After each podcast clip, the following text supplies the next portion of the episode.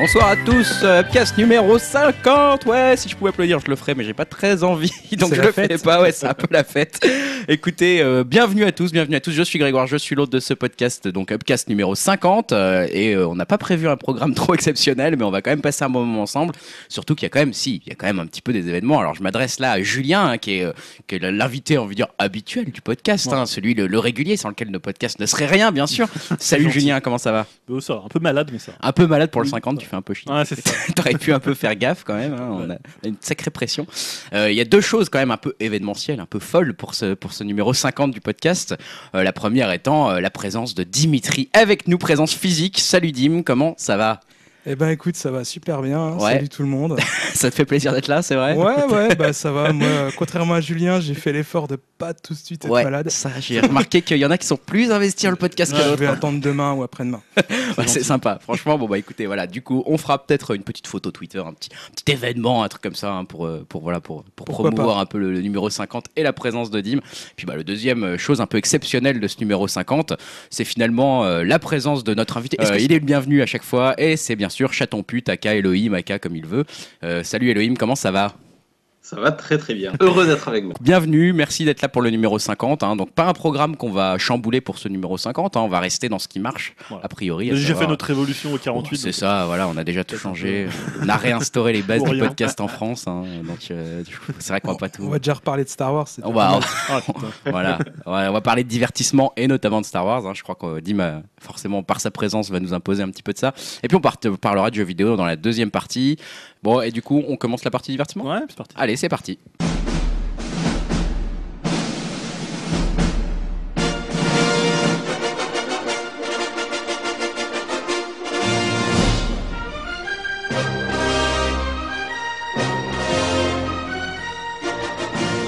Divertissement euh, et euh, depuis le numéro 48, tu le disais Julien, on a fait notre évolution, on a changé un peu les choses, Euh, pas trop en profondeur mais un peu quand même et notamment ce qu'on s'est dit c'est qu'on échangeait un peu une œuvre culturelle tous les trois ou tous les quatre quand on est quatre Euh, et puis on, on va donner un peu notre avis ou en tout cas ce qu'on a ressenti face à cette œuvre culturelle. Alors on l'avait fait surtout avec des, des films hein, jusqu'à présent avec ça, le, le film d'horreur et puis ensuite avec le sens de la fête avec Bakri pour perdre un peu les, les traces de nos auditeurs. Ils s'attendaient pas à un film français comme ça. On les a beaucoup perdus. On les a pas mal perdus. hein. Enfin bon, on en avait pas beaucoup, donc c'est pas, c'est pas trop grave. Si apparemment il y a eu des remontées euh, assez violentes hein, au niveau des auditeurs qui étaient, très perturbés par notre choix de film la dernière fois. Mais bon, Ouais, j'ai pas mal de potes qui ont pas trop compris. Mais... Oh là là, le sens de la fête. ouverture d'esprit. Ouais, c'est c'est compliqué. Euh, non, là, cette fois-ci, on a choisi du coup de, de choisir, de parler de musique cette fois-ci et de parler de trois albums. hein. Donc, euh, Julien, Dimitri et moi-même avons choisi trois albums à, à faire écouter à nos, à nos comparses. Et puis, bah, on va en parler un peu ensemble, Mhm. de savoir ce que, ce que vous en avez pensé. Alors, on sait pas trop, je sais pas trop comment on peut s'en parler de cela. Est-ce qu'on commence par ce que lui, celui que je vous avais euh, conseillé Bah, si tu veux. Bah, Alors- déjà, on va dire que c'est trois albums euh, Très dans, différents. dans l'actualité. Ouais, Ouais. pourtant, c'était pas forcément ce qu'on Non, s'était c'était dit. pas forcément l'idée, mais euh, le, le fait est qu'on a choisi trois albums qui sont sortis il y a un maximum un mois. Quoi. Ouais, c'est ça. Et après, enfin, je sais pas pour vous, mais moi j'ai trouvé que c'était vraiment plus dur de parler de musique ah que ouais. de cinéma, parce que je trouve que c'est tellement subjectif la musique. Ah ouais, Euh, ouais, ouais, là, ça va être compliqué là. Même moi, des fois, j'ai du mal à, à savoir pourquoi j'aime ou j'aime pas euh, telle musique. Donc euh, voilà quoi. Mm. Exercice difficile auquel on a essayé de se prêter. Et donc, moi, j'ai soumis comme album euh, Saint-Vincent, Ma Séduction à, à mes comparses. Euh, toi, Elohim, est-ce que tu as eu le temps de l'écouter déjà? Ouais, ouais, absolument. Ah, bah alors, déjà, bah, Euh. écoute, je te laisse la parole. Qu'est-ce que tu en as pensé de Saint-Vincent Alors, je vais être très honnête, j'ai pas super aimé. Alors, pourquoi Euh, Plus la fin que le début euh, de l'album, en fait. Vraiment, les premiers titres, euh, jusqu'au 6, euh, j'ai pas, pas accroché, quoi. J'ai trouvé que souvent les chorus étaient un peu, un peu clichés, qu'il y avait un peu des trucs comme ça, mais, mais sa voix est bien en fait. Ouais. C'est juste, je pense, vraiment la production qui me plaît pas trop. Ouais. J'ai bien aimé la seconde qui rappelle un peu du Massive Attack, mais ouais, j'avoue que le, le, le titre, euh, Ma Séduction, le titre qui donne le, le nom à l'album, euh, était vraiment kitsch avec des guitares un peu saturées rajoutées dessus, du vocodeur, une boîte à rythme. J'ai pas trop trop apprécié euh, Mm. ce morceau-là. Mais euh, j'aime bien sa voix, donc j'ai pas, je connaissais pas du tout en tout cas. Euh, donc c'est, je pense, est-ce qu'elle a fait d'autres albums du Ouais, coup, elle en a fait que C'est son- d'autres. C'est son cinquième album. C'est son cinquième album, hein, pour replacer, on va dire que c'est un peu de la pop électro, euh, globalement. Euh, et voilà, effectivement, c'est un personnage, hein, ce ce Annie Saint Clark. Vincent, voilà, de son de son vrai nom Annie Clark, et qui qu'elle a créé et avec, euh, on va dire, une forte identité graphique surtout, on peut le dire comme ça. Euh, même si musicalement également, elle a sa propre personnalité. On sait quand même aussi, elle, se- elle essaye de se démarquer pour- beaucoup par ses clips notamment et par ses ses, ses shows. Euh, bah, Mhm. Justement, moi, à l'occasion de ce, ce- l'album- sortie de cet album-là, et puis pour en parler dans le podcast, je suis aussi allé la voir en live il y a quelques jours. Euh, bon, ouais, euh, toi, Dim, je sais que c'est pas trop ton style de musique, hein, d'habitude, ce genre de choses. Je me suis, j'ai été curieux de savoir un petit peu Saint-Vincent. Qu'est-ce que t'en as pensé? Euh, bah écoute, j'ai pas, j'ai pas trop détesté, on va dire. j'ai réussi à l'écouter jusqu'au bout. Ça, c'est positif, dis donc. Waouh Et euh, non, j'ai trou- j'ai trouvé que c'était, euh, enfin, c'était pas l'album le plus dur à écouter de notre sélection. Non, on a eu du, il y a eu du niveau dans les, dans les difficultés à écouter. J'ai plutôt bien apprécié ce, ce côté un peu électropop, la voix de la chanteuse aussi, c'est plutôt bien. Ça m'a fait penser, alors je vais peut-être dire une, une grosse connerie, mais euh, ça m'a fait penser un peu à Goldfrapp. Ouais, ouais, ouais. Si. Ouais, vrai. Euh, donc euh, ouais, ça m'a pas, ça m'a pas déplu. Après, je l'ai, euh, je le réécouterai pas forcément, mais euh, je trouvais que ça passait plutôt bien. Ouais. Est-ce que tu trouves C'est que marrant parce que c'est ce que j'ai pensé en écoutant la Savior, la, je crois que c'est la septième. ça me faisait beaucoup penser à Roisin Murphy, son, son Mm. album solo qu'elle avait fait. Mais euh, ouais, c'est un titre qui est sorti un peu du lot, quoi. C'était vers la fin, j'ai trouvé ça plus sympa. Mais, Mm. Mais ouais, ouais, m'a fait beaucoup penser à elle, c'est vrai. Mais t'as pas trouvé que Los Angeles, ça, ça ressemblait un peu à Closer de Nine Inch Nails, le début? Parce qu'en fait, l'album il Ah, ressemble un peu, il ressemble un J'ai pas à... du tout aimé ce titre-là. ouais. Ah, bah, c'est Celui- ce Los. Angeles et New York, là, j'ai vraiment détesté ces deux Du coup, va falloir que je réécoute ça avec euh, plus d'attention. J'ai pas fait gaffe. Bah, je trouve qu'il ressemble un peu à Closer. Le morceau ressemble un peu à du Dépêche Mode. euh, De Los Angeles. Hein. Ouais, Los, Los Angeles. Le- ce que je propose, c'est peut-être, euh, je mettrai un, un petit insert de, de 15, enfin, Bah, celui-là, voilà, 30, d'ailleurs. 30 secondes du- Ouais. de ce titre-là pour montrer un petit peu, pour faire écouter à nos auditeurs de- à quoi ça ressemble finalement. Burn the pages of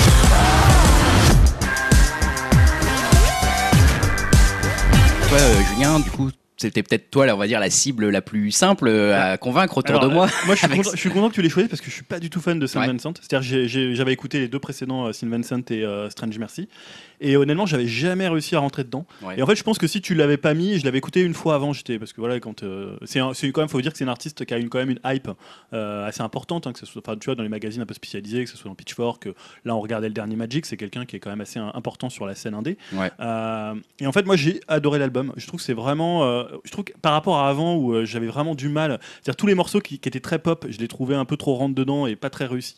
Et je trouve que là, c'est beaucoup plus fin qu'avant. Mm. En fait, elle arrive à faire des morceaux pop, des morceaux qui sont à la fois aguicheurs. Moi, au contraire de Elohim, j'aime beaucoup le début de l'album, c'est-à-dire que là où il y a les morceaux, euh, tu vois, Loverboy, euh, il y a Pills, euh, Ouais. il y a Los Angeles, tous les morceaux qui sont un peu plus rentre dedans, je les trouve hyper réussis. Tu vois, il y en a un, on dirait presque du Mia, je crois que c'est, je crois que c'est Sugar Boy. Mm. Voilà, je trouve qu'elle elle arrive et même sur des morceaux un peu plus euh, piano voix comme Happy Birthday Johnny, Ouais. qui est très réussi. Le- L'ouverture aussi qui, ressemble un peu à, à du Amber Kaufman. Voilà, je trouve qu'elle est, elle est euh, moi au contraire, je trouve la production très très bonne et je trouve qu'elle est beaucoup plus raffinée qu'avant. Où avant c'était très très rentre dedans ou alors très très lent et un peu chiant. Mm. Et là, en fait, je trouve que elle a la bonne formule, elle a la bonne distance par rapport à et pour moi, c'est son meilleur album et je trouve qu'elle a vraiment son style. euh, au contraire, moi je trouve qu'il y a très peu de morceaux faibles, à part peut-être euh, Young Lovers que je trouve un peu, un peu moins bonne. Il y a un petit creux dans l'album vers la fin, mais après ça se reprend bien. Et euh, non, je l'ai trouvé vraiment. au contraire, je pense qu'elle a voulu jouer de ce côté très séducteur, très rentre dedans. C'est c'est le but aussi, presque un peu putassier, mais elle le fait. Il y a beaucoup de finesse. C'est un album qui est pas si évident, qui, qui survit quand même bien à plusieurs écoutes. Ouais. Et moi, voilà, je pense que honnêtement, je suis content que tu l'aimes parce que sinon, je pense que j'aurais pas poussé le truc et je serais resté sur une écoute et j'aurais lâché. Bah, je te cache pas, je l'ai un peu mis, euh, en fait, sans vraiment connaître moi Saint-Vincent avant. Hein, je connaissais pas du tout l'artiste euh, plus que ça. En fait, c'est effectivement parce que j'ai vu qu'il y avait une certaine hype, etc., qu'elle était en couverture du Magic. Je me suis dit, bah tiens, autant le soumettre et qu'on s'y prête, quoi. Euh, bah moi, je suis assez d'accord en fait avec ce que tu dis également, Julien. hein. malheureusement, désolé, de vous décevoir. C'est vrai que c'est plutôt aussi le début de l'album qui m'a plutôt accroché, effectivement, en sens et tube. Et moi, je trouve qu'elle a quand même cette force d'envoyer du, tube, finalement, un peu de la pop parfaite, tout en n'étant pas si simple que ça, et tout en ayant, enfin, il y a quand même une sorte de livraison de son personnage dans dans les paroles, à travers les paroles, qui est pas inintéressante, j'ai trouvé. Euh, et euh, on sent que c'est un album qui est conçu de façon, euh, bah voilà, ouais, encore une fois très esthétique. Elle va au bout Ouais. de sa démarche en fait quelque part, et c'est de l'esthétisme musical aussi, c'est-à-dire que euh, la production euh, est ce qu'elle est, elle est très belle, etc. Enfin voilà, il y a- on va dire c'est très carré, ça va coller parfaitement à ses clips qui sont également très réfléchis. Alors malheureusement, c'est un peu ce que je sous-entendais tout à l'heure quand j'ai été la voir en live. euh, on en avait parlé en off avant. Euh, en live, ça marche beaucoup moins bien euh, parce qu'elle reste avec cette distance très froide et Mm. C'est beaucoup joué sur l'image et finalement elle est un peu toute seule avec son image sur scène et c'est pas suffisant, c'est pas ce qu'on veut. Dans, dans un clip ça marche très bien, mais en live c'est pas ce que tu as, ce que as envie d'avoir. Donc euh, ça marche un peu moins en live, mais en tout cas cet album, moi je l'ai trouvé, euh, ma foi, assez, assez recommandable et je le, pareil, moi je le réécoute assez simplement, sans que ça, sans que ça me lasse en fait finalement. Mais- Donc, et euh, tu vois, en plus, moi, ce que j'a- j'avais peur un peu que. Moi, j'en ai vraiment marre des trucs 80s dans les albums. Enfin, d'ailleurs, je pense qu'on est un peu sorti de la période 80s dans la musique et on est plus dans les maintenant les 90s. Euh, donc, ça, ça me va mieux. Mais je trouve qu'en fait, là, par exemple, les guitares, elles sont pas du tout 80s. En fait, les guitares, elles sont très fuzz. En fait, c'est une très bonne guitariste, euh, Annie Clark. Et euh, là, les guitares, elles sont un peu diluées euh, dans la production, dans la façon de mettre en scène la boîte à rythme, de mettre en scène les claviers, un peu à la Giorgio Moroder. Et en fait, je trouve que là, les guitares, elles sont vraiment. vraiment très très bien produites, très très bien placées. Euh, alors qu'avant, tu vois, elle les envoyait directement. Enfin voilà, je trouve vraiment qu'avant, il y avait, ça manquait vraiment de finesse. Et euh, je me disais, ouais, mais voilà, j'étais un peu en dehors du truc, tu vois, un peu en dehors de la cathédrale, parce que c'est des trucs, c'est quand même des, des. Ah là, tu te parlais d'esthétique, il y a ce côté très esthétique, il y a ce Mm. côté même esthétique sonore. Mm. Enfin, voilà, faut un peu rentrer dedans. Mm. C'est pas si simple que ça. Et là, je trouve que c'est un album qui est à la fois simple. Et on parlait de production quand on parlait la dernière fois du Queen of the Stone Age, où tu as pour moi une production complètement rutilante et qui a aucun, aucune aspérité et aucune profondeur. Et là, je trouve que c'est totalement l'inverse en fait. Mm, mm. C'est-à-dire, c'est une production très pop. C'est-à-dire que voilà, c'est ah, clairement. il y a des morceaux qui sont euh, genre tu pourrais les entendre à la radio euh, mais il y a un côté un peu perverti la façon dont elle le fait dont elle l'amène en fait un peu ce que fait Mia un peu ce que fait Grimes aussi euh, avais parlé euh. Mais d'ailleurs, elle en joue avec ça dans ses clips euh, aussi. C'est-à-dire que justement, dans cette espèce d'image de la perfection, finalement, dans ses clips, c'est toujours presque sadomasochiste. et le, le- le langage utilisé, et on va dire en, en termes d'analyse derrière sémiotique, il est, c'est toujours intéressant ce qu'elle fait parce que c'est un clip où tu as l'impression que tout est parfait, etc. Puis elle va toujours finir par vomir de la peinture ou un truc comme ça. Enfin, finalement, elle cherche un peu à dépasser cette image euh, de, de la, de l'esthétique parfaite qu'elle arrive à faire. Et là, je trouve qu'elle le réussit quand même pas loin dans certains morceaux. Euh, et notamment justement dans les morceaux un peu plus touchants, mais même avec euh, Johnny, voilà, qu'elle a plutôt chanté, c'est peut-être le seul morceau sur lequel elle s'est un peu livrée sur scène. Mm.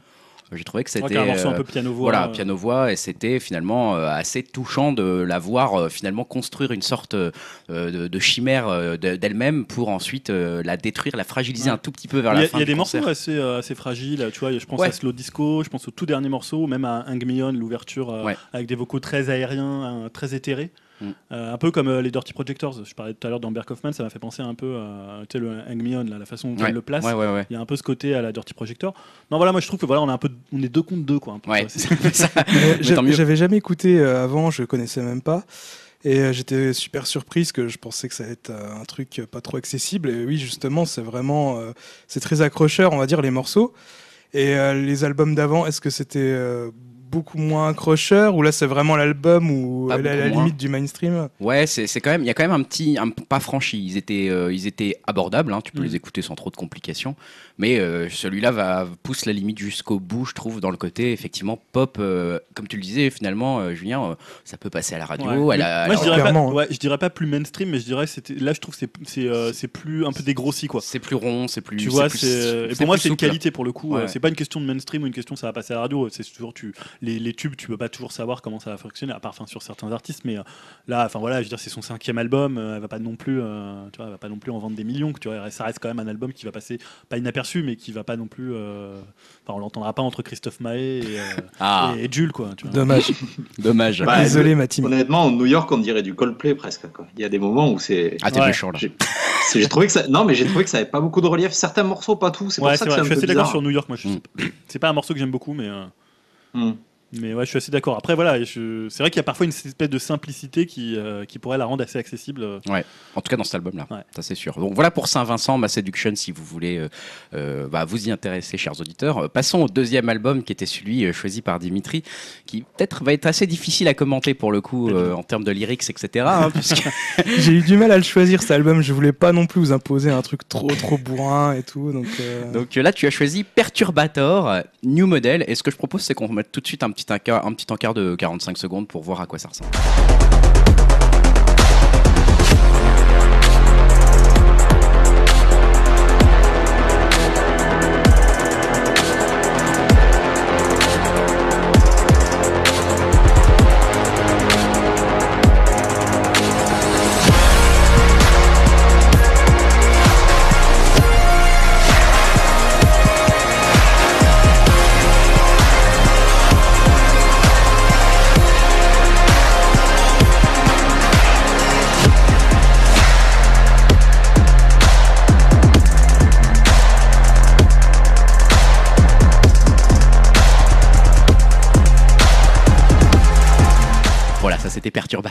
Hein, donc euh, j'espère que vous en êtes remis.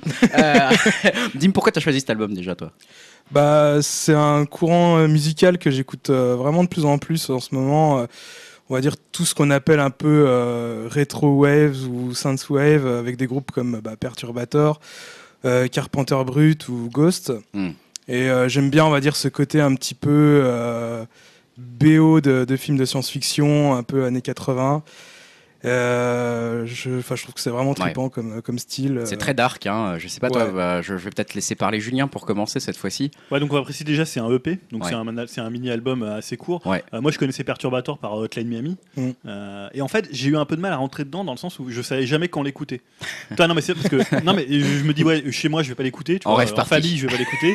Euh, au boulot, tu vois, c'était un peu, c'est très, tu sais, c'est très dissonant, très, très fracturé comme disque. Ouais. Toi, moi, ça m'a un peu rappelé quand j'étais plus jeune. Je sais pas si tu connais ce label qui s'appelle Colmit Industries. Non. Ah c'est un label en fait qui signait un peu tous les groupes un peu euh, soit électro, soit très dark, euh, genre Mm. euh, tu vois le, le, le groupe, enfin le- les trucs solo de Burzum, de Varg Vikernes, Mhm. les trucs de Raison d'être, des trucs à la fois éthérés. Et il y a un côté un peu, c'est vrai qu'il y a un côté un peu musique de film. Et en même temps, j'ai un peu, j'ai eu vraiment du mal en fait à rentrer dedans. C'est-à-dire, je, je trouvais que parfois ça manquait un peu de finesse. euh, il- Enfin voilà, ça envoie directement. euh, Bah, t'as l'impression que t'as des portes en métal qui se forment sur toi, quoi. Un peu. Ouais. Tu vois ce que je veux dire? Il y y a ce côté très lourd, euh, mur de son, et, et ouais, c'est intimidant comme album en Alors, fait. en même temps, c'est assez fascinant. Mais j'ai pas trouvé que le son, tu vois, il était hyper original. Tu vois, il y a pas ce côté finalement, euh, comme tu pouvais avoir dans un Justice, Mm. où t'as un truc où finalement on envoie du son un peu de ce style-là, mais on le pervertit un peu Mm. via la pop. Là, c'est en fait un album, tu vois, c'est très très direct, très.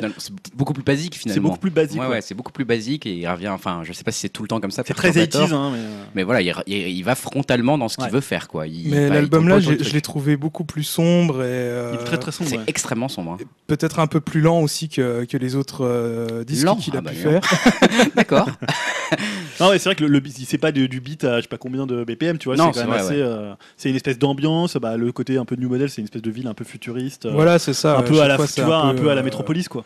Ouais, exactement. c'est un peu le- le- l'esprit, le, le truc très industriel, en fait. Bah, de toute Il y façon, a un côté est- plus métal hein, que le reste de la, de- des groupes de scène pop, en tout cas sur cet album-là. Ouais, ben, en même temps, il vient euh, de la scène métal. euh, je crois qu'il était guitariste dans un groupe de, de black metal et il est toujours un peu affilié à cette scène-là.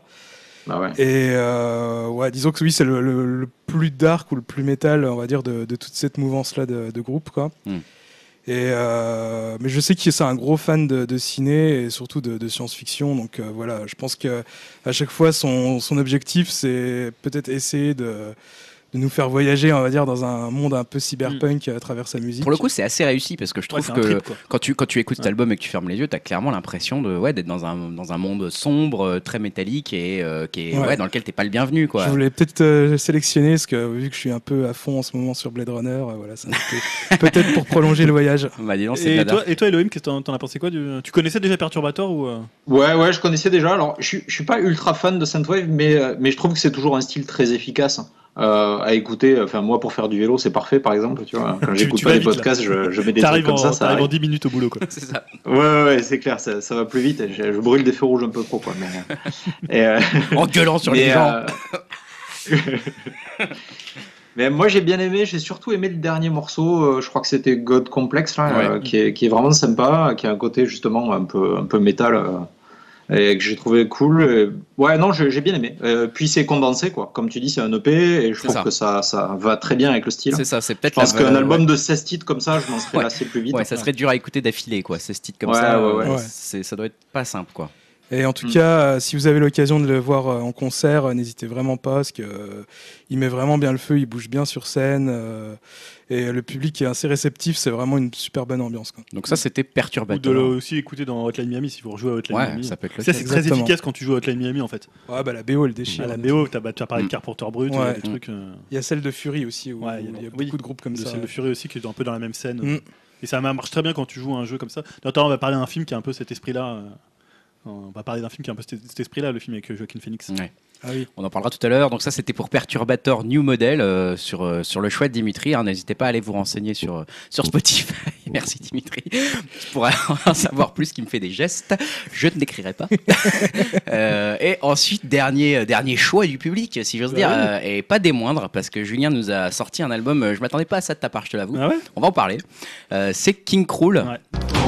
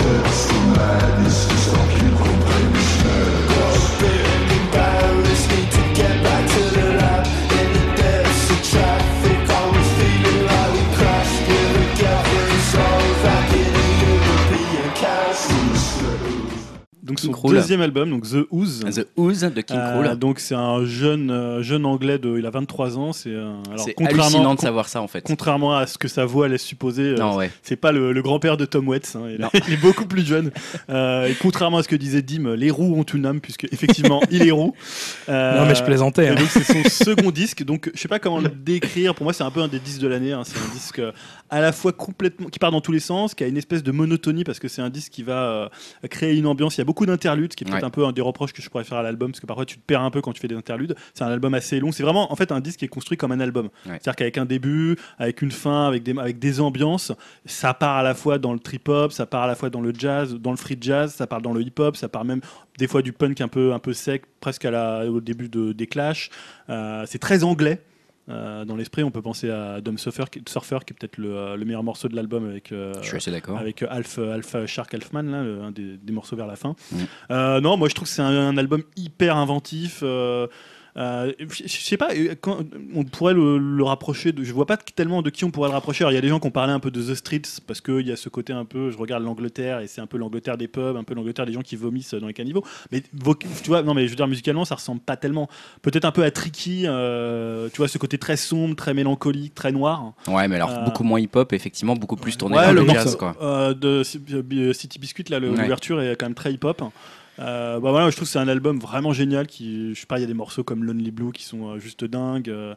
Enfin, c'est en plus, moi, je trouve pas que ça soit un album très difficile à écouter. euh. Alors là, moi, je suis pas d'accord. ah ouais, Je suis Ah, pas d'accord. Bon, ouais, vous me Je suis pas d'accord. J'attends je- j'attends d'avoir aussi l'avis d'Elohim. Bah, mais moi, je trouve que c'est un album qui laisse pas indifférent. Ah, ça, c'est sûr et certain. c'est- Je, je, je peux pas dire que je l'ai pas aimé. hein. J'ai trouvé que c'était très intéressant. J'ai surtout aimé les instrus. Euh, la façon dont ça peut passer, on va dire, ouais, comme tu disais, de, du rock euh, au un peu des sonorités un peu plus jazzy. euh, j'ai trouvé ça vraiment pas mal, mais m- moi, on va dire dans la musique, euh, ce qui m'importe le plus, on va dire, c'est la voix, et j'ai un peu du mal avec sa voix. Mm.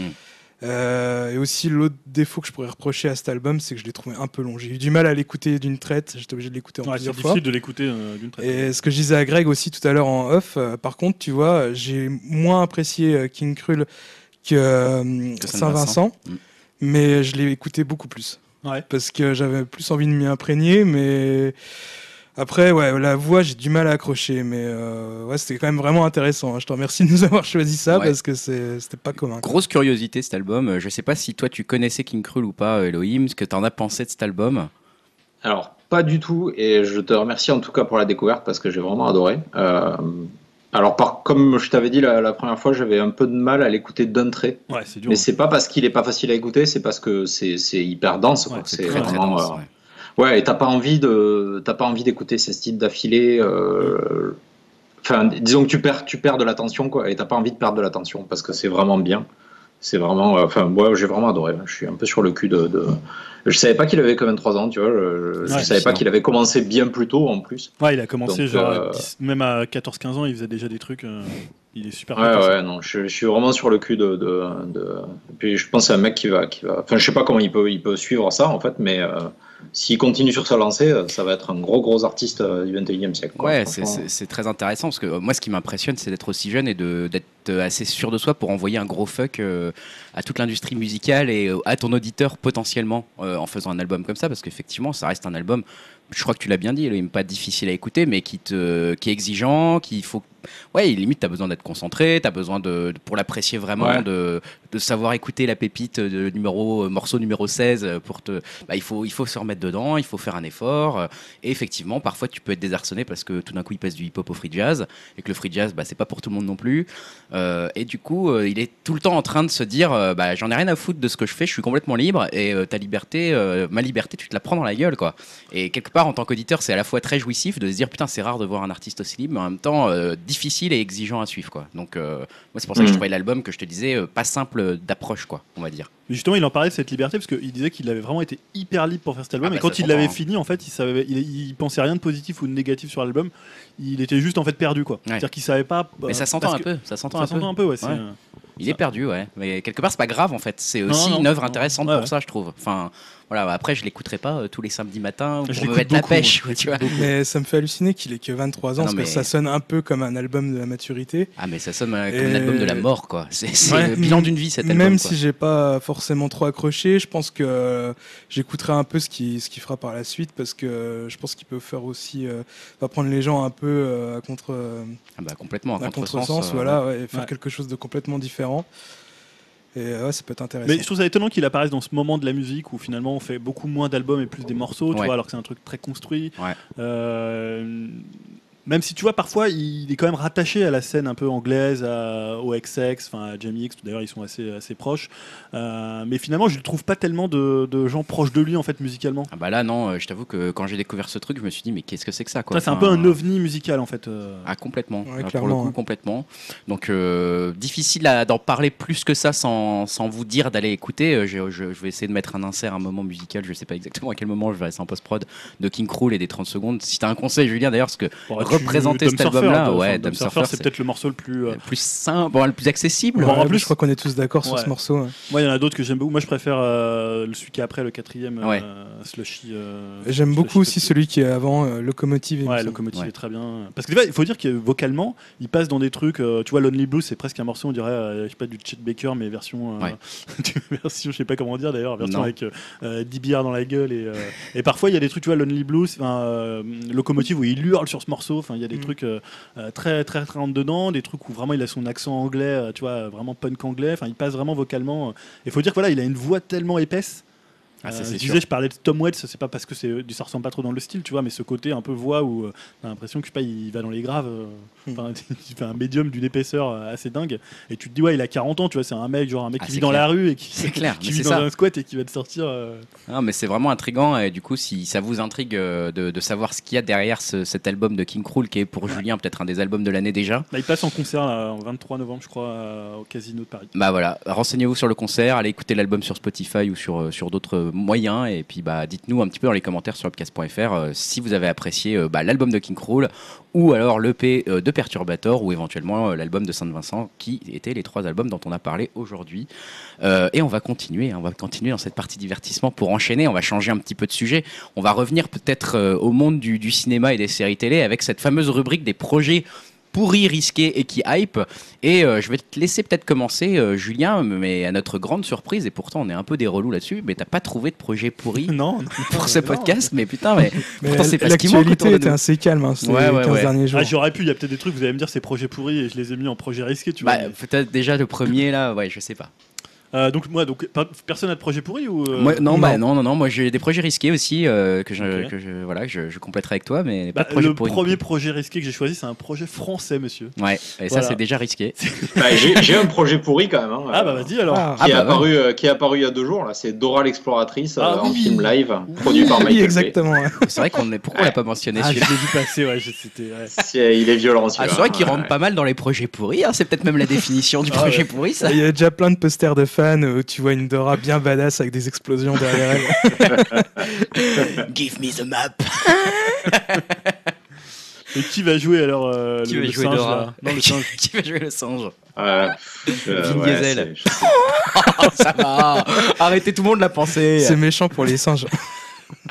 Et déjà, déjà le, le, enfin, ne serait-ce que le dessin animé de base, je sais pas si vous avez eu le, le malheur de tomber Ah, dessus, si, mais si, c'est si, horrible quoi. Pour les gamins, c'est horrible. Ah, c'est horrible pour euh, la- Moi, le monde. Ouais, ouais, non, mais ce que je veux dire, c'est que tu pourrais dire, ah ouais, mais c'est pour les gamins. Non, c'est Ah vraiment non, nul. non, c'est naze, C'est- complètement Ouais. naze. Il Ouais, n'y a rien de bien là Mais après, je, je comprends pourquoi ça marche. C'est-à-dire, en fait, il y a une telle peut-être, t'as une petite musique qui fait que les gamins, tu sais, c'est ce côté répétitif, un peu comme une publicité. Bah, comme- Ça, ça revient toujours pareil. euh, euh, oui, tu vois, euh, avec Shipper, euh, Shipper, arrête Ouais, de shipper euh. Tu vois, bah, en fait, les gamins, ils sont là. Moi, je me rappelle, euh, Héloïse, quand elle avait 3-4 ans, elle regardait et à Ouais. chaque fois, elle parlait, tu sais, elle parlait à la télé. Tu vois, elle disait, ah, il est derrière, machin, tu sais, un peu tête de guignol, quoi. Bah, Donc en fait, ça marche, en fait, tellement c'est con, quoi. C'était comme les quatre euh, petits personnages de couleur. Là, Les. Teletubbies. Les Teletubbies, tu vois, où c'était vachement. 10 personnages de couleur. Les quadricolores, hein, c'est un autre truc. C'est les, gars, j'ai une idée. J'ai une idée pour le podcast. Les quadricolores. bon, et après ce projet, effectivement bien c'est pourri. vrai que c'est un Merci peu, euh, Elohim, parce que là, tu nous as sorti le projet pourri de l'année Ah bah. limite. hein. Merci a- Michael Bay. Hein, Ouais, euh, c'est ouais, un peu le, ouais, c'est il, un est- peu il le- déçoit jamais quoi. c'est un peu l'étalon du projet pourri. Ah bah, il faudrait qu'il y ait Mila Jovovich dedans quand même. Et alors là, putain les gars, on peut plus rien faire pour la rubrique après. Euh, pour les projets risqués, donc tu disais Julien avant qu'on qu'on délire sur euh, Dora. Donc un film français avec, euh, avec Benoît Poulvord et Vincent Lacoste. Pourtant, Donc un ça- peu le, le yin et yang. hein. Ouais. C'est-à-dire, moi, je, plutôt, je suis plutôt fan du Poulvord de début de carrière. on va Ils dire. avaient joué déjà ensemble dans un film de Carverne, euh, ces deux-là. Ouais, Tout à fait, c'était ouais, ouais, exact dans. C'était lequel déjà Euh, Ah oui, avec Depardieu aussi. Ouais, avec Ouais, Depardieu, ouais, ils allaient ouais. en taxi euh, jusqu'au sud, je sais plus comment il s'appelait. Euh, oui, oui, exact. J'ai oublié le nom. Et euh, en fait, c'est le premier film de Félix Moati. Alors moi, j'aime bien Félix Moati comme acteur. Il joue dans plein de petites comédies euh, françaises. euh, pas Ouais. forcément, euh, tu vois, des grosses comédies potaches, mais plutôt des trucs un peu doux amers où il est amoureux d'une fille, euh, voilà. Et puis c'est un peu, euh, voilà, c'est pas génial, mais je trouve que c'est un acteur qui est assez intéressant, qui est toujours un peu, tu sais, toujours pas rasé, euh, toujours, euh, toujours un peu sur le, le- le côté, ouais, euh, je, je sais pas trop où je débarque, un peu, euh, un Ouais, peu perdu. Je voyais pas trop qui c'était, mais je vois effectivement avec ça, ça y est. Félix son Moati, ouais, donc Ouais. c'est le fils de euh, quoi, Étienne, c'est Étienne son le nom de. C'est- le Serge, pardon, Serge Moiti, son Serge grand-père, son grand-père. Ah, c'est son grand-père, Serge Moati Ah ouais, tu Ah, ça y va. que c'était son ça fils. Non, non. Oui, c'est vrai qu'il est assez jeune et voilà, Serge Moati qui est un homme de télé, hein, plutôt, euh, oui. plutôt intéressant. Euh, voilà, il est souvent dans des films avec notamment Pio Marmaille. Mm. C'est un peu le, le duo Qui se ressemble un peu. Ah, aussi un peu avec c'est euh, Desmoustiers là, comment elle s'appelle? Anaïs Desmoustiers. Anaïs Desmoustiers. Mhm. Euh, donc là, ça s'appelle Deux fils et le tournage a débuté mi-octobre. Donc c'est une comédie dramatique. Donc c'est le premier film de Félix Moiti. Euh, donc c'est l'histoire d'Ivan, un garçon de 13 ans qui voit faillir ses deux modèles, son grand frère donc Vincent Lacoste et son père Benoît Poulvorde. Mais c'est mal les connaître car son père et son frère sont des tigres. Donc voilà, c'est un peu l'histoire de, C'est-à-dire. des euh, tigres. C'est-à-dire c'est des gens qui se qui s'en laissent pas compter. si Ah d'accord, Des j'ai- requins. J'ai eu peur là, je me suis dit, pas a- forcément des requins, mais des gens qui se battent, tu vois. Donc euh, c'est un peu. c'est- S'il y a un twist, les mecs se transforment en tigre, j'ai mal compris. le- En fait, C'est Manimal en fait. ça, dit, ça devient beaucoup plus intéressant comme projet d'un coup. ils se transforment la nuit en tigre et ils font des spectacles de cirque. Euh, non, voilà. non, en fait, je trouve ça risqué dans le sens où c'est trois trois acteurs qui sont dans des univers de comédie un petit peu différents. Alors parfois un peu connexes, euh, on les retrouve dans des films. Tu parlais tout à l'heure de, euh, de, Du film de Kerverne. ouais, de Kerverne. Euh, Félix Moati, je pense qu'il peut avoir des univers. Il a joué, joué avec, Vin- avec Vincent Lacoste. Euh, mais tu vois, c'est un peu finalement trois styles de comédie un peu différentes. Ouais, c'est Et vrai. finalement, c'est ça qui est peut-être un peu risqué. En plus, c'est un premier film. Un premier toujours- film, ouais. Voilà, mais moi, finalement, je demande à voir. J'aime bien Vincent Lacoste. euh, Le pitch est pas, le pitch est pas excitant, excitant non, quand même. pas excitant. Même Soyons si- clairs. c'est plus une comédie, ça s'est vendu comme une comédie dramatique. Bon, bah écoute, on verra ça, on verra ça prochainement. Ça va prendre le temps de le filmer, etc. Donc on en reparlera quand il sera vraiment produit et filmé. Au niveau des projets risqués, moi je voulais sélectionner un petit peu, je voulais vous parler un petit peu de, de Cronenberg. On en parle pas, pas assez souvent, peut-être hein, dans ce podcast. Je sais que tu es un grand fan euh, Dimitri de Cronenberg, euh, notamment. Pas vraiment. Facile, Cronenberg du début. Voilà, c'est ça, bah, euh, justement, voilà. je- parce que j'allais parler- J'allais parler de Scanners en fait. hein. D'accord, euh, hein. Voilà, donc. Euh, ça part un télo, t'es moins. t'es moins- Ouais, voilà. non, mais bon, voilà le Je suis plus euh, Big Deal que, euh, que Arte. Non, je rigole aussi. Ouais, il a eu quelques films un peu chiants quand même. Ouais. Ouais. Mais, mais Scanners fait moins partie de ces films un peu chiants de, Cronenberg, euh, qui était bah, voilà, son, finalement un de, ses, un de ses premiers films euh, et qui été un grand, une grande claque à l'époque dans le style, on va dire, euh, de, tout ce qui va être film de vision, film film de, de, ouais, de, de genre, à cette époque où il a un peu redéfini ça, Cronenberg, avec, avec son Scanners et, et ensuite Vidéodrome. Ou euh, d'ailleurs, d'abord Vidéodrome, d'ailleurs, je crois, je sais, j'ai un petit doute sur l'ordre. Euh, non, je crois que c'était. C'était euh, ce temps-là. ouais. D'accord. Euh, et du coup, en fait, ce qui s'est passé, c'est que, donc, pour rappeler un petit peu Scanner ce que c'est, euh, c'est donc écrit et réalisé par Cronenberg et ça se raconte l'histoire d'un réseau de, de gens qui sont nés avec des pouvoirs télékinétiques et qui vivent un peu en marge de la société, euh, mais qui sont quand même persécutés par ceux qui leur ont conféré ces fameux pouvoirs. Euh, et du coup, euh, c'était un peu un mythe d'essayer de, de- de reprendre cette histoire et d'en faire quelque chose dans le milieu hollywoodien depuis quand même pas mal d'années.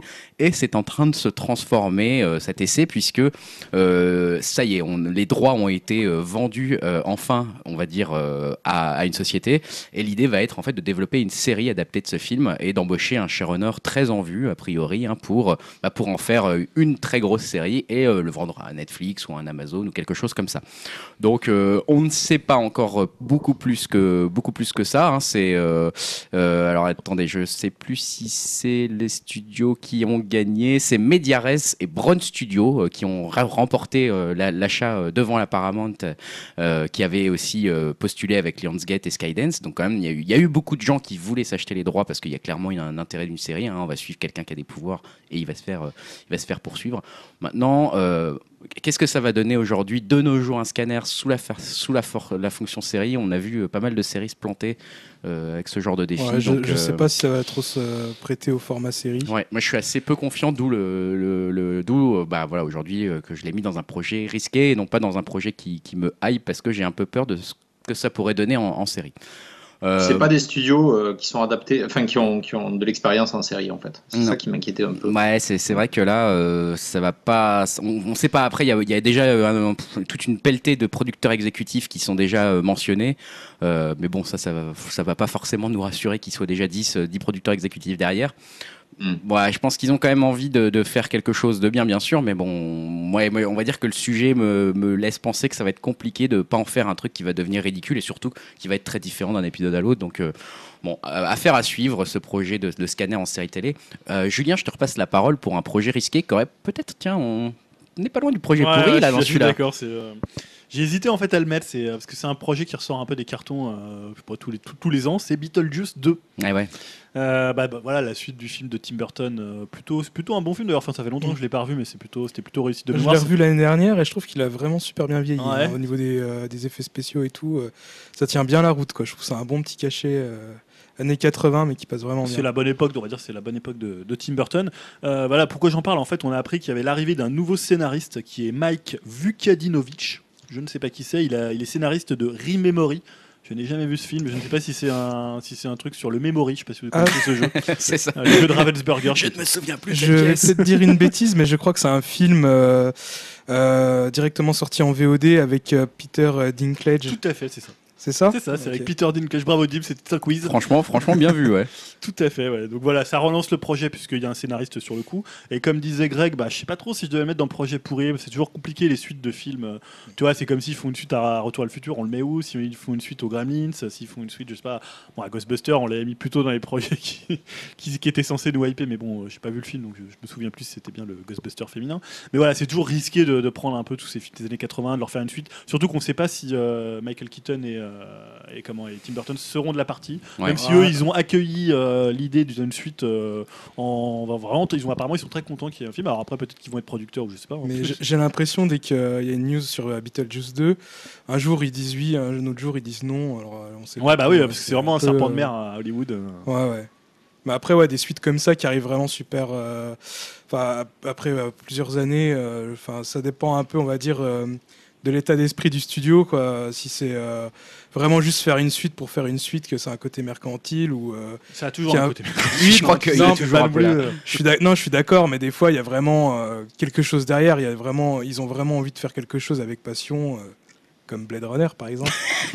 Bon, tu vas arrêter de nous troller avec ton Blade Runner, toi. Euh, je continue sur les projets.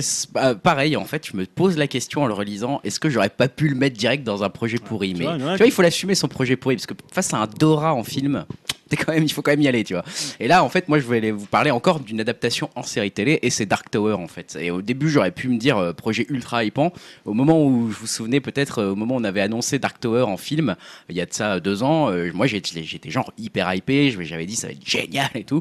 Maintenant que le film est sorti, que je l'ai vu, Ah, c'est plus la même. hein. je suis, je l'ai, plutôt mis dans les projets risqués, bientôt peut-être dans les projets pourris, voilà, parce que c'est vrai que le film, bah, il était quand même pas terrible, hein, globalement, on peut le dire. hein, il a un quoi, un bon 15 euh, sur 100 sur Metacritic. Ah ouais, quand même. Ah ouais, c'est pas terrible du tout. C'est peut-être un peu dur quand même, mais. euh, Ouais, ouais, c'est vraiment pas super. Enfin bon, bref, c'est voilà. Et puis de toute façon, ça n'a pas très bien marché au box-office non plus. hein. Il, a eu, il, a, ga- il a rapporté que 111 millions de Ouais, dollars, ce, qui est, ramassé. ce ouais. qui est quand même euh, ridicule par rapport à ce qui, à ce qu'il était supposé euh, ramener. Et bref, du coup, ils ont dit, bah voilà, tous, tous ceux qui sont derrière euh, ce, ce projet-là ont dit bah, qu'ils étaient quand même intéressés pour éventuellement en faire une suite. Même Idriss Elba avait dit, euh, oh peut-être qu'il y aura quand même un- la suite, etc. Donc on, on savait pas trop et finalement on a appris là qu'il y avait une série télé qui a été commandée hein, sur, sur Dark Tower. Alors il était question même un moment que ça s'inscrive directement dans la suite du film et que ça, ces deux-là soient liés. Euh, et finalement on a eu un peu plus d'infos là dernièrement. Euh, notamment directement en fait de la part de Stephen King hein, qui, a fait une petite sortie là-dessus. Et euh, en gros sans, jeter non plus complètement aux orties son film euh, il a dit que voilà ça allait s'en séparer et que ça serait un reboot complet de son œuvre hein, puisque son œuvre c'est quand même quelque chose qui fait plus de 3000 pages. Donc il y a de quoi largement trouver de- de- des sujets à aborder dans cette série. Donc voilà. Moi je reste assez moyennement confiant, on va dire, sur ce projet de Dark- Tower en série télé, hein, après avoir vu ce film. Au niveau du showrunner, on le sait déjà, là, pour le coup, puisque c'est le showrunner de The Walking Dead qui va s'en occuper, donc Glenn Mazara. Donc, euh, je sais pas non plus si c'est une très bonne nouvelle, parce que The Walking Dead, c'est pas non plus, euh, je vais peut-être me faire des ennemis, mais c'est pas non plus la meilleure série du monde. Ah, c'est pas la folie depuis les dernières saisons, c'est ça? Enfin, Moi, j'ai ouais, j'ai depuis suivi la que le 1, début. quoi, mais- depuis la 1, la 2, Ah, c'est c'est marrant parce que ça a repris dimanche dernier, mais euh, dans, la différence totale. Ah, J'ai l'impression plus personne n'a rien à foutre, hein, mais en même temps, ça fait à peu près 18 saisons qu'on se tape, donc euh, Mais par rapport à Dark Tower, je trouve que bah, contrairement euh, à Scanner où j'avais un peu du mal à, à trouver l'intérêt de, la- de- de- de refaire, euh, de l'adapter en série, là je trouve que Dark Tower, justement, il y a quand même, il y a un univers, quoi. voilà, il y a un univers qui n'était pas du tout développé dans le dans le film. Euh, C'était vraiment ça le gros problème du film pour moi, c'est qu'il n'y avait aucun background euh, d'expliquer ni rien. C'était très pauvre, on va dire, scéna- scénaristiquement parlant. Donc là, si c'est un peu mieux développé, euh, ça peut euh, donner quelque chose de pas mal, quoi. Bon, bah écoute. Si ça on- peut ne, ne pas te rassurer, c'est toujours produit par euh, Akiva Goldsman, hein, le producteur du film. Ah, ah. Ah. En, en même temps, le mec est occupé en faisant Masque l'adaptation euh, Ouais. de, de- de la série, donc euh, il, a, il a du pain sur la planche. Je pense que ouais. Ah. Euh, T'es t'es en train de me, me faire dire que finalement la, la rubrique projet complètement pourri est en train de se remplir à grands pas pour ce numéro quoi. Ouais, je propose qu'à chaque fois qu'on invite Elohim, on s'appelle plus Upcast, mais Projet Pourri. Mais il nous classe tous les trucs en projet pourri. Et d'ailleurs, bah, Elohim, je te, je te place la parole. Toi, tu as deux projets risqués que tu veux nous mentionner aussi. Alors, est-ce que ça va être des projets risqués ou pourris Euh, À nous de le dire? Bah, Il y, a le- il y a le reboot de Tron qui vient juste d'être annoncé euh, par Jared Leto, mais c'est pas lui hein, qui va faire le truc, mais il, est, il fait partie du projet. Ouais. Donc bon. apparemment, ça lui tient vachement à cœur. C'est un film qui compte beaucoup pour lui.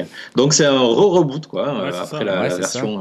Euh, Mais en je fait, sais pas ce que vous en avez pensé du nouveau film qu'ils avaient fait il y a, en 2012, je crois. C'était Tron- c'était la suite, ça. C'était ouais, quoi Tron Legacy. Non, Le euh, Legacy, Legacy, ah, ouais. ouais. moi j'ai trouvé ça vraiment inutile. Ouais, eu, film, mais, c'était euh, beau, on va dire visuellement c'était beau. euh, Daft Punk était à la musique, c'était Non, la pas musique trop était réussie, ouais. Si, si, voilà, ah, c'était un beau projet marketing, rappelle. quoi. Mais le, le film était Mais il y avait eu un top. 3 ou pas Ou c'était en question Non, non, non, non. même pas. Non, c'était une question. ouais. Bah, apparemment, donc, il reboot encore le bordel. Voilà. Oh putain, mais alors Jared Leto, il commence à me faire peur. Autant sa carrière, je l'aimais plutôt bien avant, mais alors depuis qu'il a fait le Joker, hein, désolé Dim. Ouais, je crois qu'il devrait refaire un peu de musique, quoi. Ouais, laisser tranquille le cinéma.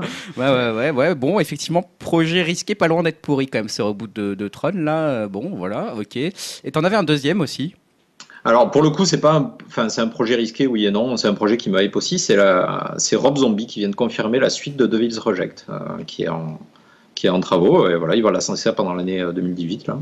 Donc moi, j'aimais beaucoup David Reject, j'aimais beaucoup euh, La Maison des Mille Morts avant, donc euh, pourquoi pas. Mais euh, pour l'instant, il m'a jamais vraiment déçu Rob Zombie dans ses, dans ses projets personnels, on va dire. Ouais. Donc pourquoi pas, quoi. Mais est-ce que vraiment c'était nécessaire, en fait? Je préférais qu'il fasse quelque chose de nouveau plutôt. Mais... Tu l'avais vu son dernier film 31 Non, je l'ai pas vu. Non, C'était- non. Parce que moi j'aime beaucoup tous ces films, mais à part celui-là, euh, celui-là, je sais pas, il a mon avis, je sais pas ce qui s'est passé, mais c'était vraiment, vraiment pas terrible. Donc Ah, j'espère que voilà, il va quand même plus s'inspirer de vraiment de l'essence même de Devil Reject que, que ses projets plus récents, quoi. Bon, ben ok, ben, pourquoi pas? Alors, en retour aux sources pour lui. Alors. Bah écoute, on espère, hein, parce qu'effectivement, Dim a l'air d'être pas très enthousiaste sur son dernier Si. projet. Euh, passons peut-être au projet justement. euh, on n'est pas loin de la hype. Tu disais avec Rob Zombie. passons clairement euh, la frontière avec la frontière de la hype avec Julien. Julien qui va nous parler de ses projets bah, qui, qui lui tiennent à cœur. Ouais, J'en ai eu pas mal cette semaine. Ah, euh, ça, ça fait dans plaisir. Une, une, une mood un peu positive. Peut-être tu savais que t'avais quelques jours de vacances, toi, Voilà. mon salaud. C'est ça. Non, le premier, c'est en fait, c'est la rencontre pour une nouvelle série chez HBO de Marc Ruffalo, donc euh, acteur que personnellement j'aime plutôt, et de Derek Ciafrance, qui est euh, le réalisateur de, euh, je trouvais moi, un très bon film Place Behind the Pines, Ouais, Euh, donc avec euh, avec notre euh, ami Ryan Ryan Gosling, Gosling, ouais. voilà, qui est ce que ce que certains avaient qualifié un peu de drive à moto, alors que ça va pas trop avoir Ça n'a drive. aucun rapport. hein. Surtout, je crois qu'il est, euh, Ah, si, il, est dedans, en- il- il est antérieur à Drive, il me semble. Non, il est, je crois qu'il sortait. Ah bon Il est sorti il a- quasiment, tu veux dire, ouais. il a été tourné avant. Ouais. Peut-être, peut-être, ouais. Bon, après, ça n'a pas grand-chose à voir. C'est juste que dedans, c'est, il est un peu mutique et il a une moto au lieu d'une voiture. Mais il est toujours Il est mythique. cascadeur en moto, je crois que c'est Ouais, pour c'est ça. Ouais, les c'est ça, il est cascadeur à moto. Mais il fait un casse en même temps. Il y a pas un truc Ouais, comme si, ça. si, Ouais, si. ouais. Mais la deuxième Bon, partie. c'est un peu, c'est un peu. Bon, ok, Bon, allez, d'accord. Bon, et puis il y a de la musique électro de Kavinsky. un peu. Mais c'est surtout sur la première partie du film parce que la deuxième partie, euh, Oui, quand après, en euh, fait, ça passe sur ça euh, vieillit, Bradley etc. Cooper, Mm, mm. c'est plus à la Eastwood, c'est plus sur euh, les blessures d'enfance, euh, voilà. Clairement. Donc, plutôt un bon film. Et donc là, en fait, ils vont faire tous les deux une mini-série de 8 épisodes qui est adaptée d'un bouquin dont personnellement j'avais jamais entendu parler, qui s'appelle I Know This Much Is True, donc de Wally Lamb. Et en fait, ça va suivre le sort de deux frères jumeaux dans les États-Unis de la fin du XXe siècle. Et donc Ruffalo jouera les deux euh, jumeaux, donc euh, c'est un double rôle. Donc Wow. voilà, c'est surtout la rencontre de, euh, de comment de, Ruffalo de et de Ruffalo et de, de, de France. Euh, voilà. Donc Bah, je pense que ça peut être plutôt intéressant. Donc c'est une série, c'est euh, je sais plus comment on appelle ça, mais tu sais, c'est une série qui a pas de suite. C'est une euh, Anthologique, non Voilà, c'est ça. Anthologie. Une ouais. anthologie. Alors je sais pas si ant- anthologique, ça veut pas dire aussi que c'est tous les épisodes sont différents. Non, c'est juste. euh, Bah, tu peux avoir une saison anthologique comme American Horror Story Ouais. ou épisode anthologique comme Black Mirror. Voilà. Ouais. Allez, bam. Oui, bah, Merci le spécialiste Dimitri là pour qui- apprendre, hein. qui pose sa science. Euh, je te laisse continuer tiens, avec un deuxième projet euh, qui te hype aussi, euh, Ouais. Julien, et je pense qu'il peut hyper pas mal de monde celui-ci. Bah, en fait non, c'est. Enfin après, je sais pas trop parce que finalement, euh, ça concerne Michael Mann et moi dès qu'il y a Michael Mann, je mets ça dans la hype. Ah, C'est quand même Sauf un- que Michael Mann, il y a eu quand même les derniers films. Bon, Il y a eu des écarts. Il y a eu Il y des a eu- écarts. bah, de- moi, depuis, euh, on va dire, depuis Public Enemies, que je trouve, qui je trouvais était vraiment un film moyen. Euh, alors, ben moi, après, quand t'as fait des films comme Hit, euh, même comme euh, Miami Vice, qui est pour moi un des meilleurs Ah, man, c'est ton, chef-d'œuvre. pour en débattre un jour, et surtout Insiders, enfin Révélation, qui est un super film aussi. Donc, en fait, là, il envisage de réaliser Comanche, un western qui est centré sur la vraie vie de Cynthia Parker. Donc, en fait, pour l'anecdote, Cynthia Parker, c'est une jeune femme qui, dont l'histoire a inspiré John Ford pour La prisonnière du désert, donc aussi un Mm. excellent film, Mm. un classique, euh, un classique du western. Donc en fait, c'est une fille, une jeune fille qui avait été enlevée jeune et qui a été élevée parmi les Amérindiens pendant 24 ans et qui avait en fait oublié tout son passé chez les Blancs. Et en fait, elle a été libérée par des Texas Rangers. C'est là que ça peut être- ça peut être intéressant. Et euh, alors qu'elle était mère de, de trois enfants dans sa petite euh, peuplade amérindienne, et en fait, elle a toujours refusé de se réintégrer au, nouveau- au nouveau mode de vie de la société blanche. Donc, elle a préféré rester euh, avec les Amérindiens. Donc, en fait, c'est un projet assez hypothétique. Il sait pas tellement s'il va pouvoir réaliser parce que c'est compliqué à monter financièrement. C'est ce qu'il expliquait Michael Mann, c'est-à-dire tous les projets qui sont souvent aux alentours de 30 millions, c'est très très compliqué Ouais, à c'est monter. les moyens projets quoi. C'est des moyens projets qui ont- sont très risqués pour le coup parce qu'ils n'ont pas euh, une, une- une vie commerciale toute tracée. Autant tu montes un truc avec très peu de thunes et le producteur peut se dire ouais, bah, ça va, ça a marché. Si ça marche, euh, bah, Ouais, je, fais une rentre dans bascule. mes billes, ouais. Mais si je suis à un truc où finalement je suis pas trop sûr de rentrer dans mes frais, c'est plus compliqué, même pour un Michael Mann. Mais Michael Mann, il a enchaîné quand même pas mal de bids. Ouais. Euh, il y avait Hacker aussi, je crois que ça n'avait pas du tout marché. Euh, Oui. Donc voilà, il est maintenant il est quand même dans une, il est dans une dans une position où c'est plus compliqué pour lui de, de monter des projets. quoi. Hacker. Ouais. Excusez-moi. Mais ça avait pas eu des, des trop mauvaises critiques. Non, en bah, c'est parce que c'est Thor qui joue dedans. Mais je l'ai même, je l'ai arrête. même pas vu le film, je peux pas te dire. Et d'ailleurs, je sais pas s'il y a pas aussi, euh, c'est pas Guillermo del Toro qui veut faire un documentaire sur Michael Mann?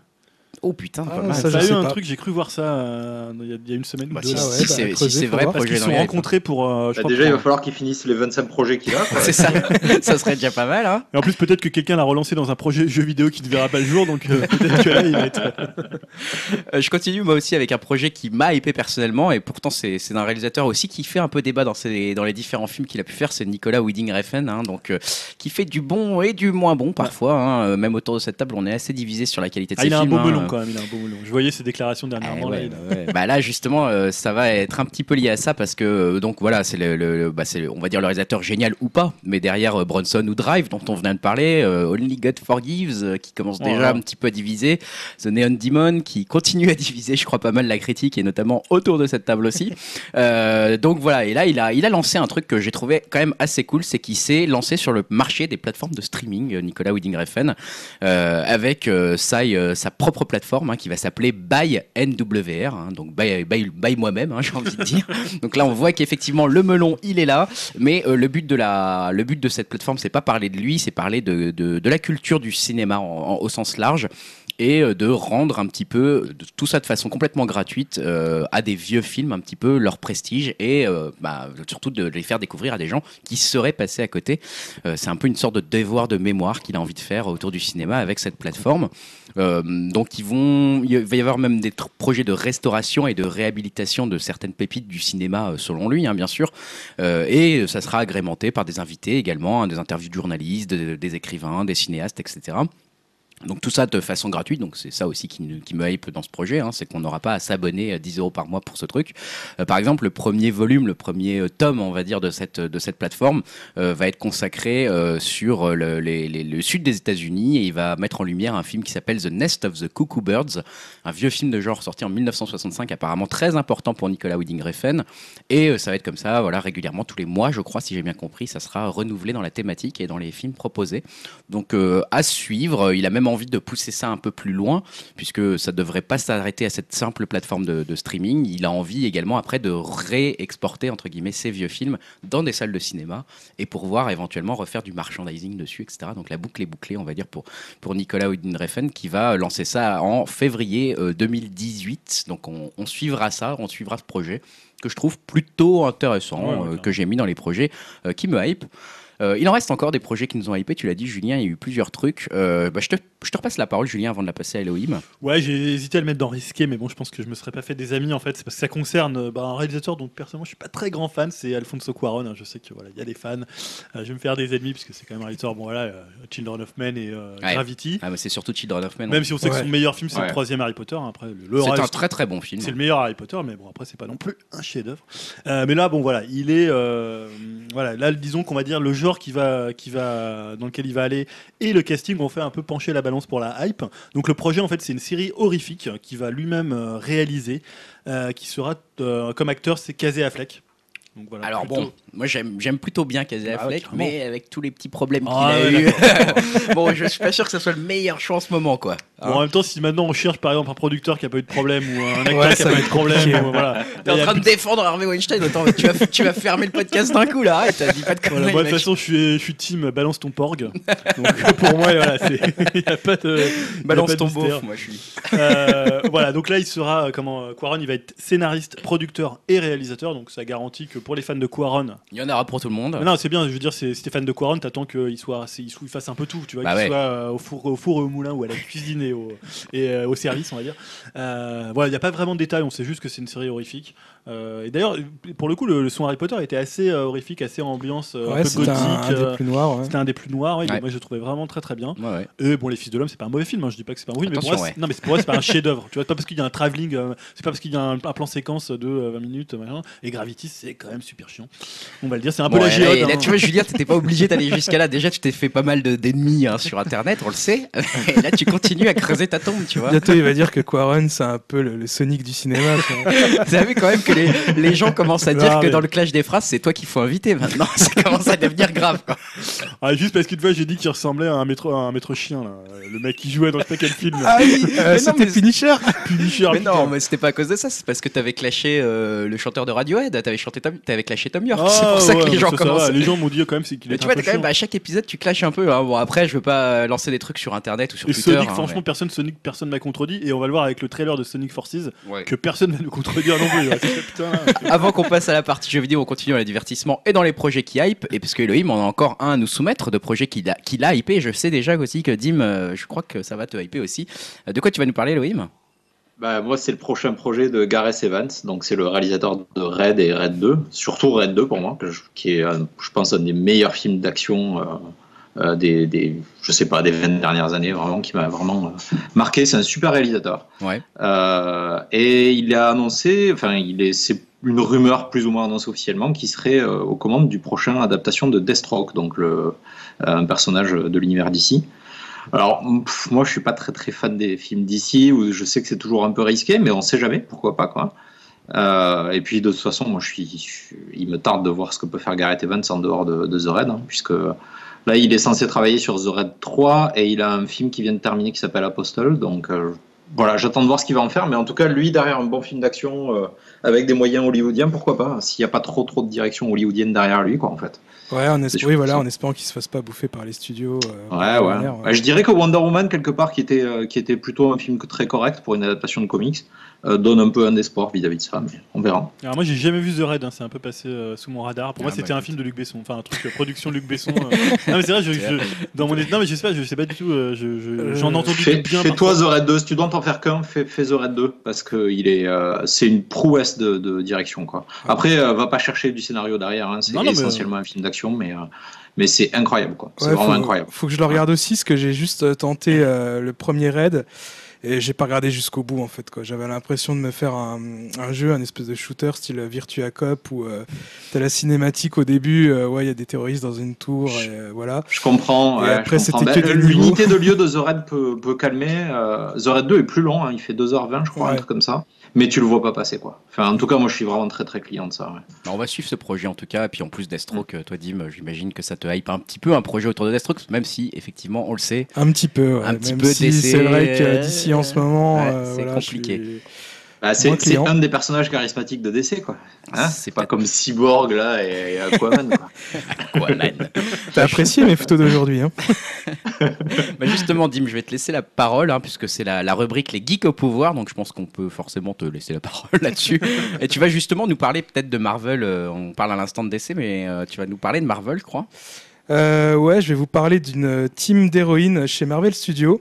Donc, euh, à croire que Wonder Woman euh, a fait bouger les choses grâce à son succès, car euh, Marvel Studios réfléchit actuellement à un film basé exclusivement sur ses persos féminins.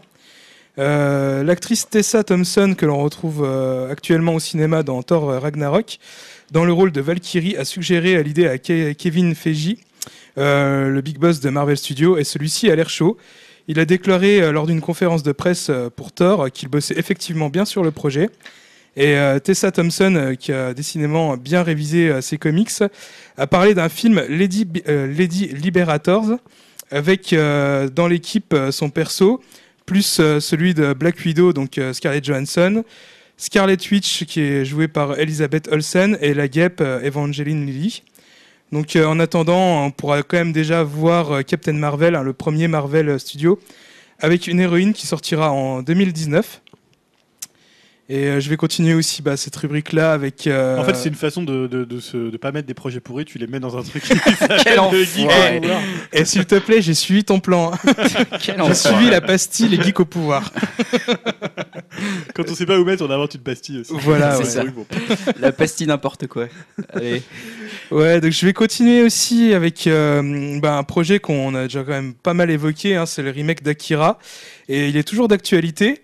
Après l'abandon de Jordan Peele pour se consacrer à des projets plus personnels, euh, maintenant on apprend que c'est euh, Taika euh, Waititi, donc le réalisateur de Thor Ah. Ragnarok, hein, qui est en, négociation pour réaliser l'adaptation live.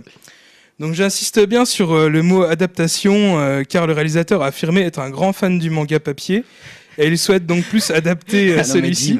Attends, excuse-moi, je te coupe, mais le mec va jamais dire Ouais, j'aime j'aime pas trop. j'aime moyen. C'est un manga, je l'ai lu une fois, mais j'ai pas fini.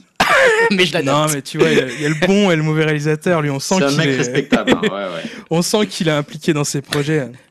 Donc euh, ouais, il a aussi déclaré que si jamais il réalisait le film, il le ferait avec des acteurs asiatiques. Alors c'est euh, sûrement essentiellement un dû euh, pour éviter euh, toute polémique de whitewashing. Ouais, bah ouais, comme avec Voilà, Scarlett Johansson. euh, voilà. Comme quoi euh, les choses semblent changer de ce côté-là. Mais c'est aussi du fait que l'histoire est très japonaise à la base, on pense. hein. Donc euh, des, des choses euh, qui ont l'air plutôt rassurantes, mais euh, bon, on est d'accord, on est encore euh, loin d'être sûr d'avoir un bon film en préparation. Bah, j'ai envie de te dire, on a déjà eu un bon film Akira, mais pas en live, quoi. Ouais. C'était, c'est un, peu, mal, hein. c'est un peu ça le problème, en fait. hein. Je vois on, pas pourquoi comme on il- n'arrête pas de le dire, enfin, c'est quand même très dur à adapter en live euh, des mangas. Déjà, déjà, je pense qu'il y a beaucoup de gens qui le film Akira, donc dessin Mm. animé de l'époque, euh, le trouvent, et je fais partie de ces gens-là d'ailleurs, le trouvent beaucoup moins bien que le manga. Euh, mais bon, tu vois, euh, donc il, déjà il était critiqué à la base, et maintenant on veut réadapter. ce- Enfin bon, bref, c'est clairement ça va Je être suis déjà compliqué de s'en content que ce soit pas James Cameron. euh. C'est ça. Non mais il est occupé sur Avatar euh, 18 là, je crois. ça, on sait plus Ah, c'est pas encore signé à 100%, hein, les choses peuvent encore changer. Ouais, ouais, attention, faut pas parler trop vite avec James Cameron. Il, est- il nous écoute, il nous écoute. Tu lui donnes des idées. Euh, justement, bah, euh, clash des phrases. Julien, on en parlait tout à l'heure. Je te laisse la Ah, parole. tu si veux le faire avant les Ah, les je- séries? Ouais, je te le fais. euh, je- si ça se va, écoute, hein, si, tu, si tu es prêt Ouais, ouais, psychologiquement. Comme tu, tu as déjà commencé à pas mal clasher euh, cette semaine Ouais. et dans ce podcast, je te propose de, de continuer et de nous faire deviner un petit peu, parce que c'est ça le concept. Ouais, hein. je vais quand même vous, pas, pas vous mettre sur la voie, mais j'ai quand même suivi l'actu. C'est gentil. euh, voilà, on n'a pas non plus fait un débat sur, euh, donc sur, sur l'affaire euh, Weinstein, mais bon, je suis resté quand même sur ce sujet-là. C'était un peu difficile de l'éviter, mais c'est vrai que si on avait fait un débat dessus, euh, ça nous aurait pris deux heures vu toutes les affaires qu'il a. Ouais, c'est tu vois, vraiment, je me dis, on pourrait le faire. Après, j'ai vu la masse Ouais, ça, d'articles on qu'il y avait. dû faire fait. un hors-série, je pense. Voilà, Ouais, plus, ça serait un peu. Regarde, tu si tu fais, tu fais un truc sur les actrices qui sont pas concernées. Tu vois, éventuellement, là, tu, comme ça, ça c'est assez court, quoi. Mais je crois qu'à part Jackie Sardou, il n'y en a pas. tu vois, donc bon. en plus, elle est morte. Ça, apparemment, ça n'empêche pas. Ça, non, voilà, on va peut-être apprendre des trucs un peu plus. euh. Donc voilà, la première phrase, euh, je vais la dire. hein. J'en sa- j'en savais suffisamment pour réagir plus que je ne l'ai fait. C'était plus que les rumeurs habituelles, les ragots. Ce n'était pas des on-dit. Je savais qu'il avait fait plusieurs de ces choses. C'est Tarantino? Tarantino, ouais. Ouais, voilà. Tarantino, celle-là on l'a vu passer. Ouais, t'as as été sympa avec nous parce qu'avec l'actu, euh, c'est plus simple à Oui. trouver que d'habitude. Donc c'est dans le New York Times en fait. Euh, Donc euh, en fait il a ajouté qu'il savait pour notamment pour les attouchements sur Mira Sorvino, hein, Mira Sorvino qui est une actrice qu'on voit plus beaucoup d'ailleurs, euh, qui était à l'époque, qui avait été avec euh, Weinstein et qui a aussi été avec Tarantino et qui était une actrice qui avait joué dans Mimic, je crois. euh, euh, Je vois plus trop, ouais, bon, et bref, aussi ouais. dans un dans un Woody Allen, je crois, Maudite Aphrodite. Euh, voilà, donc c'était la phrase un peu confession parce qu'on sait que bah, tout le succès de Tarantino que Tarantino euh, euh, doit à, au- enfin à la À Weinstein Company, euh, c'est quand même énorme. Ça c'est c'est lui qui a produit tous ses films Bien sûr, pratiquement. Euh, Ils sont très amis dans la ils vie, sont en très plus. amis. euh, Enfin, Pulp Fiction, ça a été quand même une réussite pour le pour le, le duo de producteurs et pour Tarantino. Donc c'est vrai que c'était, il était dans une position délicate. Il a d'abord été dans une position à dire, euh, voilà, genre, Je je, suis effondré, je suis, euh. ouais, je sais pas quoi dire, genre, genre, je, je tombe des nues, tu vois. Pour après finalement, et je trouve qu'il l'a plutôt quand même joué euh, euh, assez honnête, tu vois. Mm, mm. C'est-à-dire que voilà, il y a plein de gens qui ont dit pourquoi il a jamais rien dit. Après, c'est peut-être plus compliqué que ce que ça peut paraître là. hein, c'est pas pour le défendre, mais je trouve que sa réaction, euh, je la trouve plutôt, euh, assez humaine et assez. euh, De toute façon, elle était de toute façon compliquée sa réaction. Oui. Et voilà. Donc euh, bon, Donc voilà, la deuxième phrase, ça c'est toujours sur le sujet. Les femmes courageuses qui ont eu le courage de se lever pour dire la vérité concernant Harvey Weinstein sont de véritables héroïnes à nos yeux. Elles portent les lourdes briques qui permettent de construire le monde équitable dans lequel nous méritons de vivre. Donc c'est un duo qui a dit ça, mais il y a surtout une personne qui est un peu une sorte de totem de, de Upcast. hein. On peut pas te dire ça autrement. Channing Tatum. Tout à fait. C'est vrai. Putain. je l'ai deviné juste grâce à ton indice. Ouais, hein, parce j'ai pas J'ai pas vu cette sortie là. Ouais, donc c'est Channing Tatum et, et Red Caroline. euh, donc suite à l'affaire Van Chan, en fait, ils ont annulé un film qui s'appelle Forgive Me, Leonard Peacock, qui était en fait le premier euh, long métrage que devait réaliser Channing Tatum et qui était en fait co-réalisé par euh, Red Caroline et en fait qui parlait d'abus sexuels et qui devait être produit par les, euh, frères- les Ah. frères Weinstein. Ouais, donc, euh, Donc forcément, euh, vu les situations, ils ont euh, Compliqué, là. C'est voilà, c'est une décision aussi quand même assez courageuse. hein. C'est quand même quand tu mets beaucoup d'argent dans un film, quand tu t'investis dans un film. Bon, voilà, après peut-être qu'il va changer de main, qu'il va passer sur euh, mm, mm. d'autres producteurs. Mais voilà, je trouve que c'est qu'il y a- quand même voilà, Channing Tatum toujours l'é- l'élégance et, euh, et la classe à, à l'état pur. Bien sûr, hein, voilà. Il est pas, il est pas le symbole de ce Voilà, il est pas podcast. sur le podcast. pour- Merci Channing. Voilà, donc c'était juste de voilà, c'était euh, il y a pas non plus Ça de- permet c'est de- pas des gros clashs mais Ça permet de parler du débat de Weinstein sans en parler. Donc euh, Oui, c'est voilà, bien joué de ta part. hein. Merci. Non mais surtout que c'est difficile de l'éviter tellement ça c'est ça. Enfin, tu vas sur n'importe où, tu vois, tu vas sur n'importe quel site, t'en parles, et ça a suscité quand même beaucoup de, de- de réactions. D'ailleurs, je crois qu'il fait une cure. hein. C'est-à-dire tous les Américains qui sont. Ouais. euh, Bah c'est bien ça. hein. C'est-à-dire que dès que t'as un Américain qui est pris Ah. pour des, euh, des trucs euh, de d'abus- sexuels, il est, euh, tu sais, il est, euh, comment on appelle ça, enfin le mec qui est sexe, euh, sexe addict. Ouais, c'est ça, il est sexe addict. Ouais, comme, Ouais, mais tu vois, c'est un peu facile. Tu vois, le Ah mec, bah, tu vois, mais- Marc Dutroux, il est peut-être sexe addict. À un moment, non, mais... non, mais à un moment donné, tu vois, c'est un peu. sûr que ça allait déraper, tu vois. On était Non, mais dans c'est vrai, un peu facile, tu vois. Ah, bah, Ah bah c'est- ça, ouais. Ouais, c'est pas de ma faute, je suis un problème. Je suis désolé, je suis sexe addict. Tu vois, vraiment, bon, euh, Bon, j'annonce par contre que la partie divertissement qui est censée durer maintenant moins d'une heure euh, va largement les dépasser parce qu'on en est peut-être à la moitié. non. Ah si si, il reste plein de conseils et d'ailleurs on va les commencer tout de suite avec Dim. Euh, Dim, tu vas nous faire un conseil, du coup tu l'as bien compris assez rapide. Ma foi, euh, un conseil de- d'un film que tu as été voir, dont on avait parlé, on avait tous envie de le voir, on l'avait noté. Ah, il a dans 8 nos- pages. Ah, il a 8 pages, ouais. Bon, bon, bon, bon, bon. Alors on va Non. couper un peu tout Ouais. ça au montage et donc c'est Kingsman bien sûr. Voilà, ouais, donc- Kingsman, c'est bien, merci Dim. Très bien, ensuite. Bon, vous me connaissez, hein, je peux pas faire un podcast sans parler de- du blockbuster du moment. Donc la Kingsman, The Golden Circle. Alors évidemment, ma plus grosse crainte, c'est avéré vrai. Je l'ai trouvé moins bon que le premier, Ah ouais. mais ça veut pas dire que je l'ai pas aimé. hein. Le premier, euh, je m'étais pris une grosse claque, euh, sachant que c'était euh, pas un film que j'attendais euh, vraiment, et ça a été vraiment une bonne surprise. Pour le 2, c'est un peu l'inverse. hein. Je l'attendais beaucoup, mais euh, là, il y a effectivement euh, vraiment plus de surprise. C'est plus un 1.5. hein. Ça reste un bon film euh, quand même, hein, avec des éléments qui faisaient mouche dans le premier, des scènes d'action bien foutues, et ça dès les premières minutes du film. Avec toujours des bonnes idées, comme là par exemple un perso qui utilise un fouet qui se transforme en laser. Bon après pour moi la scène... euh, Une bonne idée. Une bonne idée entre non, mais guillemets. voilà, ça fait vraiment série B assumée, c'est c'est cool. Et euh, voilà quoi, euh, ça vaut quand même pas pour moi la scène du, du premier, euh, la scène de l'église hein, qui était vraiment euh, culte. Euh, Il y a toujours autant d'humour hein, avec euh, quelques scènes bien what the fuck, hein, comme par exemple euh, l'entretien d'embauche euh, que fait subir la méchante à un de ses employés. je vous laisserai découvrir ça. Euh, on voit bien également aussi que les acteurs sont bien amusés euh, à tourner le film. hein. Ils sont franchement très cool, euh, que ce soit ceux du premier, j'aime toujours autant Taron Egerton ou Colin Firth. Et aussi bah, pour les nouveaux, hein, Julianne Moore est franchement impeccable en méchante du film. Juste un peu déçu hein, que certains soient moins exploités. Notre idole de toujours, Channing Tatum, fait plus un caméo qu'autre chose. Et euh, le personnage de Pedro Pascal, hein, qui a pourtant euh, pas mal de temps à l'écran, n'est pas trop développé. Alors, euh, on sent bien que Matthew Vaughn est fan de ces films et qu'il souhaite en faire une véritable franchise. Ce qui est vraiment une bonne nouvelle, hein, car le genre action-espionnage, c'est toujours un peu sérieux. Et là, pour le coup, je suis content d'avoir des films un peu plus fun, voilà, comme celui-là. Un multivers. Il veut en faire un multivers. Et d'ailleurs, il a déjà annoncé un troisième film Eh, et une série télé. et voilà, Donc euh, voilà. Ouais, le- il va tout gâcher. un podcast, il va faire un podcast Ouais, hein. exactement. Ouais. Donc bon, le seul truc qu'on peut espérer, hein, c'est qu'il se renouvelle un peu la formule pour la suite.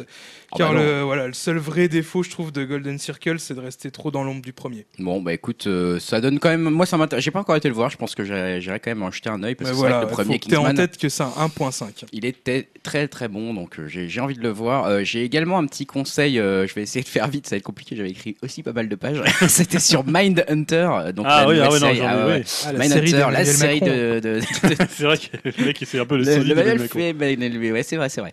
Euh, donc Mindhunter, c'est la série de David Fincher, hein, qui est un peu dans le prolongement d'un d'un Zodiac. Alors je cite un film volontairement, euh, Julien, que, que tu affectionnes beaucoup. Ah ouais, ouais. Mais qu'on retrouve vraiment euh, dans la, dans la parenté de cette série, euh, puisque c'est un peu dans le, la même veine, hein, c'est-à-dire que il y a, il y a voilà, c'est une série qui est là pour être lente, dialoguer, euh, se poser. Il n'y a pas d'effet de manche dans cette série. Il n'y a pas de voilà, ça a beau parler de serial killer, euh, bah, ça va finalement être beaucoup centré sur les discussions euh, que les agents du FBI, puisque ça se passe dans les années 70, au moment même où on va dire on commence à essayer de comprendre ce que sont ces serial killers, bah, ça va se baser sur les discussions qu'ont ces deux agents du FBI euh, avec des serial killers déjà euh, incarcérés pour essayer de comprendre un peu leur mode de fonctionnement.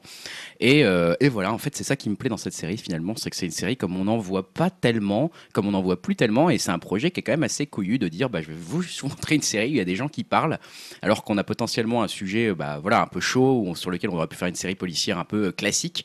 Euh, pas du tout, là on est vraiment dans l'espèce de dans la compréhension du, phénomène du- des serial killers.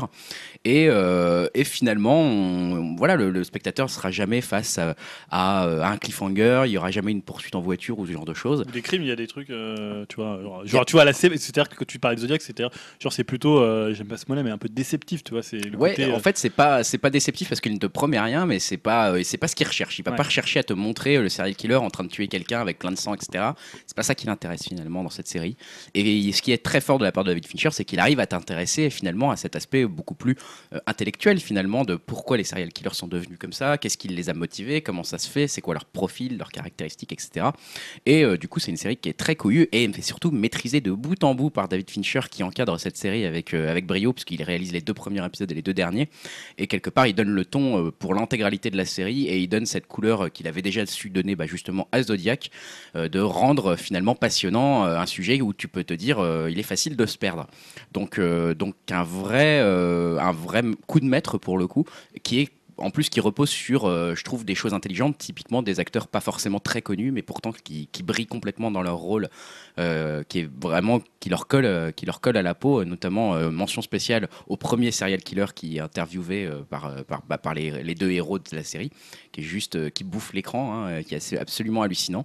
Et je trouve que cette série, elle est également intéressante pour ce qu'elle révèle derrière du mode de production des séries. Alors ça, je fais un petit aparté, mais puisque donc elle sort sur Netflix, c'est David Fincher qui a voulu la faire sur Netflix parce que justement, il était conscient qu'il arrivait avec un projet qui était compliqué à vendre à Hollywood. hein. C'est une série qui repose sur des dialogues euh, principalement, sur des non-scènes, sur une absence de quelque chose plutôt que, que sur quelque chose.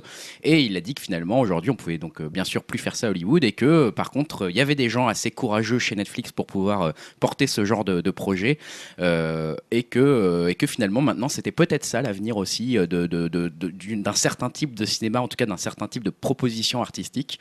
Donc, il est assez même, assez, et j'ai trouvé, je vais citer une de ses phrases parce que je la trouve assez intéressante, il est, il est assez pessimiste sur le cinéma en lui-même, hein, euh, Fincher. Il dit euh, le cinéma n'est pas mort, il, fait, il, propose juste maintenant aujourd'hui quelque chose de différent. Euh, il y a toujours beaucoup de, jeunes au cinéma, qui vont au cinéma, mais ils sont tous sur leur téléphone. C'est plus maintenant un, un- un événement social, une réunion sociale comme peut l'être un feu de camp où le film serait le feu. Et euh, il, le- il le voit un petit peu comme ça maintenant, le cinéma. Alors, ça ne veut pas dire qu'il en fera plus. hein. On sait qu'il est euh, impliqué notamment dans World War Z2, donc euh, il joue encore le, le rôle des grands studios, etc.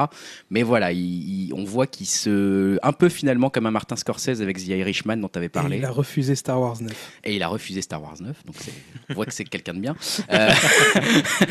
On- pas été mal quand même. on voit quand même qu'il y, a il y a une voie qui est en train de plus en plus de se dessiner avec Netflix qui, qui ose produire ce genre de projet un peu couillu, qui ose faire des films d'auteur à 30 millions de dollars, justement, tu parlais des Ouais. budgets moyens, euh, et qui est en train de d'émerger et qui permet de faire émerger des séries comme Mindhunter que je vous conseille donc vivement.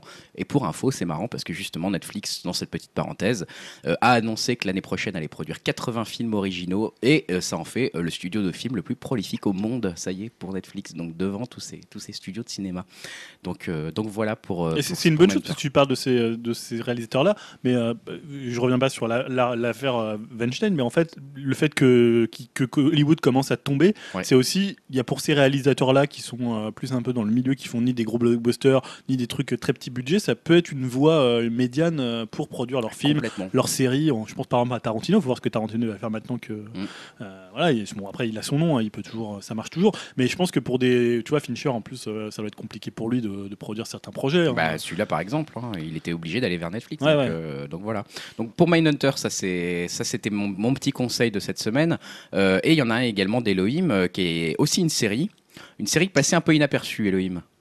Ouais, absolument. euh, C'est Good Behavior. Et bah, alors, je pense que pour le coup, c'est peut-être pas distribué en France. Euh, c'est distribué par la TNT et Hulu euh, ici en Amérique du Nord. Il me semble que c'est sur OCS. c'est une aussi. série qui est euh, adaptée d'un d'un roman de celui qui avait fait Wayward Pines. Je sais pas si vous vous rappelez la série qui était sortie il y a, il y a deux ans Ouais, ça me dit. Produite par avec. Matt Dillon, je crois. Produit par Euh, Shyamalan, qui, tu était- dis qui était sympa. Ouais. Comment? Non, c'est Dimitri qui dit que c'est produit par Shyamalan cette série Wayward, Wayward Pines. Ouais, voilà, c'est hein. ça. Ben, C'était basé sur, sur aussi un roman de, de lui. Alors là, ça n'a rien à voir, c'est pas du tout du fantastique, c'est euh, c'est l'histoire d'une euh, euh, alcoolique plus ou moins reconvertie euh, qui, euh, qui est euh, très chic. C'est En fait, c'est joué par Michelle Dockery, qui était, euh, euh, qui était l'actrice principale, je crois, de Downton Abbey. Hmm. Et en fait, elle joue donc une, espèce, une voleuse qui se retrouve embriguée, qui suit un, un serial killer. Euh, pas un serial killer, plutôt un hitman, quoi, un, un tueur. Et euh, en fait, elle, se- elle se retrouve euh, vraiment attachée à lui et elle le suit dans ses aventures. Et voilà, c'est l'histoire de vraiment de ce couple qui est pas fait pour être ensemble et, euh, et c'est vraiment très très sympa. Je vous conseille d'y jeter un œil. Et la seconde saison sort ce mois-ci en fait, c'est pour ça que j'en parle. D'accord. Bah, good behavior, on va, on va regarder ça. Merci du conseil, Elohim. Euh, on, parle, on continue à parler série, Julien? On continue à parler série avec euh, aussi une série qui est dans l'actu, qui est pas euh, pour le coup un conseil, qui, est- qui avait plus envie d'être. euh, T'avais plus envie de nous poser des questions sur cette Voilà, série. de, j'ai de faire une nouvelle pastille. C'est une nouvelle pastille, la pastille. Que j'ai appelé l'attentiomètre. Ah d'accord. l'attentiomètre. J'avais pas vu ce nom. Non, mais je l'ai, appris, je l'ai mis après. D'accord. Hein, voilà. non, le principe, c'est finalement de mesurer le degré d'attente qu'on peut avoir pour soit une nouvelle, soit une nouvelle série, soit surtout une, une nouvelle saison de série. Et donc là, forcément, on est le 27 octobre. Eh ouais. Euh, et sortait aujourd'hui, enfin d'ailleurs tous les, les épisodes sont disponibles, euh, je crois d'ailleurs, tu peux Now. d'un coup. Right now. Voilà, je vois le petit, euh, le petit pins de le petit badge. Que le, le petit badge de Dim qui me montre comme ça très fièrement le, le badge de Ah, je Stranger Things. pour te troller. C'est sympa. Et donc en fait voilà, je vais parler de Stranger Things puisque ça sort aujourd'hui. Il y a Eh eu ouais. la bande annonce, on va dire c'est la deuxième ou troisième bande annonce, euh, genre final, final bande annonce. Et en fait moi je me demandais si vous étiez, vous étiez toujours hypé par la série. Alors, déjà est-ce que tout le monde l'a vu à la première saison? Oui. Ouais, Elohim Oui. aussi t'as vu la première saison, donc voilà. c'est- Ouais, ouais, absolument. Donc on va dire que c'est une des séries qui avait fait le buzz le plus important. C'était euh, On en avait l'été- parlé, l'été hein. l'été Ouais, ouais. dernier, c'était un peu le truc euh, dont tout le monde parlait. Et enfin moi je sais pas, j'ai un peu de mal à me dire j'ai envie de la voir. Je sais pas, c'est un peu la série où je me dis voilà il y a une, une première saison, je trouvais ça bien, pas génial mais Je suis bien. un peu comme toi. Euh, ça pouvait sympa. se terminer là et j'en étais pas plus mécontent. Là, c'est vrai que la bande-annonce, quand tu la vois, alors elle est toujours très. euh, Elle est très bien montée. bah, hein. allez, on va brosser les, les fans dans le sens du poil. euh, on va leur dire, ah, regardez, on est il y a Ghostbusters. Oh, regardez, il y a plein de petites, de petits trucs, de petites, de petits clins d'œil aux années 80. Maintenant, je sais pas tellement si. En plus, c'est vraiment, ça a l'air vraiment d'être une suite directe. Je sais pas si j'avais envie de voir ça en fait. Bah, ouais. Moi, j'étais pas spécialement hypé non plus. Et euh, bon, bah, ça compte pas trop. Mais aujourd'hui, j'étais au Comic Con et euh, ils ont un stand énorme euh, Netflix euh, sur Stranger Things où ils reproduisent l'appartement de Winona Ryder avec les, les guirlandes. Ah oui, vu que les lettres de l'alphabet. Il y a aussi tout un passage où on peut monter sur les vélos avec le décor de la rue, des gamins et tout. Et j'ai pu discuter un peu avec des gens qui ont vu quelques épisodes. Je précise des gens qui travaillent pas pour Netflix, mais d'autres journalistes. Et euh, ils étaient très très enthousiastes. Ils ont pu voir euh, les euh, quatre premiers épisodes et ils étaient vraiment super enthousiastes. Pourtant, il y en a certains qui me disaient. Ouais, on avait un peu peur que ça soit trop exagéré au niveau des références des années 80, euh, un peu comme la première saison, mais peut-être encore en pire, hein, comme tu disais avec Ghostbusters, Ouais, Dragon Slayer ou autre. Et ils ont pu me dire que c'était mieux, mieux inséré dans la série, que c'était vraiment bien fait et que bon, ils n'ont pas vu le reste, mais que les quatre premiers épisodes étaient euh, très, euh, très en- encourageants et que ça donnait vraiment très. Et c'est vrai que t'en parlais, il y a une promo assez dingue. Enfin, je sais qu'à Paris, Complètement fou. Ouais. Bah, c'est Ouais, hallucinant. J'ai jamais vu ça pour une série. Il y a des affiches partout euh, en 4x3. euh, je crois que c'est à Saint-Lazare. Ouais, Saint-Lazare, malade quoi. Mais tu vois, pour une série, j'ai l'impression que c'est. euh, c'est j'ai rarement même vu ça pour un film ou tu vois ou un jeu ou euh, c'est quand même assez dingue quoi. C'est c'est devenu une espèce de phénomène. euh, tu vois un peu à la- comme un peu Game of Thrones était. euh, Enfin et toujours d'ailleurs. Euh, Bah, c'est simple, euh, à la Comic Con, euh, c'est que Stranger Things et les Funko Pop. ah oui. En gros, en gros c'est ça, quoi. si je devrais résumer. Enfin, j'exagère un peu, mais pas loin. Toi, Elohim, tu l'attends euh, la seconde saison de, de Stranger Things ou pas Ou t'es un Non, peu pas du tout. Ouais. En fait, bah, j'ai bien aimé la première, mais euh, aussitôt que je l'ai terminée, je l'ai oublié. Quoi. En fait, j'en ai pas retenu grand-chose. J'ai pas passé un mauvais moment du tout. Hein. Ouais, j'ai pas de, de critique précise à apporter, si ce n'est que je trouvais qu'il y avait plein d'incohérences au niveau de, de- du rapport entre les. Enfin, les méchants étaient nuls. J'ai trouvé vraiment. Ils avaient leur but était, était pas clair et ils étaient euh, Bah, on peut-être très méchants au début. Ouais. et complètement nuls à la fin. Enfin, voilà. Mais c'était les seuls trucs que je pouvais reprocher. Sinon, le, le série est bien. Je pense que le flic était le personnage le plus intéressant, sans Ouais, doute. ouais. Euh, les gamins étaient bien. Pour une fois, ils sont, ils étaient pas chiants. Je les trouvais pas lourdingues, ce qui est souvent le cas dans des, des trucs comme ça. Euh, mais ouais, je sais pas. Je l'attends pas plus que ça. Je, je la regarderai sans doute. hein. Euh, J'espère qu'elle fait pas 20 épisodes, quoi. Mais euh, Neuf. je la regarderai sans doute, mais je l'attends pas plus que ça, quoi. Voilà. Ouais, 9 J'attends que ça épisodes, tasse. 9 Ouais. épisodes, Didim. Bah, après, j'ai pu voir un petit peu le début du, du premier épisode euh, ce matin là. Mhm. Et euh, ouais, non, ça a l'air d'être quand même assez, assez cool. Enfin, j'ai bien aimé euh, retrouver, on va dire, l'ambiance euh, de la première saison, mais euh, c'est vrai que ça avait l'air d'être un peu d'un côté un petit peu plus léger, enfin, euh, où on les voyait euh, justement euh, dans la salle d'arcade qu'on peut voir dans le trailer, mais là on, en voit un peu plus qui jouent à des vieux jeux et tout. Enfin, je sais pas. C'est vrai que ça, ça, ça, hum, tire un peu sur la, la corde nostalgique, mais moi ça m'a fait plaisir de voir ça et ça a l'air d'être vraiment sympa quoi. Ouais, bon, bah, la tensiomètre pour sa première, euh, sa première, euh, voilà, sa première on n'est pas, version. on n'est pas chaud chaud. voilà, hein, sur une échelle de 0 à 100, on n'est pas au top de la tensiomètre. Bon, on en fera bien un conseil. Ouais, ouais, on verra, on verra, on en Bah, il, vaut reparlera. mieux être, il vaut mieux être agréablement surpris, je pense, Ouais. plutôt que. Tu vois Tout à Donc je fait. préfère rien attendre et puis on verra bien si C'est bien, tant mieux. Tout Mais à fait. c'est vrai qu'attendre à tout prix un truc comme ça, c'est généralement il y a un goût fade dans la bouche un peu quoi. Peut-être, peut-être que Julien, t'aurais dû faire la tensiomètre sur l'heure des trailers et le premier trailer que tu nous as conseillé, hein, puisqu'on va passer à cette rubrique. Et le premier euh, trailer que Julien nous a mis, c'est- s'appelle Tout là-haut. Ouais. Donc Et c'est un peu euh, le. là, là, le- je pense que la tensiomètre va crever le plafond tout de suite. hein, parce que c'est un film avec Kev Adams. Ouais, c'est un film, c'est un peu le Ciao Pantin de, de Kev Adams. Il l'avait pas déjà fait ça? Pour Tu sais, où il faisait un braqueur au grand cœur là. Lui, à s'appelait l'affiche, il a il a l'air Ouais. tout Ah sombre et oui. Michael Youn, Michael Youn l'a fait aussi son Pantin. C'est vrai, Je c'est sais vrai. plus quel film c'était. avec- Avec le singe là Ouais, avec un clown. Ah, Non, avec un clown, avec non, un clown. ouais, Bah, justement, avec un clown triste quoi. Ouais. Ouais, voilà, ouais, il avait tenté ça. Donc là, c'est quoi? C'est euh, ouais, c'est Kev Adams un peu face au vide, face à lui-même, face Dans- le matin dans un miroir. non voilà, à l'immensité de la montagne. Donc euh, en fait, il joue. J'ai l'impression qu'il joue un YouTuber. J'ai pas trop compris Il joue son propre rôle. Voilà, il joue un peu Kev Adams. Je pense que c'est un peu sa- son rôle dans la vie, c'est Kev Adams. Et en fait, il rencontre une star de la glisse qui est jouée par Vincent Elbaz. Donc c'est un film de Serge Azanavicius, hein, donc Ah, c'est ça. frère, je crois, de, Ouais, de Michel. C'est Michel, il s'appelle C'est- Mais il, est- il a juste mis en gros d'idée. Allez, venez. hein. Et d'ailleurs, dedans, il y a Bérénice Bejo, donc sa belle-sœur. Bah ouais, c'est ça. Euh, voilà, je pense que c'est ils sont frères. hein, Tant qu'à faire. Euh, et en fait, moi, il y a un moment que j'adore. Euh, quand euh, Kev Adams il dit, je crois d'ailleurs, il parle avec avec avec comment avec euh, merde comment il s'appelle euh, Vincent Elbaz Non, avec la, la- Ah, avec, avec Bernice avec Bérénice Bejo. Il lui dit, ce qui est beau, c'est l'harmonie du mouvement avec la pente. Voilà. J'ai trouvé cette phrase. Et il prononce ça d'un ton sérieux, tu sais. euh. Ouais, mais je pense que là, il y a de l'Oscar qui. Ouais. Ça te César, prend au nez. mais- Ça te... Oh, de l'Oscar. Oh, Voilà, de donc euh, l'Oscar. ça a l'air quand même bien pourri. En tout cas, tu disais qu'il était peut-être face à lui-même euh, dans cette bonne annonce, mais euh, au cinéma, il sera pas face à moi. J'irai pas le voir. Breakdance On devrait voir un Le clash petit, des phrases. un petit jingle break parce que alors là c'est- c'était superbe. Superbe Dimitri. Euh, dans les... Non, ça vous a pas plu, ça, ce- Oh, tout, tout là-haut. écoute, non. Non, moi, non, ça m'a pas spécialement convaincu. Écoute, non, non, non, non, la tensiomètre est, est Je pas. préfère revoir euh, Point Break le remake. Tu vois. Oh putain, ça va loin. Je préfère voir Dora l'exploratrice en live. Non, bah non, parce que là, c'est quand même les, les- la montagne, tu vois. Ouais, c'est sûr. même- Non, mais bon, écoute, euh, non, non, t'essaies de nous vendre du rêve, mais ça marche pas. Euh, je propose tout de suite de passer par le gros morceau de Dimitri, euh, parce que forcément, dans l'heure des trailers, il s'est passé un petit événement euh, au cours de ces deux, trois dernières semaines, du coup. C'est euh, la- le trailer de The Last Jedi.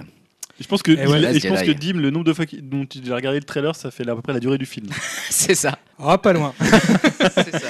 2h10. Peut-être pas quand même, mais c'est vrai que je l'ai regardé quand même euh, pas mal de fois.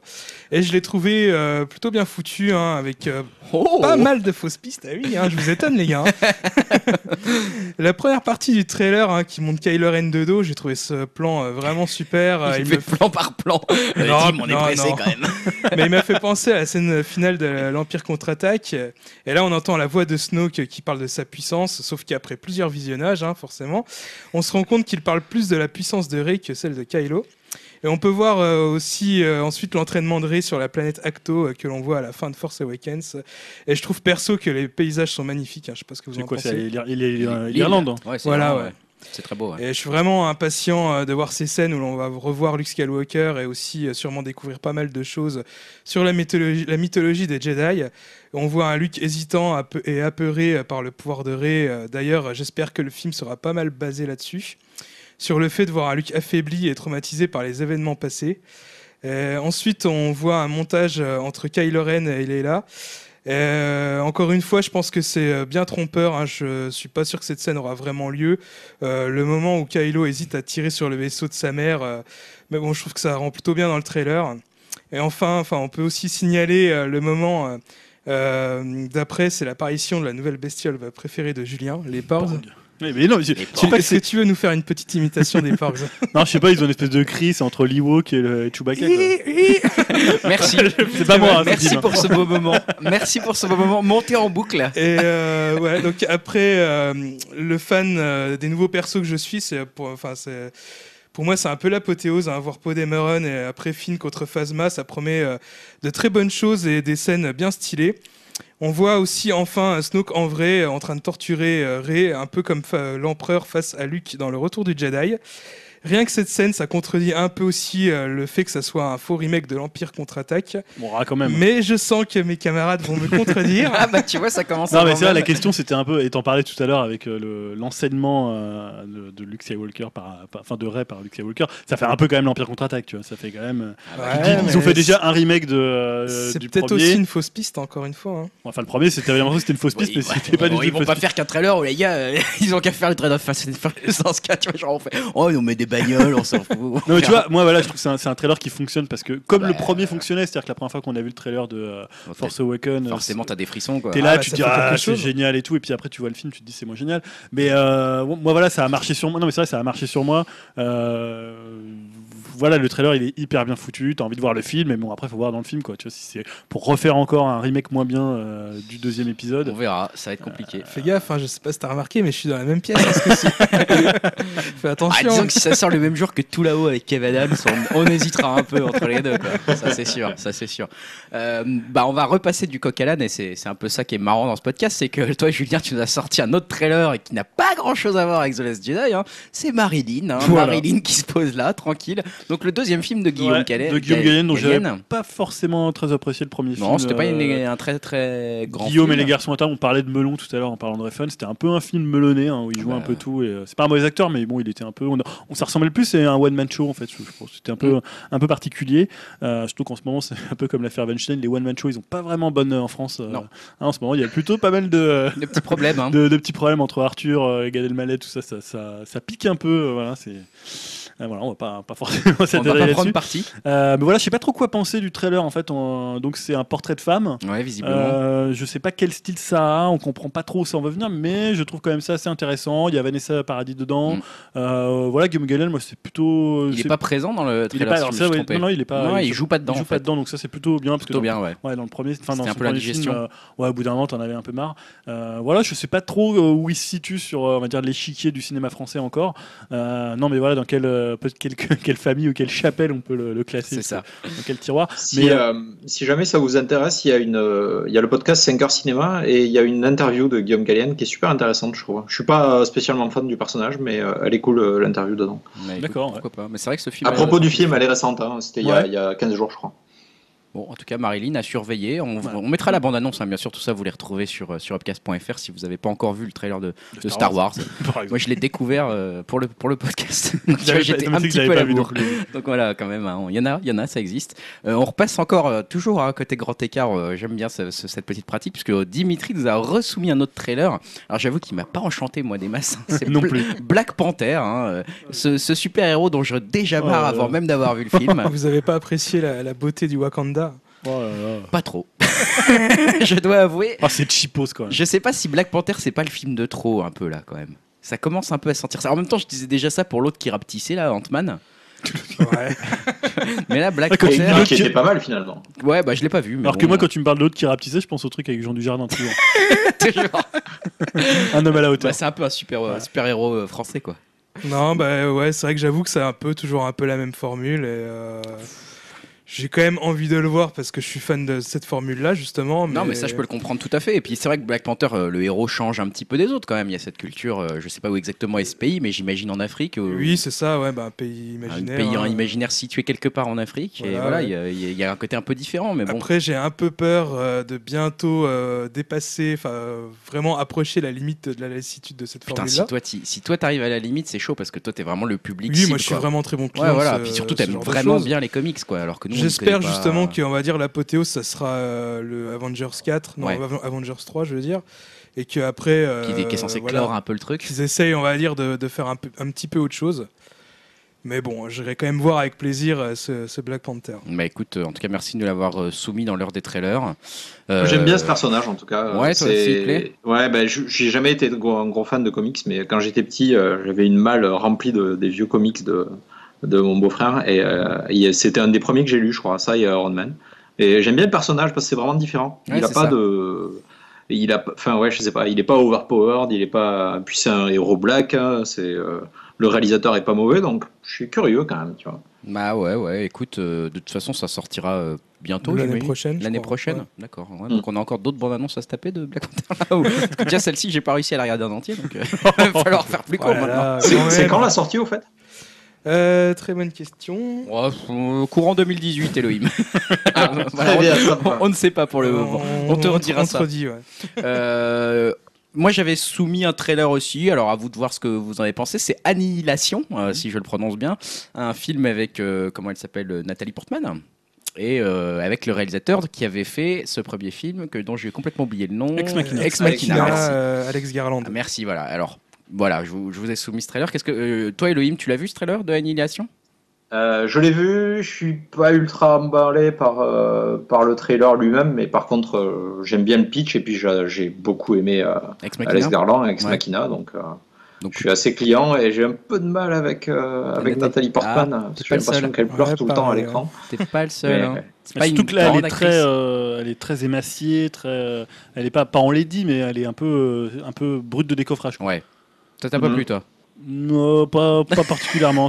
ça tu, je crois que tu- quand tu l'as vu tout à l'heure, enfin, faut dire, mais faut dire que je l'ai vu tout à l'heure en vite fait euh, avant vite le fait, avant podcast, le podcast, et t'as dit euh, c'est comme si euh, les frères Wachowski refaisaient Avatar. Ce qui est pas la- le meilleur des compliments quoi. les sœurs Wachowski derrière Les les sœurs. Wachowski pardon. Putain, ils m'ont fait flipper les sœurs Wachowski foutu le bordel à Paris, Putain, moi j'ai cru que c'était un attentat. le Ah truc, hein. ça y est. oh là Non là. mais attends, t'as pas vu ce Bah, truc si je l'ai vu. Non mais pour dire, ils ont fait un feu d'artifice à la Tour Eiffel en plein mois d'octobre. Et puis surtout un truc secret qui était pas annoncé quoi. Ah oui Moi j'entends ça, je me dis mais attends c'est le tonnerre. Bon je vois que c'est pas le tonnerre. Je me dis bon en octobre il y a pas de feu d'artifice. Je sais pas il y a une tuerie, euh, une tuerie de messe tu vois. Bah ouais, parano ouais, quoi. ouais, forcément en vivant à Paris. C'était que Sense8 euh, saison 3 c'est ça Ouais c'est ça. Enfin, ou le film. Et- Ouais, et- c'est ouais, l'épisode final, euh, final pour Sense8. conclure la série. Moi c'est une aparté sur les, Voilà. les Bon, annihilation, on verra où ça, où ça nous mènera. En tout cas, on sait où on va passer nos 15 prochains jours, puisque c'est la rubrique 15 prochains jours au ciné. Quelle transition, bravo. Euh, et notamment le 1er novembre. Alors, il y a pas mal de sorties. hein. Là, vous m'avez sélectionné des films en masse, donc euh, bravo les gars. Euh, à, vous de me les, à vous de me les vendre un petit peu. Euh, alors, déjà, il y en a un qui, qui me fait beaucoup rire, c'est Oh, Geostorm. il est bien génial, sûr, Geostorm. Geostorm. Elohim, bien sûr, a foncé sur l'occasion de Geostorm. Elohim, il l'a mis, bien sûr. Ah bon ouais, ouais. Non, il a pas mis. Bah, ah si, tu es d'accord, il a mis. Elohim, il l'a mis, ouais, ouais. D'accord, ouais. je pensais que tu Bah, moi, je suis toujours client des films catastrophes. Mais oui. euh, Je peux jouer à un jeu vidéo en les regardant, euh, tu vois, ça me dérange pas. J'écoute les dialogues en VF, euh, voilà, ça me va bien, quoi. Ah, Et et celui-là a l'air bien, bien nanar. Oh là là, ça a l'air un- le nanar ultime. Ah ouais. Et puis à chaque ouais. fois, on se tape la bonne annonce sur les vidéos YouTube. euh, Ah, c'est avant, clair. Au cinéma, je l'ai vu au Je l'ai vu mille fois la bande-annonce de Avant le sens de la fête, je l'ai vu. Oh putain, ils ont bien compris le public cible. Ah putain, en plus, il y a Gérard Butler. Quand même l'acteur Eh par- de nanar par excellence. Et ouais, donc ça, ça sort le 1er novembre. Non, mais en hein. plus, ça a l'air. Enfin, c'est un peu Ah, le c'est rencontre. complètement con. euh, C'est C'est un peu con. le jour d'après. euh, Ouais, ça, genre, il y, y a une tempête, on mais sait c'est pas trop le, pourquoi. euh. c'est le hum, l'associé de Roland Emmerich qui l'a réalisé, il me semble. euh, Voilà, c'est pour ça. euh, Dean. Devlin, un truc comme ça, il me semble. Mm, Là, tu Donc me- à mon avis, ça va être un peu du, du même niveau. Ouais. Ça a Ça doit être un anagramme de son nom. euh, il s'appelle euh, Laurent, euh, Laurent Gemrich. Euh, Mais si c'est aussi bon, tu vois, que moi, que San Andreas, je suis client. Ah bah ouais, mais San Andreas, Ouais, c'est exceptionnel. Il y avait le rock aussi. Et là, il y avait surtout. Alexandra Daddario. hein, euh, ça, Ah, mais San Andreas, c'est un nanar qui est complètement assumé, qui est Ah, mais génial. qui est complètement culte. Ah, oui, complètement culte. Euh, toi, tu as aussi sélectionné, Julien, un film euh, qui s'appelle Jeune femme. Oui, complètement euh, différent. Que j'ai sélectionné aussi, mais je me souviens plus trop pourquoi. Euh, donc c'est Caméra d'Oracan, donc Ah, qui c'est ça, récompense voilà, c'est le, ça. le premier premier film. Donc et alors bon, ça doit surtout au personnage donc Ouais. de Laetitia Doche. Ouais, que ça. Je ne connais pas du tout, mais qui est vraiment excellente dedans. Ça a l'air d'être le portrait un peu aussi euh, doux amer. Ça va être un peu le mot du podcast. Voilà, d'une jeune femme. Ça a l'air assez drôle. Je trouve qu'il y a un ton. il y a vraiment un ton. Ouais. Euh, je pas Film trop. assez étrange, en tout cas, euh, grosse performance visiblement de cette mademoiselle Ouais. Doche, parce que ouais, même dans la bande-annonce, on sent que waouh, euh, il y en a derrière le capot et qu'elle est très intéressante. Quoi. Enfin, vraiment un film qui a l'air très très intéressant. Ouais, je sais pas trop comment c'est le classer. réussi, je euh. Pour le coup, ce qui est rare pour les films français, je trouve que on- Non, on est pas c'est très bon c'est en, en bande-annonce, moi je trouve. Ah oui, en bande annonce. Ouais, en bande-annonce, ouais. Là, je la trouve assez réussie pour le Ouais, coup. non. Euh, bien sûr, euh, si, dans les autres films qui ont été sélectionnés alors, euh, par Dim et également par moi, il y a, euh, il y a euh, Jigsaw, qui est le Ah oui. reboot de la série Saw. Ouais, Si j'ai un- bien compris. ouais, ou Reboot, peut-être même une suite, suite, on sait parce que, Ouais, ça se passe Oui, dix ans ça se après. passe 10 ans après, euh, ouais. Voilà. Et bon, c'est un peu euh, des films de merde, on va dire. Ah, Saw. Bah, Il y en a eu combien? 7, 8 Euh, Je sais 8, plus. donc là c'est le 9ème. D'accord. Euh, mais bon, je sais pas, je, suis content parce que c'est un peu la petite tradition d'Halloween de regarder son, euh, Son son saut. Surtout qu'ils sortent pas euh, dans mon cinéma. Et donc, euh, moi, ce que j'aime, euh, mon petit plaisir coupable, c'est de, me- de- de le télécharger en screener bien pourri, en version québécoise. Limite, j'arriverais même pas à regarder un saut en qualité. euh, ça, ça te paraîtrait trop bien. et en VF, ni, ni VF, ni VO. hein. Il me faut une version québécoise. Ouais, ouais, c'est normal. Euh, en parlant de Québec, euh, Elohim a sélectionné un film. Alors, je sais pas s'il sort en France ou pas. Mark Felt, c'est ça? Ouais, Mark Felt. Euh, bah, écoute, euh, alors attends, parce que je retrouve mon truc. Euh, donc c'est avec euh, Liam Neeson Ouais. et c'est l'histoire de Deep Road. Ça a l'air, euh, ça a l'air pas mal. Écoute, je, je sais pas. Bah, Liam Neeson, je- j'y vais toujours un peu Le, méfiant. le- film ou l'indicateur C'est attends parce que ça peut changer beaucoup ma- mon envie de voir le film. ça. Est-ce que c'est l'histoire du, du film Deep Throat ou est-ce que c'est l'histoire de l'indic Deep Throat? C'est, c'est l'histoire de, de Washington et du, D'accord. euh, Ah zut. ouais, ouais, de l'informateur de Washington. Ah bon bah j'irai pas le voir. bon en même temps, Liam Neeson qui joue le rôle de, de la Non, on- de tu- Deep Road, je sais pas si On, on sait jamais, hein, tu sais, un rôle de composition, euh, pourquoi pas. Quel acteur incroyable C'est ça, une performance inoubliable. Euh, D'après une histoire vraie, Dim, qu'est-ce que c'est que ce film? C'est un thriller réalisé par euh, Roman Polanski. Je sais pas si on peut en parler de Roman Polanski. Ouais, attention, c'est un petit peu- sujet un touchy là. petit peu tendu. Euh, ouais, non, enfin, il a fait quand même euh, plutôt des bons films. Ah donc, oui, euh, voilà, j'ai quand même envie de voir, rien que par curiosité. Et puis bon, il y a Eva Green, donc un film avec Eva Green. Tu l'as euh, pas sélectionné, toi, Julien Euh, non, quand- parce que j'allais le sélectionner, puis j'ai vu la bande-annonce. euh, je trouve que, enfin voilà, c'est toujours un bon réalisateur Ça a de l'air thriller. convenu hein. quand même. hein. Ça a l'air. Alors, je sais pas si c'est convenu, mais euh, voilà, la bande-annonce c'est pas extraordinaire. Euh, puis il y a Emmanuel Séni, je suis pas un grand fan, Ah, donc il la met tout le temps dans, dans ses films. hein, un peu, c'est la Mila Jovovich, euh, Mila Jovovich française. Mais il est pas avec elle. Bah oui, c'est Enfin, sa Si, femme, il avec me elle, semble, c'est sa ouais. femme, ouais. Oui, je- Mais j'ai même pas vu la bande annonce. Il n'y a pas d'autre raison pour la mettre dans un film, je, je comprends pas. Euh, Euh, bon, plus que sa sœur déjà, mais euh, Ouais. voilà, on va pas non plus, on va pas se mentir. Euh, non, et voilà, je sais pas, ça va pas non plus. euh, il sait faire des thrillers, donc euh, je pense que la mécanique peut être euh, assez réussie. C'est un super réalisateur, mais euh, voilà. Mise à mort du cerf sacré également. On est toujours le 1er novembre, hein, Ouais, donc il y a du film à voir au ciné. hein. films. ouais. Mise à mort du cerf sacré, je l'ai sélectionné aussi, c'est le réalisateur euh, de The De Lobster. The Lobster. Donc un film qui était particulièrement étrange. Moi je l'ai pas vu, j'ai pas eu la- l'occasion de le voir. Euh, bah écoute, moi The Lobster, je l'ai vu et euh, à l'heure actuelle, je sais toujours pas si je l'ai aimé ou pas. Ça, c'est ça, ça, j'aime- ça, j'aime bien dans un film, tu vois. Et c'est vrai, c'était vraiment hyper bizarre, et, euh, mais ça m'a pas laissé indifférent. Et donc du coup, j'ai bien envie de voir son nouveau film, hein, voir si c'est de la même trempe et euh, si ça me questionnera toujours autant euh, Ah bah deux ans plus tard. Déjà avec Mise à mort du cerf sacré avec un titre pareil, euh, on a envie de le voir. Je trouve que c'est assez réussi. Qu'est-ce qui reste encore? Il y a encore un autre film qui s'appelle euh, le, le Fidèle, qui est un film d'action, si j'ai bien compris. hein, euh, Policier thriller euh, réalisé par le le réal de Bullhead, un film euh, belge qui était vraiment euh, génial. Je sais pas si vous l'avez Ah vu. oui, je me souviens des critiques C'était un peu le ouais. film qui avait révélé euh, Mathias euh. Ouais. Ouais. Euh, un très bon polar, euh, un peu dans une veine, on va dire, un peu euh, scorsésienne. Mhm. Donc euh, voilà. euh, Et là, il y a encore Mathieu Schoenaerts. Ah, voilà, et il y a Adèle, Adèle euh, Extrachopoulos, Ouais, voilà. Si je le prononce bien, je ne sais jamais. donc euh, voilà, ça me, ça, me, ça me hype pas mal. Ouais, ouais, il y avait l'air d'avoir une réalisation en tout Mm. cas assez, euh, assez propre et puis des scènes qui avaient l'air Mm. assez Mais en tout cas. Bouled, si vous pouvez le voir, euh, Bouled, ouais. foncez. hein. Ah, petit conseil dans le conseil, ça fait toujours plaisir. Euh, il reste un film, c'est Carré 35. Alors, c'est un film documentaire. si Ouais, compris, alors Julien. oui, je vais un peu plomber l'ambiance. Ouais, pas ce sujet le plus marrant. Ah, j'ai raté un truc peut-être. Euh, Je- ouais, j'avais aussi proposé Carbone. Le Ah, pardon, film ouais, je l'avais pas Olivier Marchal. Ouais.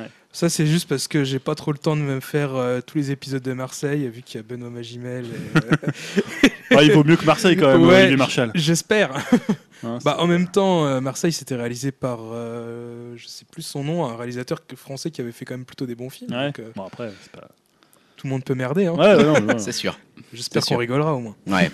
Et Carré 35, euh, là pour le coup, on va pas rigoler. Non. Carré 35, j'ai trouvé vraiment la bande-annonce. j'ai failli euh, chialer devant la bande-annonce, moi déjà. Oui, parce que alors, je vais dire rapidement l'histoire. C'est en fait un, un, un homme qui va aller interviewer ses parents sur en fait euh, la mort de, de sa de sa sœur qu'il n'a pas connue, qui est morte à 3 ans. Mm. Euh, enfin, où il se rappelle plus. Et en fait, euh, la mère notamment, enfin même le père, n'ont gardé aucune photo de cet enfant. C'est comme ouais. si ils avaient tout effacé. Ils de- ont de tout effacé. Ils ont tout effacé. brûlé. Ils ont tout brûlé, ils ont gardé aucun. Et en fait, ce qui est assez fascinant dans le, la bande-annonce, ou même j'imagine dans le film, c'est c'est ce côté. Il y a une espèce d'impudeur en fait, la façon dont il pose des questions comme si c'était quelque chose qui concernait presque pas son histoire de famille. ah C'est une histoire de famille, c'est un secret de famille. C'est bouleversant Et en fait. Enfin, voilà, c'est tu te dis c'est quelqu'un qui n'existe plus du tout.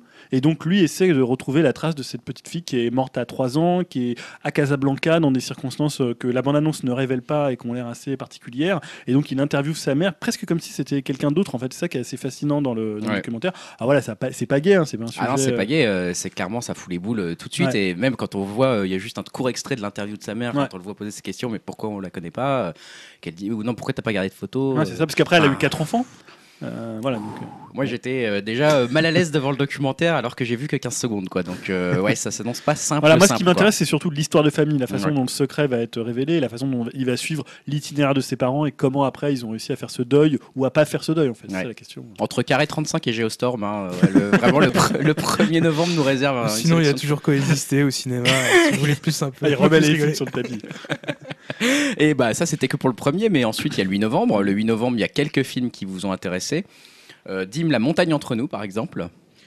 Euh, ouais, un film d'un crash d'avion. J'étais euh, assez étonné que tu sélectionnes ça. C'est Idris Elba, c'est ça? Ouais, puis j'aime bien ce genre de film un peu euh, Survivor. euh. Ouais, mais c'est pas des cannibales, hein, ils vont pas se manger. Hein. Ah, merde. Parce que moi, je suis vraiment fan de cannibalisme. Bah ouais, c'est pour Je ça que j'étais toujours étonné. chez toi ce soir c'est Ouais, ouais, ouais, normalement, mais bon, non, mais j'étais très étonné euh, sur, sur- sur ce choix, mais bon, écoute, Non, mais pourquoi pas J'ai pas trop vu la bonne annonce, mais ça me, ça me donnait envie, on va dire, vu la- l'affiche, et le thème. Bon, par contre, il y a un film, là, je comprends bien pourquoi tu l'as choisi, ainsi qu'Elohim, hein, c'est The Foreigner. The Foreigner avec Jackie Chan et Pierce Brosnan, nous précise Elohim.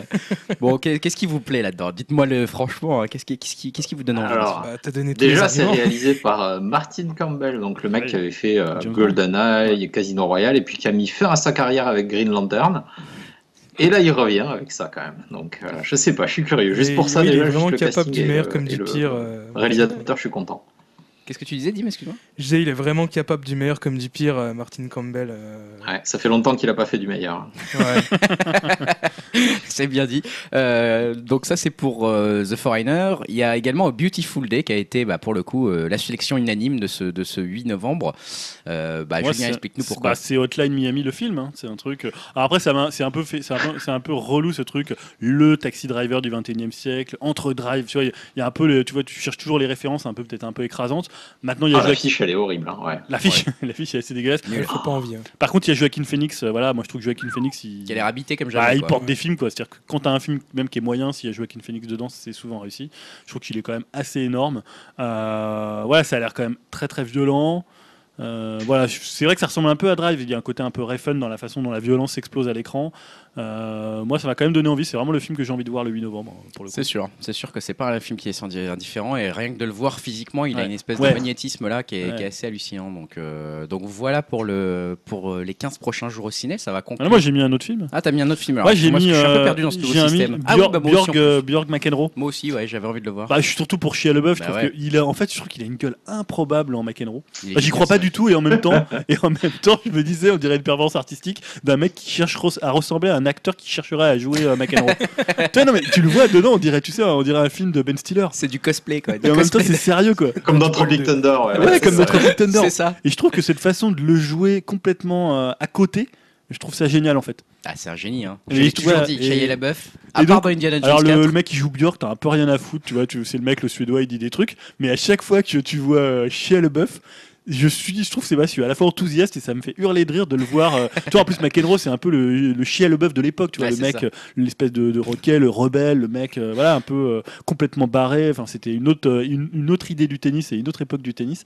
Et voilà, je sais pas. En plus, les films sur le tennis, il y en a pas tellement. C'est pas, tu vois, comme la boxe, c'est pas un sport très Mm. cinématographique ou télégénique ou c'est un, un sport assez dur à rendre en termes de tu vois on- à la télé ça marche mais euh, Il y aura la guerre des sexes dans, bien, dans quelques Ouais, temps. il y aura- ouais. Mais bon.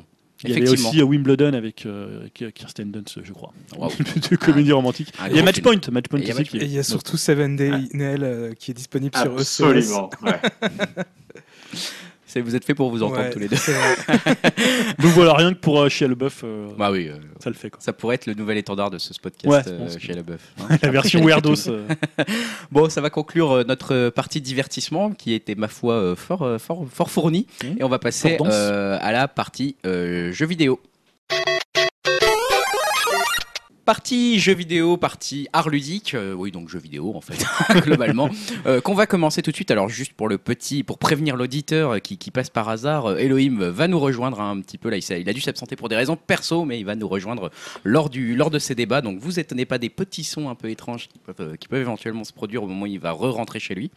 Et on va commencer cette partie jeux vidéo comme d'habitude avec un sujet un petit peu bilan, un sujet un peu de débat, un sujet un peu de voilà un peu plus peut-être distancé par rapport à l'actualité que Julien nous a proposé, euh, comme d'habitude, avec le plus grand plaisir. Oui, puisqu'on avait fait nos années euh, Super Nos Nintendo. années Super Nintendo. Donc qui là, est- c'est notre année VR. Enfin, c'est c'est plutôt c'est mon ton année VR, en fait. Non, non, c'est pas ça. C'est parce qu'il y a pas mal en fait de d'actualités euh, liées à la VR euh, ces dernières semaines.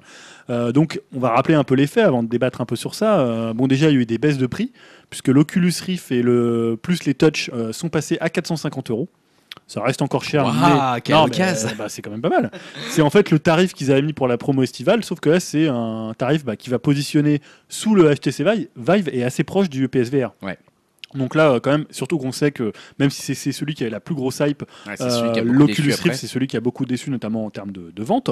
Donc en fait, ils ont choisi cette stratégie tari- tarifaire suite aux très bons résultats de la promo estivale. Mm. Ils sont aperçus que ça avait fait des chiffres euh, assez dingues. Alors souvent, quand tu, forcément, comme il y a, ça vend assez peu, quand Oui. il y a un bon, bah forcément, c'est plus 700%, plus 800, mais c'est peut-être euh, 15, euh, 15, euh, 15 casques qui se sont, qui se sont vendus. Euh, HTC Vive aussi, il faut le rappeler, c'était un peu plus euh, loin dans le temps, c'était fin août.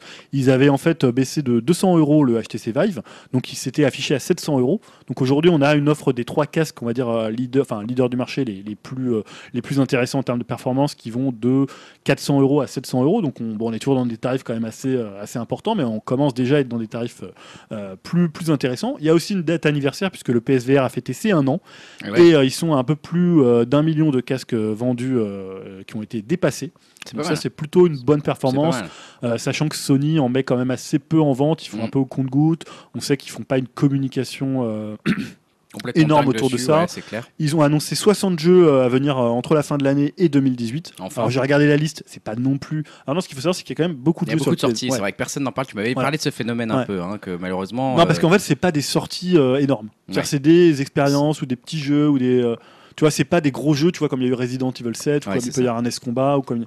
Ouais, il y en a très peu en fait des gros gros jeux. Il y en a très très peu. Par contre, il y a, eu beaucoup de jeux qui avec le, le flingue en plastique là, je sais plus comment il Euh, s'appelle. oui, Farpoint. euh, Farpoint, ouais, Ouais. qui était un gros jeu fait par gros studios, trucs, Sony. Mais c'est vrai que pour le coup, quand j'ai vu les 60 jeux, euh, à part le truc Moss avec la petite souris dont j'avais parlé, euh, qui Mm. s'avait montré, euh, euh, je sais plus, lors d'un peut-être à Gamescom, euh, voilà, il n'y a pas grand chose d'énorme. Maintenant, ça reste quand même des jeux. Il peut y avoir aussi des bonnes choses. Euh, D'ailleurs, j'ai sélectionné un trailer d'un jeu VR Ouais, dont on parlera tout à ouais. l'heure. Euh, donc, et- Enfin, une autre annonce que passait un peu plus inaperçue, c'est l'arrivée en fin d'année euh, pour l'Oculus Rift de TPcast. Alors en fait, TPcast, c'est quoi? Ça permet de supprimer en fait les câbles de son casque vers le PC. Ça existe déjà pour le HTC Vive. Et en fait, donc ça c'est vraiment intéressant parce que c'est un des problèmes euh, de la VR, c'est les câbles. Euh, déjà, bon, tu as quand même à l'air d'un con quand tu as le casque VR. Alors, en plus, quand tu as tes câbles qui suivent partout, ça reste pas tellement ergonomique. Donc, ça, c'est plutôt une bonne chose. Tu as aussi donc Respawn. Donc, Respawn, c'est euh, Titanfall, ex, euh, ex Call of Duty. euh, voilà, donc un studio quand même qui, qui pèse, qui va développer en fait un jeu gros budget en exclusivité pour le Rift. Donc, ça, c'est quand même une bonne annonce. On sait pas du tout, je crois que c'est 2019, euh, pas du tout quel, quel style de jeu ça va être, mais c'est quand même un studio assez important.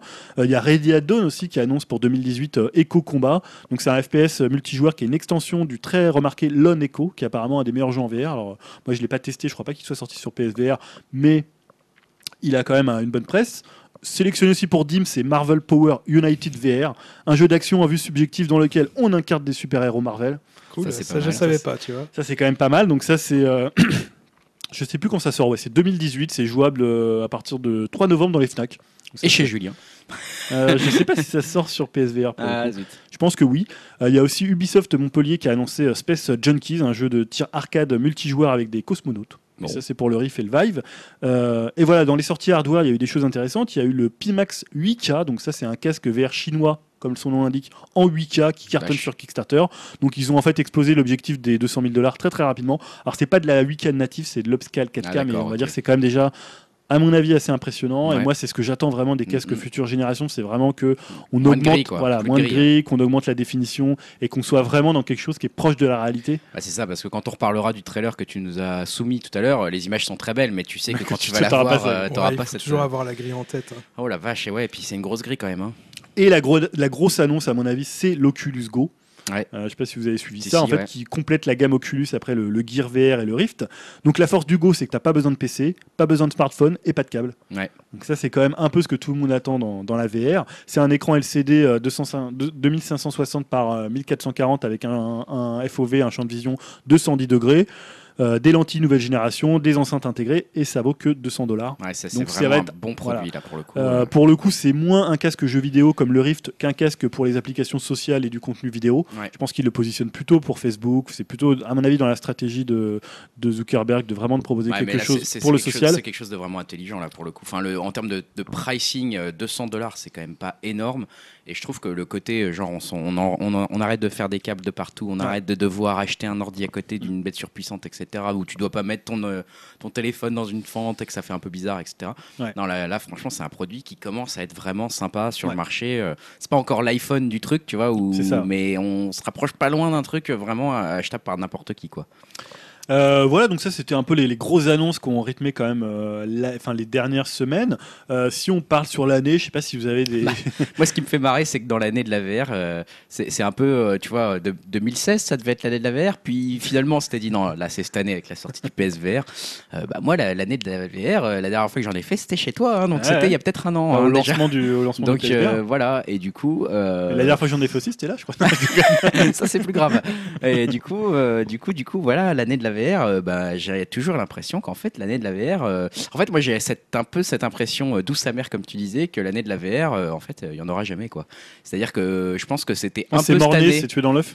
C'est- ça aurait dû être un peu cette année l'année de la VR et j'ai l'impression qu'on a un peu euh, en fait ça va être un petit truc tout le temps en fait ça va être jamais un gros truc de phénomène de masse de société etc en tout cas c'était pas le cas cette année et je commence à avoir des sérieux doutes maintenant du coup euh, que ça sera le cas un jour parce que même c'est avec Oculus Go je te disais à l'instant que ça c'est le bon produit etc j'ai pas l'impression que les foules s'emballent tant que ça. J'ai pas l'impression que Madame Michu au centre de la France elle connaisse vraiment encore ce, ce concept même de la VR j'ai pas l'impression que le grand public attende ça des, des masses et j'ai pas l'impression qu'une grande firme type Apple ou quoi que ce soit veuille mettre les pieds dedans et de se dire euh, c'est le nouveau marché comme ils ont fait avec l'Apple Watch où ils sont un peu euh, rétamés finalement. Mais c'est ce que tu dis, enfin, euh, c'est ce qu'on a déjà dit, c'est que c'est un peu le serpent qui, se- qui se mord la Bah queue. ouais. C'est-à-dire que voilà, euh, même moi, je suis vachement intéressé par la VR, mais euh, pour l'instant, ça m'a. Ça m'attire pas plus que ça, euh, c'est juste à cause du contenu. Quoi. Si c'est pour euh, mettre euh, 400 ou 400, 500 euros juste pour faire des petites expériences qui, euh, ok, seront sympas, mais bon, euh, ça fait quand même cher les petites expériences. euh, Ouais, ouais. Voilà quoi. Euh, et je pense que, Et je pense que même, enfin, tu disais euh, pour le casque à 200 dollars euh, que ça pourrait peut-être plus intéresser les gens. Je suis sûr qu'il y a quand même pas mal de gens du grand public qui connaissent pas forcément les prix et pour eux 200 dollars pour un casque ça reste quand même encore bien bien cher. hein. Ah, ça dépend comment ils le vendent, comment ils le, ils le marketent, quoi. c'est ça, il faut ou alors si c'est vraiment Facebook qui le booste à mort en disant euh, genre pour profiter de à 100% de l'expérience Facebook euh, il vous faut le casque bah là ça pourrait peut-être toucher un petit peu les gens qui sont maintenant sur Facebook qui sont donc maintenant euh, plus tellement les jeunes mais on va dire euh, voilà justement un peu les, les- les gens lambda entre guillemets les français moyens donc euh, là ça pourrait peut-être écouler du stock de, trucs mais de là à passer euh, vraiment à ce qu'on attendait c'est-à-dire l'explosion de la VR au moment où on en a parlé au moment où ça commençait à arriver on- le, le marché était chiffré à 30 milliards de dollars on en est Ouais. super loin quoi Enfin, moi, je suis moins, euh, moins catégorique que vous parce que je trouve que la VR, elle est déjà un peu partout. Elle est dans les salles d'arcade, elle est dans les milieux professionnels, elle est dans les grandes enseignes qui, qui en proposent. Euh, et surtout, elle est dans une courbe, qui- alors qui est peut-être pas celle de l'explosion grand public, non mais en fait, elle est dans une courbe où en ce moment, on commence à voir que la technologie, elle permet de, euh, de faire des casques qui sont beaucoup plus, comme on disait sur le Oculus Go, qui, sont, qui peuvent toucher le grand public. C'est-à-dire plus de PC, plus de câbles, plus de, plus de téléphone à l'intérieur. Donc je pense que la courbe, c'est-à-dire la courbe grand public et la courbe technologie qui vont un peu aller de pair, et à un moment donné, on aura des casques à 200 dollars qui seront des casques euh, très performants. Le seul truc qui me fait peur, c'est qu'à un moment, les constructeurs, finalement, ils voient que ça marche pas, Bah et ils se disent, bah, on arrête. Ouais, ouais, Or, je pense qu'il y a un moment donné, quand les casques vont comme l'Oculus Go, mais on va dire un Oculus Go vraiment plus puissant, euh, avec, je sais pas, je dis n'importe quoi, de la 8K, de la 16K, un Mhm. truc vraiment qui t'as l'impression que c'est la réalité quand tu regardes. Je pense que c'est là, c'est à ce moment-là où les deux courbes vont se rejoindre entre la technologie, le prix et, euh, et les Je performances. suis quoi. pas certain qu'on ira jusqu'à C'est là. possible qu'on n'y arrive pas. C'est ça le problème parce que déjà, euh, bah, quand Oculus n'a pas fait des très bons résultats, euh, tu vois, on sait très bien qu'au niveau des, enfin dans les rumeurs de la, de la, de la, de la Silicon Valley, tu vois, Facebook, en gros, ils n'étaient pas très contents du truc et ils commençaient déjà à réfléchir à se séparer Hmm. de toute la Mais division vu les, Oculus. les- les sommes investies, je suis pas Alors sûr. voilà, il sont- y a ça, il y a le fait que Mark Zuckerberg y croit à un niveau personnel et que du coup ça leur donne une grosse chance chez Oculus de continuer à y aller. Mais euh, s'il continue à décevoir, si Oculus Go se plante et que Oculus Go 2 se plante, bon bah il faudra pas attendre que euh, voilà il y ait un, casque portable à 100 euros avec 16 J 16 euh, mais 16 trucs euh, 16 kk en 16k Euh, tu vois ça sera trop tard ils vont abandonner un moment quoi Mais tu vois, par exemple, on parlait du, du- du casque chinois, la 8K, qui a explosé sur Kickstarter. Tu vois, il y a quand même encore un engouement ouais mais d'une là, certaine partie de, on va dire, des early adopters. c'est rien par rapport à l'engouement qu'il y avait eu à Oculus le non, mais je suis d'accord, mais je pense que on est, je pense que les gens sont trop pressés avec la VR. Tu Bah, disons que nous, en tant qu'early adopter, enfin en tant que potentiel early adopter, on est pressé d'avoir effectivement, comme tu le dis, le casque idéal, quoi. Genre euh, celui que tu décris, euh, moi ça me fait rêver, mais en fait, euh, ça n'arrivera pas avant euh, 10 ans, quoi. En fait, encore ce casque peut-être, tu vois. Déjà on, les. on est pressé, mais euh, en même temps, on voit pas le départ. Quoi. Enfin, Ouais, ouais, non, mais du coup, ça traînasse, Ouais. ça traînasse, ça traînasse, ça traînasse. Et c'est vrai que surtout, ça, a, comment, ça a vraiment, c'est l'année, il a disparu des, du, du radar jeux vidéo. Ah bah, C'est-à-dire qu'aujourd'hui, les sites ne testent plus les jeux. Pourtant, je dis, il y en a beaucoup qui sortent sur le PSVR. Moi, je vais toujours sur le store. Oui, puis ils, ont, ils sont équipés les sites en plus pour Euh, ouais, voilà. alors peut-être que euh, Sony n'envoie pas les, n'envoie pas les trucs. Peut-être que ça n'attire pas suffisamment les Peut-être qu'ils ont l'impression aussi dans leur, enfin, une question éditoriale qu'il n'y a pas assez de gros titres qui font que finalement ça serait plutôt porté préjudice. Mais il y a beaucoup de jeux annoncés, comme je disais tout à l'heure, il y a beaucoup de jeux qui sont sortis. Alors après, il faut faire le tri. hein. Il y a, finalement, maintenant, il faut que tu ailles sur des sites spécialisés dans la VR. Ouais, c'est ça. Tu vois, ou des gens vraiment qui parlent que de VR. Mais parce du que, coup, là, tu es, dans la définition même d'un marché de niche et non plus d'un marché de grande consommation, quoi. Donc, euh, moi, c'est ça, en fait, que je dis, c'est que la VR, en fait, ne deviendra pas forcément un jour un marché de grande conso, comme on l'espérait un moment, mais que ça restera un marché de niche, quoi. Et que, Bah, alors moi, j'ai toujours plus cru à la réalité augmentée, hein, puisque le principe, je pense Oui. que quand on aura des lunettes miniaturisées, qu'on mettra juste ça sur ses- son nez voir des et- lentilles, hein. et voir des lentilles, même si c'est peut-être un peu plus compliqué que des lunettes euh, actuellement, euh, je pense que là, ça peut vraiment marcher, et ça peut vraiment faire quelque chose, et ça peut être utile en fait. Je pense Mm. que tu vois, si tu as une appli euh, où, je sais pas, tu as un écran devant toi et tu peux regarder euh, en temps réel euh, ton Facebook, ta météo, tes trucs comme ça, des trucs vraiment, des applis sociales, je pense que ça, ça peut être intéressant, et en plus, c'est beaucoup moins cloisonnant que la VR qui reste quand même un truc où tu mets ton casque et tu te coupes complètement du, reste du monde. Même s'ils essayent de faire des, des expériences où les gens sont autour et enfin, ils jouent un peu comme le gameplay asymétrique, Mm. ils jouent sur la symétrie, mais c'est pas très convaincant quoi. Et du coup, toi, t'en es content après un an de ton casque Bah, PSVR comme je l'avais dit, moi j'ai déménagé en juillet donc je l'avais pas rebranché parce que je savais que j'allais un peu bouger. euh, et puis je, là je l'ai rebranché et ça m'a pris. euh, j'ai dû regarder un tuto pour le rebrancher. hein. Oh, purée, merde. Ah, non mais tu sais, il y a au moins 8 câbles, je sais plus. Ouais, je me souviens que de ça- trucs. c'était très Et je impressionnant. me souvenais plus, j'ai pas retrouvé le, le mode d'emploi. Après, il y a des tutos, tu vas sur PlayStation, ils te font un tuto. Donc là, je l'ai rebranché. Ouais, je suis toujours intéressé par le truc. Après, je trouve que le PSVR, il a des limites qui font que, euh, voilà, il est entre une expérience satisfaisante et quelque chose d'assez frustrant euh, parce que je le trouve pas encore assez performant par rapport à la puissance de la machine et par rapport à la qualité du, du casque. Il y a quand même toujours l'effet de grille, tout ça. Maintenant, quand tu mets un truc en VR, ça reste toujours un grand moment, je trouve. Voilà. Ouais, Pour moi, c'est toujours une expérience, euh, quoi que tu, quoi que tu mettes, quoi. Ouais, il y a toujours l'effet un peu parc d'attraction. euh, Toujours l'effet waouh, moi que j'ai pas eu dans le jeu vidéo depuis, on va dire, l'apparition de la 3D. Donc tu vois, ça me fait un peu vieux con, mais euh, j'ai pas eu un truc où je me suis dit, ah putain, ça change le Ah game ouais, quoi. non, non, mais là, Ah, c'est com- comparable à ça. Là, c'est quand même la claque reste énorme. Mais tu vois, euh, je me rappelle quand on a fait la, la séance chez moi où on était là avec Rush of Blood, on est, enfin, tu vois. C'était hallucinant. Non, Toi, mais moi, j'ai toujours pas lancé Resident Evil 7, hein, je- j'ose pas. hein. Bah non, mais je comprends. Attends, ce truc, c'est affreux, quoi. Tu sais, J'en parlais avec euh, un mec que je connais pas sur Twitter, à Bandini, et lui il l'a fait, il m'a dit ouais j'ai l'impression d'être dans le manoir quoi. J'ai Oh passé genre 12 heures dans le manoir euh, des, c'est plus des Spencer je crois. L'enfer. Euh, Voilà, pour moi ça va être terrible quoi. Je vais vraiment je vais crever quoi. Ouais, c'est ça. Je vais faire ça le 31 là au soir. Si vous me retrouvez ça. un, homme meurt, euh, Un homme de crise cardiaque. Ouais, ouais, bah, bah, écoute. ap- euh, Après, quand même, le problème, c'est. euh, Enfin voilà, je, je vous ai pas mal écouté là, et c'est quand même la partie jeux vidéo, et je trouve qu'on parle beaucoup de VR, de, hum, d'applications, de petites expériences. On a même parlé de, de Facebook et tout, mais euh, Ouais. enfin, pas trop trop de jeux vidéo en fait. Ouais. Et, Mmh. euh, des fois, je me demande si euh, voilà, c'est euh, ce que VR et jeux vidéo, ça ferait vraiment un bon ménage. Bah, euh, l'expérience J'ai envie de dire oui, mais ouais, voilà. ça. mais c'est vrai que ça se vend pas comme ça quoi ça se vend pas comme ça et peut-être que c'est par le média social Facebook que ça fasse vendre D'autant que la- ce qui est souvent la locomotive des technologies, le porno, ça n'a pas l'air non plus de, on va dire, de driver euh, le, Alors, la VR. en tout cas ça a pas l'air d'en avoir vendu euh, des masses j'ai pas l'impression que c'est un produit que- à part chez toi je, tu vois je crois que j'ai jamais croisé quelqu'un qui avait un casque de réalité virtuelle quoi Et du porno, c'est ce que tu veux dire ah du porno ça j'ai cru que t'allais dire. ah si si bah ça par chez euh, toi. À part ta collection d'Orcel avec bah, ça classée par actrice derrière la bibliothèque qui pivote. euh, boobs. Mais bon, non, ça, mais en ça plus, non, mais en secret. plus, honnêtement, je te dis, c'est hyper décevant. Le porno vert, c'est hyper décevant. Ah ouais, non mais j'imagine même pas, ça vrai que l'effet de grille elle doit être affreux quoi. Enfin bon, c'est pas le pire. c'est pas le pire. Ouais. Bon. Ouais, on, va, on va- on va passer les détails. Voilà, si t'aimes les femmes géantes, ça peut t'intéresser. Ouais ouais, non mais pourquoi pas. exactement ce que je Pourquoi pas. Ouais, ouais, t'as l'impression d'avoir. Ça géante. fait un peu peur. Ça fait un peu peur. Bon, écoute, euh, ça c'est pour le bilan de la, la VR. Voilà. sur cette C'est un bilan euh, mi-figue, mi-raisin, comme Ouais on dit ouais euh, ouais, par chez nous. euh, ouais ouais, ça sauce aigre douce ça, un petit peu Doux amer. doux amer. Mais si on aime les géantes, c'est pas mal. Voilà. Bon bah écoute, j'y réfléchirai quoi. Mais J'ai pas ce, dé- pas ce féchi- fétichisme là, mais ça pourrait venir. Euh, Julien, je te laisse encore la parole si tu as, si tu as encore euh, ma foi de la salive dans la bouche Oui, bah pour pouvoir parler, parce qu'il y a cette fameuse rubrique des trois gros, Ouais, comme, épisode comme 3. tu l'as appelé, épisode 3. Donc j'ai appelé ça fin de vie, fin d'acné et relooking. Voilà. Donc fin de vie, euh, j'en ai parlé parce que j'ai parlé de Sony. Donc en fait, euh, vous savez qu'il y a The Last of Us 2 qui devrait sortir, mais justement c'est la grande question. Euh, bah, c'est certainement le jeu Sony le plus attendu. Et en fait, selon le compositeur de l'OST qui s'appelle Gustavo Santaolalla, il va falloir être patient puisqu'en fait il évoque une sortie pour 2019. Donc peut-être en toute fin de vie de la PS4 et avant de la sortie de la suite la PS5 ou autre chose. On ne sait pas quelle forme ça va prendre, mais 2019, ça paraît être, elle est sortie quoi en 2013 donc ça ferait euh, déjà 6 ans.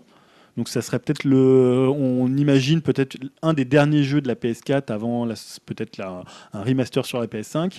Euh, voilà, c'est quand même étonnant qu'un si gros jeu sorte en toute fin comme ça de vie, presque euh, entre deux générations, à moins qu'ils cherchent simplement à étendre encore la, la durée de vie. On sait que sur la génération précédente, ça a duré beaucoup plus longtemps que prévu, 8 ans. Mmh, ouais. Euh, là, je pense pas qu'ils iront aussi loin parce que c'est vrai que même les modèles euh, mid-generation, comme Ouais. bon là il y a la X qui sort, mais voilà. Bon, en même temps, c'est euh, quand même le gros jeu euh, Sony qui est attendu. Peut-être qu'on en verra plus euh, à la PGW ou à la Sony Experience en décembre. Ouais. Euh, pour l'instant, on a vu qu'un trailer musical avec. euh, voilà, bon, on n'a pas vu grand chose, mais ça, fait, ça faisait plutôt envie. Je pense que c'est un peu leur gros jeu aujourd'hui. Je pense que c'est un peu l'étendard de, de, de Sony. Donc voilà, il faudra, faudra être patient, quoi. Pour Ouais. Sur quoi, euh, sur quoi ils bossent d'autres, Naughty Dog, du coup? Il n'y a Bah, rien d'autre annoncé, non, Non, parce qu'à la base, on sait qu'ils avaient deux équipes. Euh, et en fait, euh, suite, suite à, je crois que c'est pour Uncharted 4, et puis il y a eu pas mal de départs chez Naughty Dog, il y en a eu encore, encore Mhm. plein récemment. Euh, on sait pas trop, on a, je crois qu'il y a l'équipe B est venue en aide à l'équipe A sur Uncharted 4. Après, ils ont formé une équipe aussi pour faire euh, Lost Legacy, qui est un plus petit projet, et c'était deux nouveaux euh, co-réalisateurs. Et on sait pas du tout sur quoi ils bossent d'autres, euh, puisqu'on sait pas du tout maintenant comment ils sont organisés en termes, en termes d'équipe. Ouais. Mais euh, peut-être qu'ils bossent sur autre chose. Hein. Euh, alors Après, est-ce qu'ils vont enfin arrêter de faire du Uncharted Ils en ont peut-être marre. Euh, mais bon, là, ils sont aussi en restructuration. Il y a pas mal de gens qui sont, qui sont partis. Ils ont eu aussi des problèmes apparemment d'harcèlement. Il y a eu un truc euh, Ah, de ça. Euh, bon, après, ça doit être le cas dans Qu'est-ce beaucoup- qui sont beaucoup- tendance Beaucoup de boîtes. Euh, mais voilà, je pense que là, c'est pour l'instant, c'est leur seul gros jeu d'annoncer. euh, voilà. Où il y avait des rumeurs d'un jeu spatial, parce qu'ils étaient allés voir, je crois, je sais plus à quel endroit, ils avaient fait une espèce de une sortie de classe. une sortie de classe euh, dans Mais un- Les mecs ils vont juste au ciné, il y a des rumeurs qui Voilà, se non, c'était pas ciné, c'était dans un endroit où euh, voilà un truc, euh, un truc d'aérospatial. La NASA quoi. Ouais, je sais pas si c'est la NASA, je sais plus où vous êtes allé. Euh, voilà, donc moi j'ai bien aimé Last of Us, hein, contrairement à Stan. Je crois que c'est Stan qui l'a pas Ouais, je crois a- aimé à l'époque, ouais, il en avait parlé. Donc moi je l'attends quand même assez, même si un peu comme Stranger Things, j'attendais pas forcément une saison 2. hein, C'était pas, enfin une. Ça, une- un ça peut être un bonheur inattendu, écoute. On n'est jamais à l'abri de quelque chose de bien. autre, bah, autre, Autre gros, hein, on va dire, c'est fin d'acné, c'est Nintendo, puisque selon les sources du Wall Street Journal, Nintendo essaierait en fait d'encourager les développeurs à sortir des jeux matures sur Switch. Alors mature en jeu vidéo, ça signifie que c'est gore ou sexy. Hein. C'est pas Ouais. forcément qu'on se met à réfléchir et on se met à, penser des trucs un peu plus euh, loin que ça. C'est juste du gore et du cul. Et euh, voilà, c'est des trucs. Non mais c'est voilà, du 18 plus quoi. On va pas se, pas se mentir. Donc il y a un développeur de Dinty euh, Creates qui a déclaré en parlant de Gelgun 2. Donc Gelgun 2, c'est un jeu japonais où on tire en fait des balles de phéromones sur des jeunes filles sexy et qui va en fait arriver sur Switch. Donc c'est Eh assez bah, étonnant. écoute. Donc il a déclaré Je pensais qu'il serait impossible de sortir un jeu de ce type sur Switch, mais à ma grande surprise, Nintendo a répondu positivement. Donc voilà, l'image de Nintendo, on sait, on est le 27 octobre, il y a Mario Odyssey qui sort, c'est plutôt les jeux familiaux, tout public, même si voilà, ils ont toujours fait des, il y a eu toujours des contre-exemples, bah, dernièrement Zombie U, Bayonetta Mhm. 2 qui sont des jeux Nintendo, même si c'est des jeux qui sont faits par des, par des développeurs extérieurs à, à Nintendo. Mais voilà, est-ce que ça suggère finalement une ouverture vers d'autres styles de jeux? On voit que les tiers comme Bethesda vont arriver, il y a un Doom qui est plus du tout, on va dire, dans l'esprit Nintendo, mais qui va sortir dessus, il y a Skyrim, il y a Wolfenstein aussi qui sort, qui sort dessus.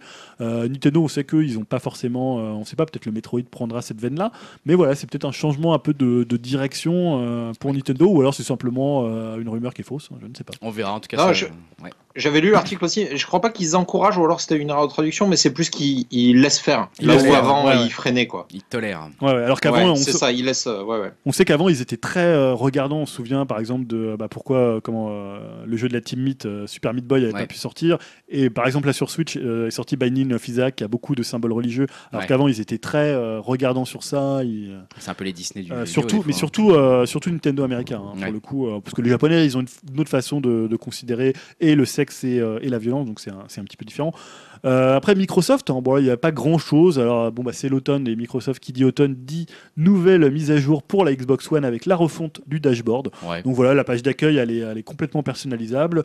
Euh, la navigation est simplifiée, le système de notification a été amélioré et ils font de la place pour la Xbox One X qui va sortir, je crois, le, le 7 novembre ou le 3 novembre, je sais plus, euh, puisque tu vas pouvoir transférer tes données d'une machine à l'autre. Donc c'est aussi bah, l'idée. Moi j'aime bien leur dashboard, je suis un des seuls à aimer leur dashboard par rapport à celui de, de Sony. Alors j'aime pas trop le changement parce que j'aime pas trop quand ils changent des trucs, quand je me suis Oh. habitué. Non mais c'est vrai. Oh, Là- Pas trop le Ah, les petits vieux, quoi. non, non, mais pour le coup, c'est- là, c'est plutôt bien fait et ça va plutôt dans le sens de, euh, de quelque chose de plus simple. Et euh, c'est plutôt bien foutu. Voilà. C'est Vraiment, il n'y avait pas grand Il chose. y a pas grand- On sent qu'il n'y a pas grand chose à se mettre sous la dent du côté de Microsoft. Non, en bah ce non, moment, là, hein. faudra attendre la sortie de Forcément. la Xbox One X. hein, Forcément, forcément. Euh, bah écoute, merci pour ces news sur les trois, les trois gros, comme Voilà. tu dis, hein, vivement l'épisode 4. Euh, et on va passer la parole à Elohim, justement. Alors, Elohim, il a à la fois une news et à la fois, il a, il a, il a joué un petit peu, justement, parce qu'on parle beaucoup de jeux vidéo, mais on parle pas beaucoup de nos expériences jeux vidéo. Euh, je sais que. Enfin, tu as joué à plusieurs jeux. Je sais pas si tu vas nous conseiller ou pas les deux, Elohim, euh, dans, dans tes, dans tes expériences récentes en termes de jeux vidéo. Ouais, ouais, je vais conseiller les deux. Alors, il y a- il y en- enfin, les deux sont une bonne surprise en fait, c'est ça qui est cool. Euh, Alors, le premier, c'est Golf Story qui est sorti sur Switch en exclusivité, il me semble. Mm. Euh, c'est un RPG, un JRPG vraiment à l'ancienne, hein, qui reprend un peu le design des Earthbound Mm. ou euh, avec une vue de dessus ou peut-être des premiers, euh, des premiers Pokémon par exemple pour ceux qui qui connaissent pas forcément. Et c'est hyper bien foutu et c'est surtout un jeu de golf RPG quoi. Donc chaque affrontement que tu vas faire euh, se passe sur le cours du golf et euh, What the fuck? et je trouve, ouais, c'est original. Ça rappelle un peu si vous aviez fait les, les Mario Golf sur Game Boy Advance, qui avait un peu ce format-là, Ouais. euh, avec avec pas mal d'humour. euh, euh, un peu méta dedans, euh, alors on peut dire que c'est à la mode, mais c'est c'est juste que enfin, ça rend bien, quoi. C'est vraiment bien foutu. Tous les personnages sont assez drôles. Un peu Euh, le jeu mange pas de pain après, hein, c'est une vingtaine d'heures, euh, c'est pas très très profond en termes de RPG, mais c'est un bon jeu de golf euh, à l'ancienne, donc c'est cool aussi. Mais alors, parce que sur la partie golf en lui-même, c'est quoi? Il y a une physique spéciale? Il y a des. euh, C'est proche de quoi? C'est proche de ce que font Everybody's Golf ou même le Mario Golf? Euh, ça va être proche, ben, encore une fois, c'est proche des Mario Golf euh, période Game Boy Advance. C'est-à-dire que c'est une vue de dessus. Ça va vraiment garder cette vue JRPG de dessus. La physique de la balle est bien respectée. Maintenant, c'est pas aussi pointu qu'un Everybody Golf ou les, ou les Mario RPG 3D. Mais, euh, mais je trouve ça hyper bien foutu. Ça, ça se gère bien. Euh, Il y a toujours le même système de, de, de barre. hein. Euh, On appuie pour faire partir la barre pour la puissance et on rappuie pour la précision. Ils n'ont pas réinventé la poudre. hein. Ça marche bien. Ouais, Ça marche toujours, ça, le Euh, timing comme ça. Ouais, et puis au lieu de gagner des armes, ben, on gagne des nouveaux clubs. Euh, voilà, c'est que des trucs comme ça, mais c'est- euh, bien géré. hein. Le- la, partie, G- la partie RPG est légère, mais elle est cool. Et j'ai bouffé ça en 2-2. quoi. Je pense que le, le format de la Switch portable est parfait pour ça. Mm. J'y aurais peut-être pas joué sur le projecteur, mais, euh, Ouais. mais là, en tout cas, c'était vraiment cool. On va juste préciser, par contre, il est en anglais, euh, full anglais. hein. Ouais, exactement. Ouais, c'est Je vrai. précise Ouais, hein, ouais. pour ceux que ça soit. Je, je sais pas. enfin, Non, non, c'est vrai, c'est vrai, ça peut Bien. gêner parce que c'est quand même, c'est assez narratif quand même, même si ça reste un jeu de golf et on peut faire juste les parcours si on veut, une fois qu'on les a gagnés, mais euh, ouais, ouais, il faut passer par là, c'est sûr. Et, euh, et le second jeu, Ouais, c'était. euh, c'est Mario Kingdom euh, Lapin Crétin, Ouais, euh, c'est qu'a fait, euh, qu'a fait Ubisoft en exclusivité pour, euh, pour Nintendo, où ils leur ont prêté la licence Mario. Et euh, bah, je me rappelle de l'annonce, on pouvait craindre le pire, les gens ont Projet pourri direct. partout. Ouais, c'est clair. Ouais, ouais, c'est ça. C'était assez, assez mal vu direct. C'est apparemment un projet qui était en gestation depuis longtemps. Bon, alors depuis le jeu est sorti, je pense que le jeu s'est racheté aussi un peu une. euh, il s'est sorti de loin hein, quand ils l'ont présenté à l'E3, tout le monde avait été très surpris. Et moi qui suis un gros gros fan de tactique, euh, de RPG tactique, et euh, j'ai été super surpris par ce jeu. Il est, euh, il est hyper profond. Il est, alors il reste avec un emballage léger. hein, si on est allergique à l'emballage Nintendo, je pense que c'est pas la peine de- d'essayer. Mais il faut passer outre ça et le jeu est vraiment profond. Moi j'aime pas les lapins crétins à la base, ils m'insupportent. Et là ils sont cool. Je Ouais, que ouais. leur humour est sympa, c'est bien intégré dedans, malgré les déguisements et tout ce qu'on pourrait craindre. Et, euh, et surtout, le, système de jeu en tactical est, euh, est vraiment bien. Tout est basé sur les mouvements, contrairement à XCOM où ça va être plus le positionnement et la couverture. Là, c'est vraiment le mouvement et ça va se jouer un peu comme un jeu d'échecs. C'est-à-dire que tel, tel ennemi va bouger de telle manière. Donc, nous, on doit, on doit prévenir ce mouvement-là et faire en sorte de, faire des mouvements avant. C'est moins restreint dans les choix qu'on a.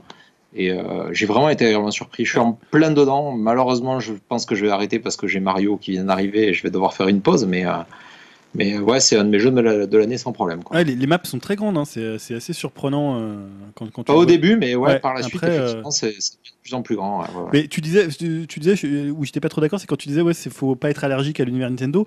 Or, je trouve que c'est quand même, ça, c'est pas que ça se moque de Nintendo, mais ça, ça prend un peu Nintendo de biais en fait. Tu vois, ça, ça, Oui, casse un à peu les dire- stéréotypes, euh, par exemple sur Peach, euh, même sur Mario, la façon dont il les représente. C'est un jeu très méta aussi. Il y a des trucs où il parle justement des. Moi, il y a un boss qui, que je trouve vraiment a hurlé de rire, c'est le boss. Euh, je sais pas si tu l'as fait, euh, le boss qui est, euh, qui est à l'opéra là, celui qui chante. Je suis pas encore. Non, Ah, tu verras, parce que euh, t'as une chanson où en fait il parle de tous les jeux, enfin il parle de Mario Kart, il parle de Donkey Kong, enfin voilà c'est un truc très très méta et en fait ils prennent un peu le- le- l'univers Nintendo à revers en fait et c'est ça qui est assez drôle. Tu vois même les lapins crétins ils sont un peu tournés de cette façon, il y a le, le lapin Peach là qui est assez drôle, même le lapin Mario et il, il les tourne un peu différemment en fait.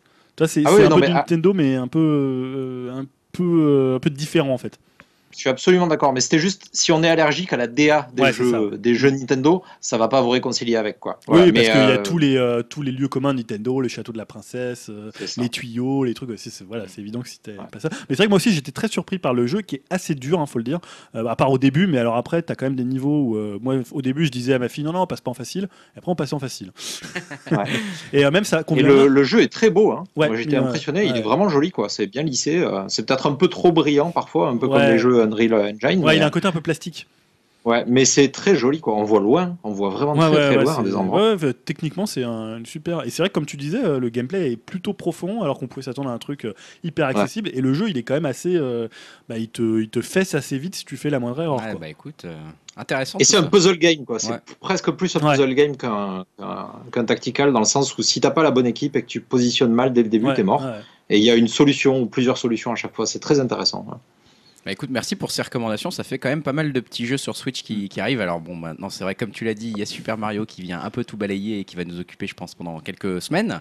Euh, on en reparlera bien sûr de tout ça, mais euh, ouais, on va quand même regarder ces deux, ces deux jeux. Donc pour rappel, un Golf Story et Mario Kingdom Lapin euh, avec. euh, Tu te voilà. rappelles plus du titre. Voilà. Mario, euh, Mario machin, versus Lapin, Lapin euh, Kingdom Come. je euh, XCOM. King- Kingcom, euh, XCOM, Kingdom Come. machin. Voilà. Et oh, je, je laisse la parole à Elohim pour conclure, euh, avant qu'on parle des trailers, pour conclure la partie, euh, la partie jeux vidéo, euh, avec une news, une news sur Visceral Game. Ouais, ben, je pense que Dim aussi a accueilli la news euh, froidement. Euh, Visceral Game qui était au travail sur, euh, euh, sur le prochain jeu Star Wars, mais surtout le jeu Star Wars Solo, le seul qui était prévu. Et, euh, et hein. donc il- ça a été un peu la surprise. Quoi. Apparemment, ils l'ont fermé. Le jeu Star Wars n'est a priori pas annulé, mais va prendre la forme d'un truc un peu plus basé sur euh, le multijoueur coopération. C'est pas encore très très clair. Euh, mais ouais, Visceral qui faisait les Dead Space avant, alors que moi j'avais pas fait, mais apparemment qui étaient des bons jeux jusqu'au 3 en tout cas. Ouais, bah, moi j'aime pas pas- du tout, mais après c'est chacun. euh, voilà. je trouve que c'est un jeu très mauvais, mais voilà, je sais qu'il y a beaucoup de gens qui aiment beaucoup Dead Space et donc je vais pas non plus me mettre en. Putain, le mec, le mec qui prend des Allez, C'est va s'allonger. Il y a encore des ennemis, putain. Là, je serais peut-être un euh, peu ouais, seul, je ça- sais. Que... Ça envoie surtout un message de plus, quoi. euh, que les, les gros jeux solo, euh, c'est compliqué. hein. Bah c'est ça, ouais. Là, euh, ouais, là, on va le voir avec euh, Assassin's Creed, mais si le nouveau il marche pas bien, je pense que ça va prendre encore plus ce biais-là et ça envoie des informations comme ça un peu à tout le monde. quoi. Alors, on va dire quand même les gros jeux solo linéaires. C'est plutôt ça qui est dans le viseur en fait, euh, plutôt ouais, que- narratif, ouais, ouais, ouais. Parce que là, Assassin's Creed, ça reste quand même du monde ouvert, donc tu peux faire de la microtransaction, tu peux faire du gros DLC, tu peux capter le joueur. Parce que finalement, c'est, on en parlait il y a quelques temps, il y a plusieurs numéros des jeux services. Ouais. Et c'était Phil Spencer qui disait qu'aujourd'hui, oui, c'était à la sortie de Zelda et de Horizon qui lui donnait un peu tort sur les ventes, puisque c'est des très bonnes ventes. Mais il a pas tort, c'est-à-dire qu'il y a des jeux, je pense à un jeu comme Prey qui, qui s'est bidé, à Dishonored 2 qui a bidé. Il y a plein de jeux, en fait, euh, The Order qui a pas très très bien marché. Euh, Bon, nonobstant sa qualité un peu, peu- Ouais. qu'on peut remettre en question. Euh, NAC 2, bon, voilà, trop marché. Mais voilà, je pense qu'il y a- a, aujourd'hui, l'idée c'est d'avoir plutôt des jeux qui sont qui captent le joueur qui le laisse dans l'univers des jeux comme Destiny, des jeux comme euh, Eh ouais. euh, bah, PUBG, des jeux, voilà, des jeux qui sont des jeux services, des jeux où les gens euh, font plus de scénario mais se racontent leur propre histoire. Et je pense que voilà, la fermeture de Visceral, elle vient aussi de là. Alors après, il y a peut-être d'autres choses qu'on ne sait pas sur Visceral. hein, on ne sait pas comment fonctionne le studio. comptabilité était pas très C'est toujours voilà. Alors peut-être qu'après c'est plutôt des annonces pour dire bah non, c'est un repositionnement stratégique par rapport. Mais c'est vrai qu'il y a une tendance à faire moins de jeux solo. Je pense que par contre Sony, lui, est toujours sur les jeux solo. On sait qu'Uncharted ça a quand même bien marché. Euh, Il y a God of War qui va être un jeu aussi quand même linéaire. Bon, ils en font toujours. Vrai. Mais il y a des jeux, voilà, quand tu as des gros jeux, des grosses licences qui peuvent marcher, même tu vois, finalement, Mario, ça reste quand même un jeu, même s'ils sont de moins en moins linéaires, ça reste quand même des gros jeux solo, même un Zelda. Mais c'est vrai qu'il y a pour, je pense qu'il y a des studios aujourd'hui, c'est- hyper risqué parce que les gens ils mettent pas 60 euros pour jouer 10 heures.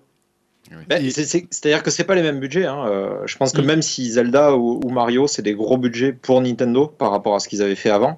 Euh, quand on parle des gros gros titres là, comme comme c'est le cas d'EA ou Ubisoft, euh, on parle de 200 millions de dollars. quoi. C'est c'est 3000 personnes. C'est pas Ouais, c'est énorme. c'est pas le même niveau quoi. Et donc c'est pour les rentabiliser, il faut pas que ça se loupe. Et malheureusement, euh, je pense que c'est ça en fait. Les, les actionnaires mettent pression pour qu'ils prennent pas de risques avec ce Ouais, genre de choses quoi. Bah, là, tu sais que si tu foires un, un triple A linéaire solo, bah, tu coules le studio. Quoi. Ouais.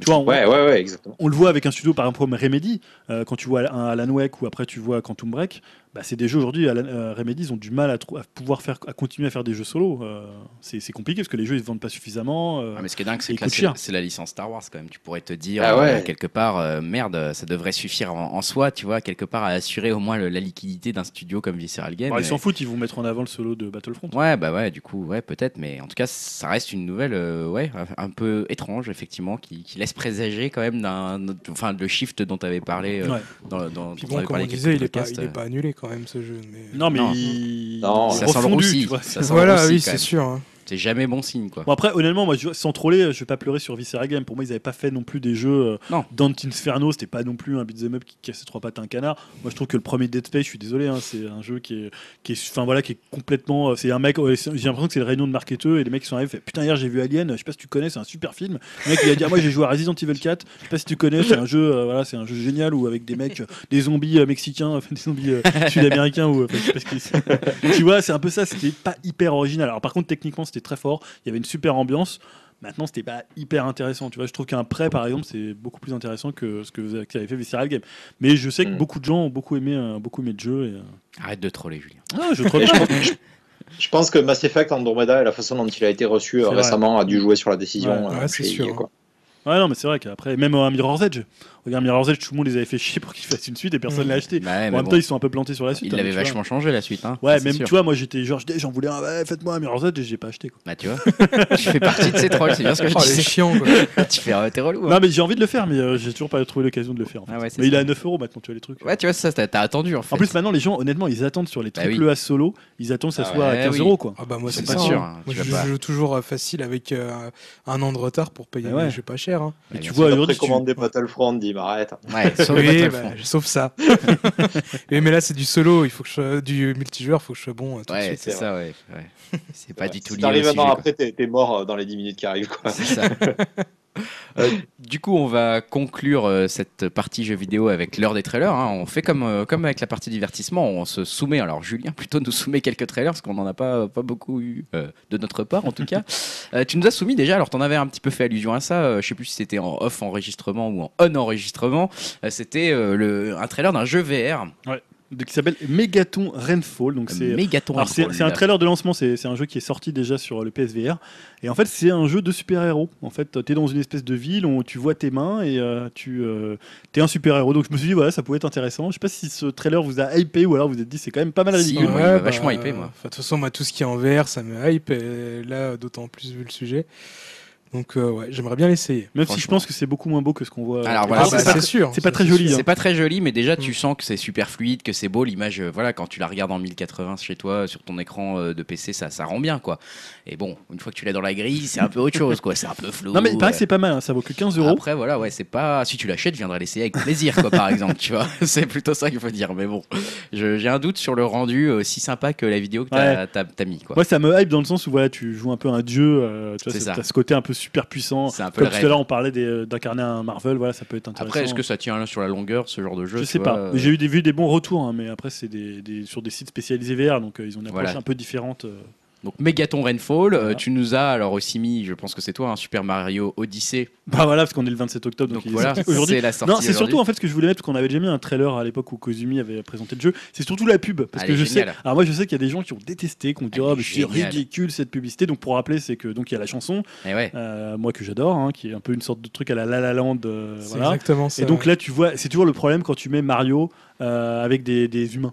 Ça, ça passe toujours mal, Mm. littéralement. Donc là, euh, il y a des, Ça gens, va, il y a ça des gens va. qui dansent dans la ville de New Donk City. Et Mario, il arrive comme ça, on a, on a l'impression qu'il est dans euh, Ouais. la parade de Disneyland. Il a un je, sacré je trouve swing. que ça passe mieux dans cette pub là que dans le premier trailer. euh, Ouais, je trouve En plein jour, euh, devant les gens. euh, Mm, mm.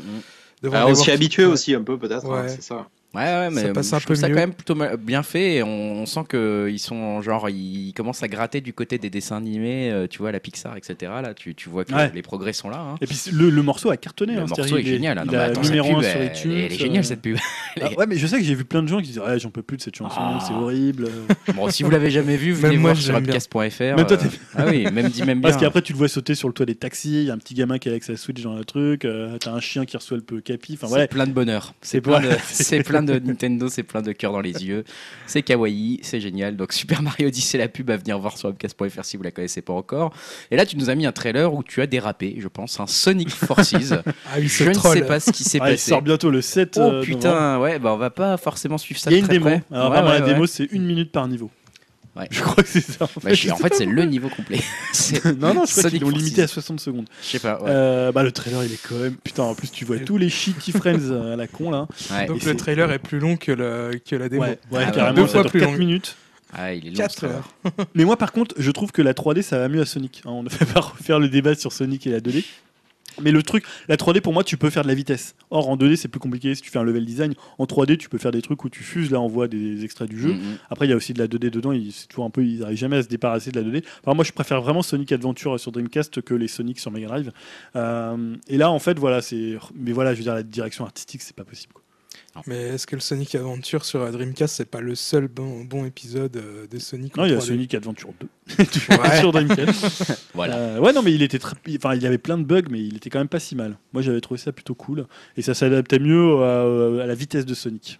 Au moins celui-là, il a l'air un peu plus sobre. Il n'y a pas un Sonic Super Saiyan ou un Sonic Ah, Garou. ils sont quand même pas mal ridicules. hein. Il y a pas un crocodile à un moment. Ouais, où il n'y a une pas gueule. une espèce Comment de, il s'appelle là, mais. de hérisson un peu hipster avec des lunettes ou des choses Ouais, comme ça. Avec Ah, des déjà, bretelles. Je me rappelle quand on avait, on avait vu les premières images de Sonic Boom là. Tu sais, quand tu sais, ils étaient tout bodybuildés Ouais. du haut des épaules. ouais, trop bizarre. Trop, trop C'était- gênant. c'est- C'est horrible. hein. Une cannibale totale. Tu de dire, mais qu'est-ce que je Tu vois, là, t'as que Sonic Mania qui s'en est un peu sorti parce que finalement, c'est un- c'est du fan service. euh, c'est pour les gens qui aiment bien Sonic. Donc, c'était quatre personnes euh, dans la haute Apparemment, Loire, hein. je sais pas où. En tout cas, dans les Hauts-de-France, Les là. gens qui écoutent Upcast pas trop, apparemment. Non, pas trop. non. Et enfin, dernier trailer. Oui, excuse Elohim, t'allais dire quelque chose Euh, non, non, non, mais je, je disais qu'il devrait peut-être demander à Zack Snyder de leur filer un coup de main pour, pour la DA. Il a fait du bon travail avec DC, je pense que. Ah, il va- L'écran sera noir. Ah, J'ai vu un truc assez sombre. Et donc, ouais, bah, c'est un trailer pour réconcilier un peu tout le monde, là, j'ai l'impression, hein, parce que c'est Star Wars Battlefront 2, version. euh, la- la- L'aspect histoire. C'est un peu un euh, pot pourri de l'histoire. Enfin, ça, on voit vraiment les, les trois périodes. Ouais. euh, C'est guère, passionnant quand même. C'est un peu long, hein. Ouais, mais ça se voit vraiment que voilà, ils ont essayé de créer une histoire pour brasser un peu toutes les époques, euh, voilà quoi, pour Et les faire dollars. un peu du fan service. On voit même à la fin un peu le, le bras de Kylo Ren, donc euh, Voilà, on voit le bras de Kylo Ren. non, mais voilà, ça Ouais, commence ouais, sur ouais. la planète Naboo et ça se finit avec le bras de Kylo Ren. C'est vraiment pour montrer qu'on voit un peu. On voit euh, un peu tout, ouais. on voit un peu tout. euh, bon, Bon, tu nous feras un retour sur ce. ouais, ouais, bah je, je, je l'ai acheté, enfin je l'ai précommandé, donc euh, ouais, je vous Ça ferai sort un- quand ce truc là le, ce C'est avec truc. le solo. C'est avec le solo. Ouais, ouais. Ce 2. truc sort le 17 novembre. Voilà. Voilà. C'est la partie solo du. euh, Donc si je finis euh, Zelda 3 sur euh, la mini Super NES, euh, je le commence direct et je vous ferai un petit euh, conseil. Bah écoute, avec, euh, avec plaisir, on est quand même curieux de savoir ça. Euh, on va passer aux sorties aussi, Mm. hein, les, dans les 15 prochains jours, plus ou moins. Voire même aujourd'hui. Voire même aujourd'hui. Alors aujourd'hui, il y a Oui, de la trois grosse jeux, sortie quand quand même. ouais. Donc bon, bien sûr, Super Mario Odyssey, on l'a assez mentionné, hein, qui, qui, je pense va pas mal nous occuper. euh, bah, à la fois Elohim, à la fois Julien, à la fois moi, et pas trop Dim pour le moment, mais il va peut-être le faire un jour. Pourquoi pas Ouais, Yao, Yao qui a pris. Yao, bien sûr, Yao qui est déjà dessus, hein, là, je pense. Il, apparemment, il, en- il m'a dit je suis en kiff total. Ouais, bah, attends, euh, attends, c'est normal, c'est normal. Enfin, euh, Assassin's Creed Oui, bah moi, euh, oui, c'est plutôt un jeu. ah, Moi, je suis pas du tout Assassin's Creed, mais le- la période de l'Égypte, euh, Ah, Je sais pas, ça me tente bien, Ça les tente bien. pyramides, ouais, j'aime bien. En plus, Bah. c'est la, la fin juste avant l'Empire romain. Euh, la période est pas mal. Euh, j'ai toujours, c'est c'est toujours les, les grands discours de, de Ubisoft. C'est-à-dire, ils ont, on va changer notre jeu, Ouais. ça va être. On voilà. a tout revu. On a tout revu. Finalement, ils ont pas revu On grand-chose. a compris mais- nos erreurs. Et puis c'est toujours Assassin's Creed, c'est-à-dire c'est génial quand ça sort, et puis au bout d'un an, les gens te disent Ah non, il, il était pas terrible Assassin's Creed. tu sais. on a eu ça pour. euh, Je suis pas toujours d'accord. Moi, je trouve qu'il y ouais. en avait bien. Euh, non, c'est plutôt l'inverse sur les derniers, j'ai eu l'impression. euh, Tu crois? Les films se sont rachetés un peu une. Bon, parce qu'ils étaient sortis ultra buggés aussi. Ouais. Mais, euh, mais a priori, les derniers, euh, ceux qui sont revenus sur l'OTAR, euh, je sais plus si c'était Syndicate ou Unity, et sur l'OTAR, ils avaient corrigé pas mal de défauts, et finalement, ce ils n'étaient pas si mal. Ce que je veux dire, c'est que souvent, tu vois, par exemple, Unity, quand il est sorti, tout, le- enfin, tout le monde, les tests en France étaient quand même assez élogieux, et puis finalement, un an après, on te disait, ouais, c'était pas génial Unity, quoi. Mm. Euh, Il y a que Black Flag, en fait, qui ressort. Ah, Black Flag, c'est- était top celui-là. c'est l'équipe de Black Flag, Ah, parce que c'est des studios qui Ouais. tournent, donc euh, bon. Mais en Bah, tout ça, cas, ça les premiers retours sont bons, Ouais. et je trouve Ouais. que apparemment ils ont fait un gros effort Ouais. sur les combats, et Ouais, euh, bah, c'est peut-être un peu ce qui pêchait dans les autres, donc ça prend une autre forme, hein, un, côté un peu plus RPG. J'y ai joué Moi, un je petit trouve que c'est J'y ai- bien. ouais. j'y ai joué un petit peu cet après-midi et euh, ouais déjà, enfin graphiquement il est super beau, euh, les, les paysages euh, et tout dans le désert, euh, c'était vraiment magnifique. Après les combats, euh, enfin voilà, moi j'ai fait tous les Assassin's Creed à part euh, l'avant-dernier à Londres euh, et euh, ça m'a un peu perturbé. C'est tellement différent, enfin c'est plus du tout le même système de combat. Je pense qu'il Mm. va falloir un petit temps d'ap- d'adaptation. Mais euh, ouais, à mon avis, il va, être, euh, il va être quand même assez intéressant ce jeu-là. Je pense qu'il va apporter quand même un petit peu de, de fraîcheur, enfin j'espère, et ça sera aussi intéressant de voir le, bah, au niveau des ventes. Parce Ouais. qu'on sait que c'est. Ouais. Euh, Syndicate, c'était quand même moins bien vendu. Il y a quand même une baisse. Là, ils ont attendu quand même un an. Enfin, deux ans, c'est il y a deux ans. Deux ans, ouais. Euh, voilà, donc voir comment ça va reprendre, sachant qu'il y a quand même beaucoup de sorties là Bah, sur il cette fin d'année. ils Odyssey sont, en euh, plus, euh, juste en même Ouais, temps. Odyssey, c'est sur Switch, c'est quand même pas forcément le même public. Mmh. euh, mais sur Switch, il y a Wol- Wolfenstein, il va y avoir le Star Mmh. Wars, Bah, il voilà. y a Call of Duty qui arrive, il y a quand même. Wolfenstein 2, donc il y a eu tu FIFA. mentionnes, hein, qui sort également aujourd'hui. Donc, Euh, euh, Mais il avait, il avait l'air quand même bien attendu ce Assassin's Creed. hein. Bah forcément, Ouais. ils, ont, ils ont enfin arrêté d'en sortir un tous les ans. Donc, euh, Ouais, ça- mais je sais pas si ça va leur- leur- les aider euh, commercialement après. On verra. C'est c'est quand même, on parle de deux jeux qui doivent vraiment beaucoup se vendre pour être rentables. C'est ça. C'est pas genre on en vend 2 millions, on est Bah, content, surtout celui-là, en plus en ayant laissé Faut que tu passer sois dans année à 5-6 blanc. millions, euh, ouais. Euh, le, 30, euh, le 3, pardon, le 3 novembre, Call of Duty. Ouais, Wolfenstein, tu veux pas. Si, bah, j'ai dit, je l'ai Bon, mentionné, bah, voilà, Wolfenstein des- 2. hein. Les nazis, ils ont une bonne campagne assez drôle, euh, voilà, des nazis, du rock et je sais pas quoi. Euh, bon, Ça marche toujours. fun, hein, Ça voilà. marche toujours, ça se vend Les toujours retours bien. sont pas trop, trop, trop mauvais. Euh, non, mais parce que j'ai regardé un peu. et Il a été non, mais il a été testé pas mal aujourd'hui. J'ai vu quelques bons retours. Je crois qu'il y en a une un sur Gamecult. Euh, voilà, après, euh, peut-être qu'il va être noyé. hein, c'est aussi un des risques quand tu sors comme ça entre Mario Odyssey, Assassin's Creed Origins. Ça, Ouais, ça fait beaucoup. hein. ça fait Ça quand fait même beaucoup. beaucoup. Donc je disais le 3 novembre, Call of Duty. Voilà. Bah ouais, on voit beaucoup de pubs. hein, non, non, pas. honnêtement, je pense que ça peut être le gros retour euh, du rouleau compresseur Call of Duty. Tu crois que- vraiment Ouais, Ouais. parce que la période est- intéresse beaucoup les gens. World War II, c'est vraiment le truc. euh, Enfin, tu vois, je pense que les côtés futuristes, les gens en ont un peu marre. marre, ouais. C'était beaucoup demandé, ouais, la Ouais. Deuxième Guerre mondiale. Ouais. Même moi, quand j'ai vu les premiers trailers, euh, j'étais euh, bien hypé au début. Puis bon, j'ai vite oublié en fait. Ouais. Ouais, mais en, en plus, je trouve que là, ils mettent en avant le solo et ça, ça marche toujours. Faut pas... C'est vrai que les gens jouent toujours en multi, mais le solo, ça fait vendre des gens qui vont Ça jouer vendre. 5 heures, ils vont le reposer. Parce qu'il faut voir qu'il y a un public de. C'est comme FIFA, il y a un public de gens qui jouent qu'à Call of Duty ou à GTA ou Ouais. à FIFA, quoi. Ouais. Euh, Hmm. C'est pas péjoratif, mais c'est. leur côté, jeu de euh, l'année, quoi. C'est leur jeu de l'année, ils l'achètent, ils achètent le dernier Call of. Donc, euh, et s'il y a un mode solo, quand met quand même plein la vue, comme ils avaient, ils savaient le faire à une époque. hein. Moi, je me rappelle. D'ailleurs, on était, je crois, ici pour jouer à Modern Warfare 2. Ouais. Euh, c'était quand même un événement quand c'était sorti. Ah Maintenant, bah ils ont un peu ouais. perdu ça parce qu'ils sont, ils ont sorti trop de taux de titres. Il y a eu du Battlefield aussi. Oui, puis euh, les titres en eux-mêmes n'étaient pas exceptionnellement Non, bah bons. non, Euh, non. tu vois, la qualité intrinsèque des titres a fait qu'on s'en est détourné un peu tous. Donc euh, voilà. Mais surtout parce que après le, faut, y a le multi était peut-être toujours très très bon, mais Mm. Le 7 novembre, le fameux Sonic Forces, hein, donc on va pas forcément l'attendre de, de pied ferme celui-là. pour- Voilà, quand même. Et euh, le 10 novembre, Doom sur Switch. ouais. encore un autre jeu sur Switch à faire, peut-être Ouais, puisque faut dire bon voilà, c'est un jeu qui est sorti euh, il y a super longtemps, des- enfin super longtemps, sur PS4, sur PC et sur, One. ouais. Euh, là, ça va être en 30 FPS, donc ça c'est un petit peu dommage pour un jeu comme Doom. Ça, dur. Maintenant, bon, t'as un Doom en portable, tu peux jouer sur les chiottes ou dans le train, donc ça c'est quand même pas mal. Il a l'air plutôt quand même pas mal pour, pour la Switch. Et il faut voir, non, ce qui, ce qui va être intéressant, c'est de voir finalement les ventes. Est-ce que Ouais. les gens vont finalement le zapper parce qu'ils sont toujours en train de jouer à Mario Odyssey et euh, finalement Nintendo va rester euh, maître en son domaine et euh, finalement faire du Nintendo pour du Nintendo? Ou est-ce que finalement il y a, une, il y, a une, euh, il y a finalement une fenêtre pour ce genre de jeu? Ça va être pas. très important, je pense, Ouais. pour, pour la suite. Ça Ouais. va envoyer un message, parce que là, Bethesda envoie un message à tous les développeurs en général, à tous les autres gros éditeurs. Et si ça marche, bah, je pense que ça va ouvrir une grosse porte quand même. euh, Moi, je pense que ça Même marche. si déjà les ventes de la Switch euh, ouvrent Oui. une porte aux ouais. développeurs. Mais, Mais, moi, ouais. je pense que ça marchera pas. Euh, je pense que le FIFA 18 ne marche pas tellement. Ils n'ont pas du tout communiqué dessus sur les ventes. Euh, bien sûr, ils communiquent sur les ventes PS4 et One. Ça, ouais. Euh, et je suis pas sûr. Et d'ailleurs, je pense qu'on parlait de Ma- de Mario et Lapin Crétin. Je pense que pour le coup, il marche très bien. Euh, je pense que les tiers sont plus, devraient plutôt faire des partenariats avec Nintendo sur des jeux avec leur licence. Après, c'est toujours très bien qu'ils sortent des tiers, hein, qu'ils essayent, mais euh, je suis un peu sceptique Ouais, sur le- la réussite de Doom, de Skyrim, euh, voilà, qui sont des jeux en plus, tu vois. Bon, et la Noire, j'en parle même pas. mais- Skyrim, j'y crois plus, mais. Skyrim peut-être, ouais. bon, trop, le jeu est quand même vieux, quoi. Après Ouais. Doom, bon, c'est t'as pas tellement, t'as pas de, t'as pas le, si tu veux, il y a pas de. Je crois que les- Minecraft a bien marché. Ouais, hein, sur. Minecraft ça marche Mais sur n'importe quoi, oui, mais ça marchait sur Vita, tu vois. donc, Ouais, c'est euh, pas faux. Même sur Wii U, c'était un des cartons. euh, voilà, donc euh, là, ça va être quand même, ça va être intéressant de voir comment il va se comporter, euh, l'accueil qu'il va avoir. Mm. Euh, même si voilà, ça reste quand même un jeu qui est déjà que tous les fans de Doom ont déjà joué, mais le côté portable peut peut-être faire que. Ouais, euh, ouais, c'est vrai que c'est un argument quand même euh, toujours intéressant à regarder. voir donc si on- des gens vont le racheter ou si le public Nintendo va se tourner vers un jeu quand même un peu différent de ce que, ce que fait Nintendo. quoi. On va suivre ça, on va suivre ça. Euh, bah écoute, ça va conclure notre partie jeux vidéo, sauf s'il y a une news su- surprise peut-être ou quelque chose. Non, mais euh, j'ai une petite surprise. C'est euh, Yao qui, euh, qui m'a envoyé un quiz. Ah, les quiz faciles de Yao. Ah, il va Ah, faire un celui-là, podcast il est vraiment très très facile. Oh putain. Non, je rigole, c'est dur comme l'enfer. c'est un quiz spécial donc pour euh, nos 50 numéros, un spécial upcast. hein, donc on le remercie. Écoute, merci Yao hein, déjà pour le. Bah c'est ouais, sympa de nous ça. hein. Upcast.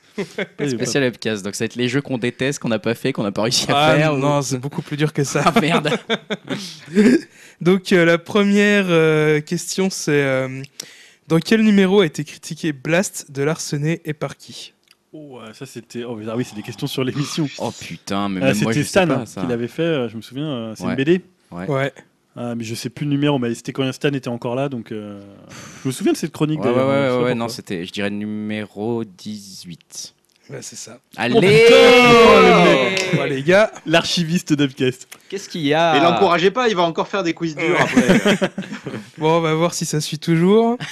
Dans le numéro 19, de Ah. combien de chapitrages est constitué le podcast Oh l'enfoiré. Salaud. de merde. Putain, mais Yao quoi. Euh, Ah, Alors pas- attends, il y a plusieurs choix. 25, ah, c'était beaucoup. hein. 33, 28, 37. 37. Non, 33 28. C'est 33. Ah, ouais. Ouais, merde. 33. Bien vu. Mais ah, non, mais C'est à l'époque on Ou alors chapitré. pour chaque fois chaque news était chapitrée. Ouais, hein. C'était ouais. pas les grandes parties. hein. Pour ceux qui Ouais. s'inquiètent en se disant il y avait 33 parties dans le cast. Non non non non, il y avait juste 33 news, ce qui est déjà pas mal quoi. Putain. ouais. Hein Et, euh, mais c'était bien quand c'était chapitré, les gens étaient Oui, contents. bah c'était bien, mais c'était long à faire. hein. Ça me prenait la journée, Moi mec. j'aimais bien. Ouais, donc non, c'est fini ça. Alors, troisième question.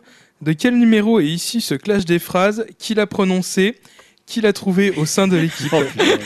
Et quelle couleur de slip portait-il C'est un minable, un chien, un porc, un escroc, un artiste de merde, un requet qui ne sait pas de quoi il parle, qui ne travaille pas ses sujets, qui se fiche de tout, c'est un abruti. Donc de quel numéro est issu ce clash des phrases Qui l'a prononcé Non, mais c'est surtout qui l'a prononcé. c'est- Et Tu sais Toi qui l'as fait l'équipe. Je sais pas, je crois que c'est moi qui l'ai fait, mais. euh, J'en avais fait un, je crois, mais je, je- je sais plus. putain, ouais, c'est- qui C'est pas Carpenter qui a dit ça ou... Euh, c'est Robert De Niro. Ah oui, à propos de Trump. C'est Trump, c'est Trump. Donc Ah c'est oui, le numéro. euh, là, on est Sur l'Amérique, 50. là, quand on avait fait. Ça Ouais, doit être, ça être dans les celui-là. 45, un truc comme ça. Ah, pas- 34. Ah, putain. 45, mais on est au 50 là. Ça veut dire Bah que ça ouais. ferait euh, 5 numéros. Ça fait quatre- ouais. Quand Trump ah a bah été non, élu. Ouais, ouais, non. Ouais, ah oui, c'était au moment où il 34, était élu, ouais. je crois. Ouais. Mm. Et qui a trouvé la bonne réponse? C'est Dim. Eh oui, c'est Dim. Bien joué. C'est mais il parle de lui Ah, c'est un peu le meilleur quand même, hein. C'est un beau gosse. C'est un beau gosse. Alors, question 4. Dans le numéro 35, quel, quel studio de jeux vidéo a fermé ses portes? Julien l'a traité dans les news art ludiques. Oh, putain. Quel studio T'as des propositions ou euh Non. Oh putain, Yao. oh merde. Euh, ouais, c'est facile ça. Aucune idée. Un studio qui a fermé ses portes. euh, Je vous donne la réponse. Ouais, ouais, bah c'est un studio IA, non? Euh, c'est euh, United Front Games.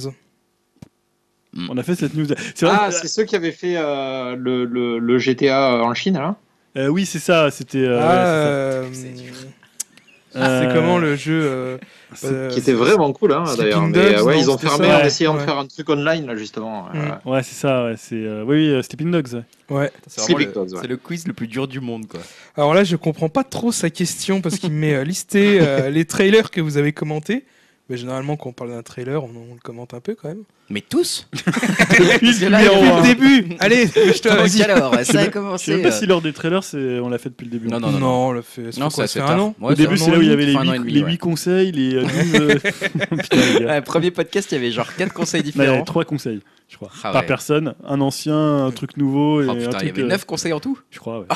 Et on finissait le podcast avec une barbe de Zizi Top. Déjà que là. euh, Ouais, alors je vais vous donner la réponse. Hein, C'était Rogue One, Salt and Fire, Gardien de la Galaxie 2, Logan, Resident Evil Final Chapter. Ah, c'était, il voulait qu'on liste les trailers d'un, d'un podcast en particulier. euh. Ouais, je sais Ouais, pas. je c'est sais pas, on lui redemandera. Alors 5, parmi tous ces numéros, quelles sont leurs caractéristiques? Tous ceux qu'on vient de- de- de- d'évoquer. Ah, Euh, Tous ceux bah, qu'on je sais vient pas, il y d'évoquer. avait. bah, peut-être si on était 4 avec euh, Stan, non, c'est pas ça? Ouais. Non, c'est tous des numéros d'octobre. Ouh. Et il y a deux questions bonus. Putain, comme c'est Putain, les questions, mais. Quels sont les épisodes introuvables On ne peut pas les, les écouter ni les download et pourquoi? Ah bon, il y a des Alors, ça épisodes. doit être l'épisode 0, je pense, déjà. Ouais. Ah bon, pourquoi on peut l'écouter? Les- Je crois que j'ai j'ai dû supprimer aussi parce qu'il fallait à un moment que je garde de la place sur euh, DJ Pod. Ah oui, d'accord. Et euh, j'ai dû supprimer l'épisode 1, 2. Et je crois qu'il y, a le... il y en a un qui a bugué un jour, un truc comme ça. Ah bon? Bah c'est de 0 à 2, ouais. Ouais, d'accord. Mais je me demande s'il n'y a pas le 22 ou un truc Ah, comme je ça qui a bugué. qu'on pouvait. Attends, mec, il y a Son aucun- collector, quoi. Je crois que je les ai encore sur mon, sur mon disque dur. hein. Le- L'épisode 0 que avec Stan où on parle de téléphone pendant 3h30. Ah oui, on parlait d'Interstellar. Ouais, ouais, on parlait d'Interstellar, on parlait plein de trucs. Bon, bref. L'armée là, douze singes. euh, vu qu'on parle de durée, c'est euh, quel est le podcast le plus, euh, le plus long qui a été tourné? Alors, je crois qu'en durée, ça doit être 3h17, un, un truc dans le genre. Il y a eu plus que ça. 3h30 Non, pas Il y a pas eu 3h30. plus, non. ouais. Ah, t- 3h17, tu dois pas être loin en même temps. 3h20 peut-être. Ah bah vous êtes tous les deux euh, vraiment pas loin, c'était 3h19. Ouais. Et c'était pour le Upcast 29. c'est ça. Et on, on s'attache à battre ce record ce soir. Oh. Donc on va rester ensemble encore un petit peu. C'est ma surprise à moi. Non, euh, pas du tout. Non, mais merci Yao, franchement, euh, ça fait super plaisir parce que c'était euh, très cool. on voit qu'il y a passé du temps et Ben qu'il oui. s'est fait chier de nous écouter euh, comme ça. Je pense que même nous, on n'écoute pas autant le podcast que lui. C'est vrai que c'est un truc de podcast assez traditionnel où les gens qui animent les podcasts reparlent en fait d'eux-mêmes. Tu vois, c'est un truc. Ouais, que- mais nous, on se souvient on pas. fait- oh non, mais on le fait pas souvent. Enfin, on- Bah, on c'est surtout pas, qu'on tu s'en souvient pas parce qu'on a fait que des émissions qui duraient 3 heures. Donc on oublie après. Déjà là, tu vois, j'ai oublié ce qu'on a dit au début de l'émission. C'est- c'est- Elle est tellement longue. Après, perso, je les réécoute. Enfin, je, je veux dire, j'écoute le, le- le podcast euh, qui arrive. tu vois, Ouais, toujours. oui, oui, moi je réécoute, mais pas en entier parce que c'est trop long. tu vois, Faut chier, c'est trop. Faut chier, putain, il est relou ce mec. Mais j'ai une idée, si on veut faire vraiment un podcast court, on peut faire une, euh, un podcast euh, FAQ. On n'aura pas de questions. C'est vrai. Fréquente liaise question, bah il y en a Ah, pas. je pense qu'on pourrait avoir des questions si on le prépare après un mois à l'avance. Ouais, ouais. non, mais tu vois, sur, le, tu sur le forum ou sur. euh, il y a- Ouais. il y a des gens quand. En même temps, euh, je te parle, les, les gens qui interviennent le plus sur le forum, ils interviennent ici aussi. hein. Regarde, il y a Elohim Oui. qui est là. Il a- il a- Elohim, t'as des questions à nous poser. euh. Ça Non, va, ça va. il, Je suis- connaît, il connaît maintenant l'envers du décor. Tu vois, Yao, il vient aussi. euh, Tu vois. Oui, bah oui, je suis d'accord. Bah, les non, autres après, il y sont a- les bienvenus, hein, de toute façon. Et on fait pas non plus euh, 25 écoutes. Hein. Euh. Ça dépend où. non, euh, tu dis ça comme ça, vous êtes- non, mais en tout cas, merci Yao. Franchement, c'est sympa. C'était- Ça fait plaisir Ouais, de faire ce super cool. 50e euh, numéro et donc Ouais. euh, avec la présence Mais on exceptionnelle. a- on n'a de pas été interviewé par le tube. Je sais pas si t'as vu, il y avait un truc sur les podcasts. C'est vrai, non, ouais, ils ont plutôt été chercher euh, Henri C'était Michel. Henri Michel. Ouais, ouais, ouais, c'est bizarre, je comprends pas pourquoi. Euh, merci encore Elohim euh, de ta présence. Bah, avec grand, grand plaisir. Merci Bah à ouais. vous de m'avoir invité. C'était Bah, cool. écoutez, n'hésitez pas à venir faire un petit coucou à Elohim dans les commentaires sur upcast.fr, à voter pour nous euh, pour améliorer euh, notre référencement sur euh, je ne sais pas quoi, iPod, euh, iPhone, euh, tout ce que, enfin tous ces appareils. Ça quoi, marche hein. plus. ça. Non, ça marche plus, d'accord, ok. Euh, ouais, donc non, non, venez surtout discuter un petit peu avec nous sur upcast.fr. N'hésitez pas à nous dire hein, si vous avez envie de participer à un des podcasts un jour. On essaye de prévoir euh, nos prochains numéros, même si c'est pas toujours simple. Euh, et euh, surtout, j'ai encore pas dit euh, qu'on se finissait peut-être en musique, Ouais. mais je sais pas si t'as prévu quelque chose ou pas. Bah non, mais on avait dit qu'on mettrait euh, Saint- Saint- Saint-Vincent, euh, Ah, euh, Ah, d'accord. On avait dit ça? Je sais pas, ou Making Cruel, ou on met. euh, comment ah, Non, mais t'avais rien prévu, toi Non, j'avais rien. Comme vous voulez. J'avais oublié. Bah moi je propose un truc, c'est qu'on sait pas encore ce qu'on va mettre et je propose que ça sera Elohim qui choisira puisque c'est lui et lui il n'a pas eu encore euh, eu l'occasion de nous conseiller un album. Bah si, tiens, il m'a parlé d'un article qui ressemblait à Buck euh, 65. Ah, ouais, c'est vrai, c'est vrai. Euh, bah ouais, on pourrait mettre ça. C'est euh, John Wayne et c'est son vrai nom.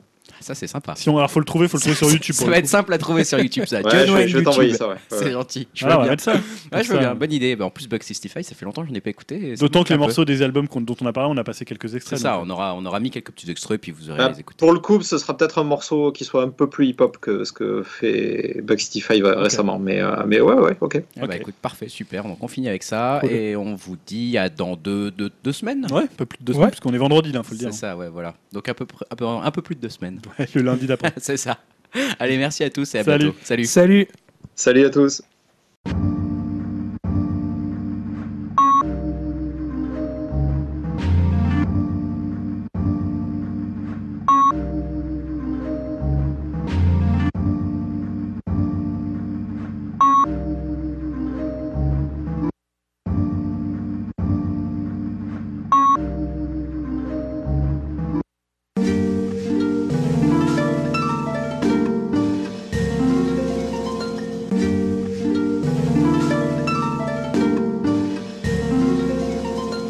Nineteen ninety six.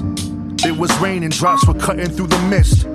I'm in the kitchen like a good kid. Hot chocolate, drawing booklets for profit. Granddad had some quarters for my project. Ever since I had an artist audience, I swore to God that I would body shit. Life is too short for modesty. I was telling myself upon that balcony, my legs were through the bars, steady swinging till the splinters came. I'm aiming for the top. Whatever I'm dropping, mom, even the mock ups are hot. This shit is better than friendship. They never understand when I begin shit. I walk the lower field until the bell hits the wind. It's clicking like these groups of little kids when they get it in. But I don't need to play pretend when I play to win. Word to Benjamins, word to everything. These words are everything, or maybe words are just my only thing. Alright, that was it.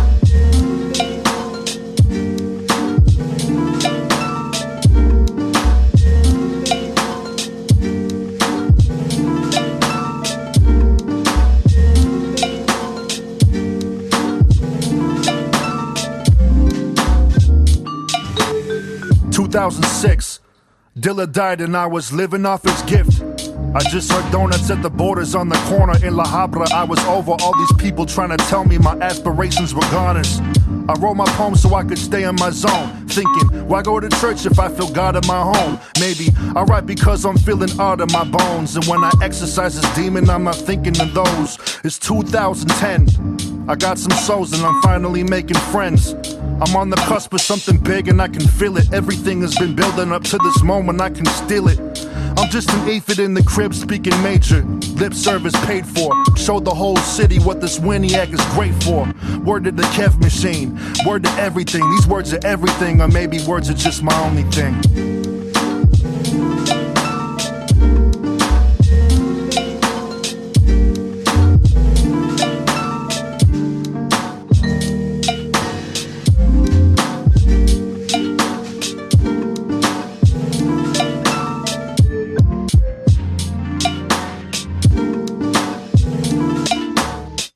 Two thousand sixteen. I spent the last two years fucking up big dreams. You never know what you want until you get it. The future ain't set. Sometimes it's the little things winning over these checks. I had the chance to sell out, and I told them about how words are everything, much bigger than gold clouds. If I'm a shell of a man, my words are empty, ringing through the halls of my bones for near a century. Don't lecture me. I see that selling soul get better things, and maybe it's just fear that's keeping me from better scenes. But I'm here, one piece, an uncle and a beast. When they hit play, they know that I'm a feast. So rest in peace.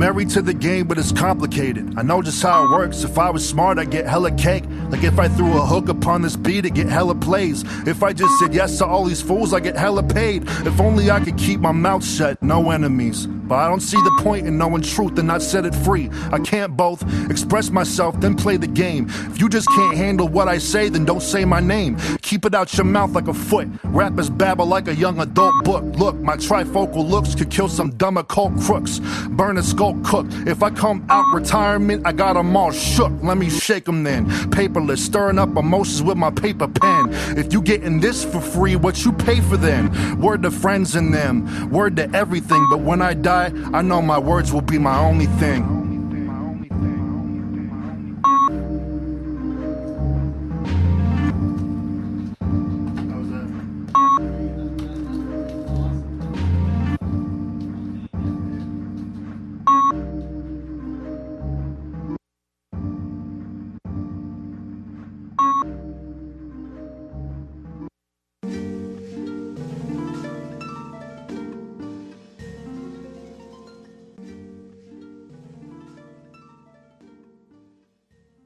Bucket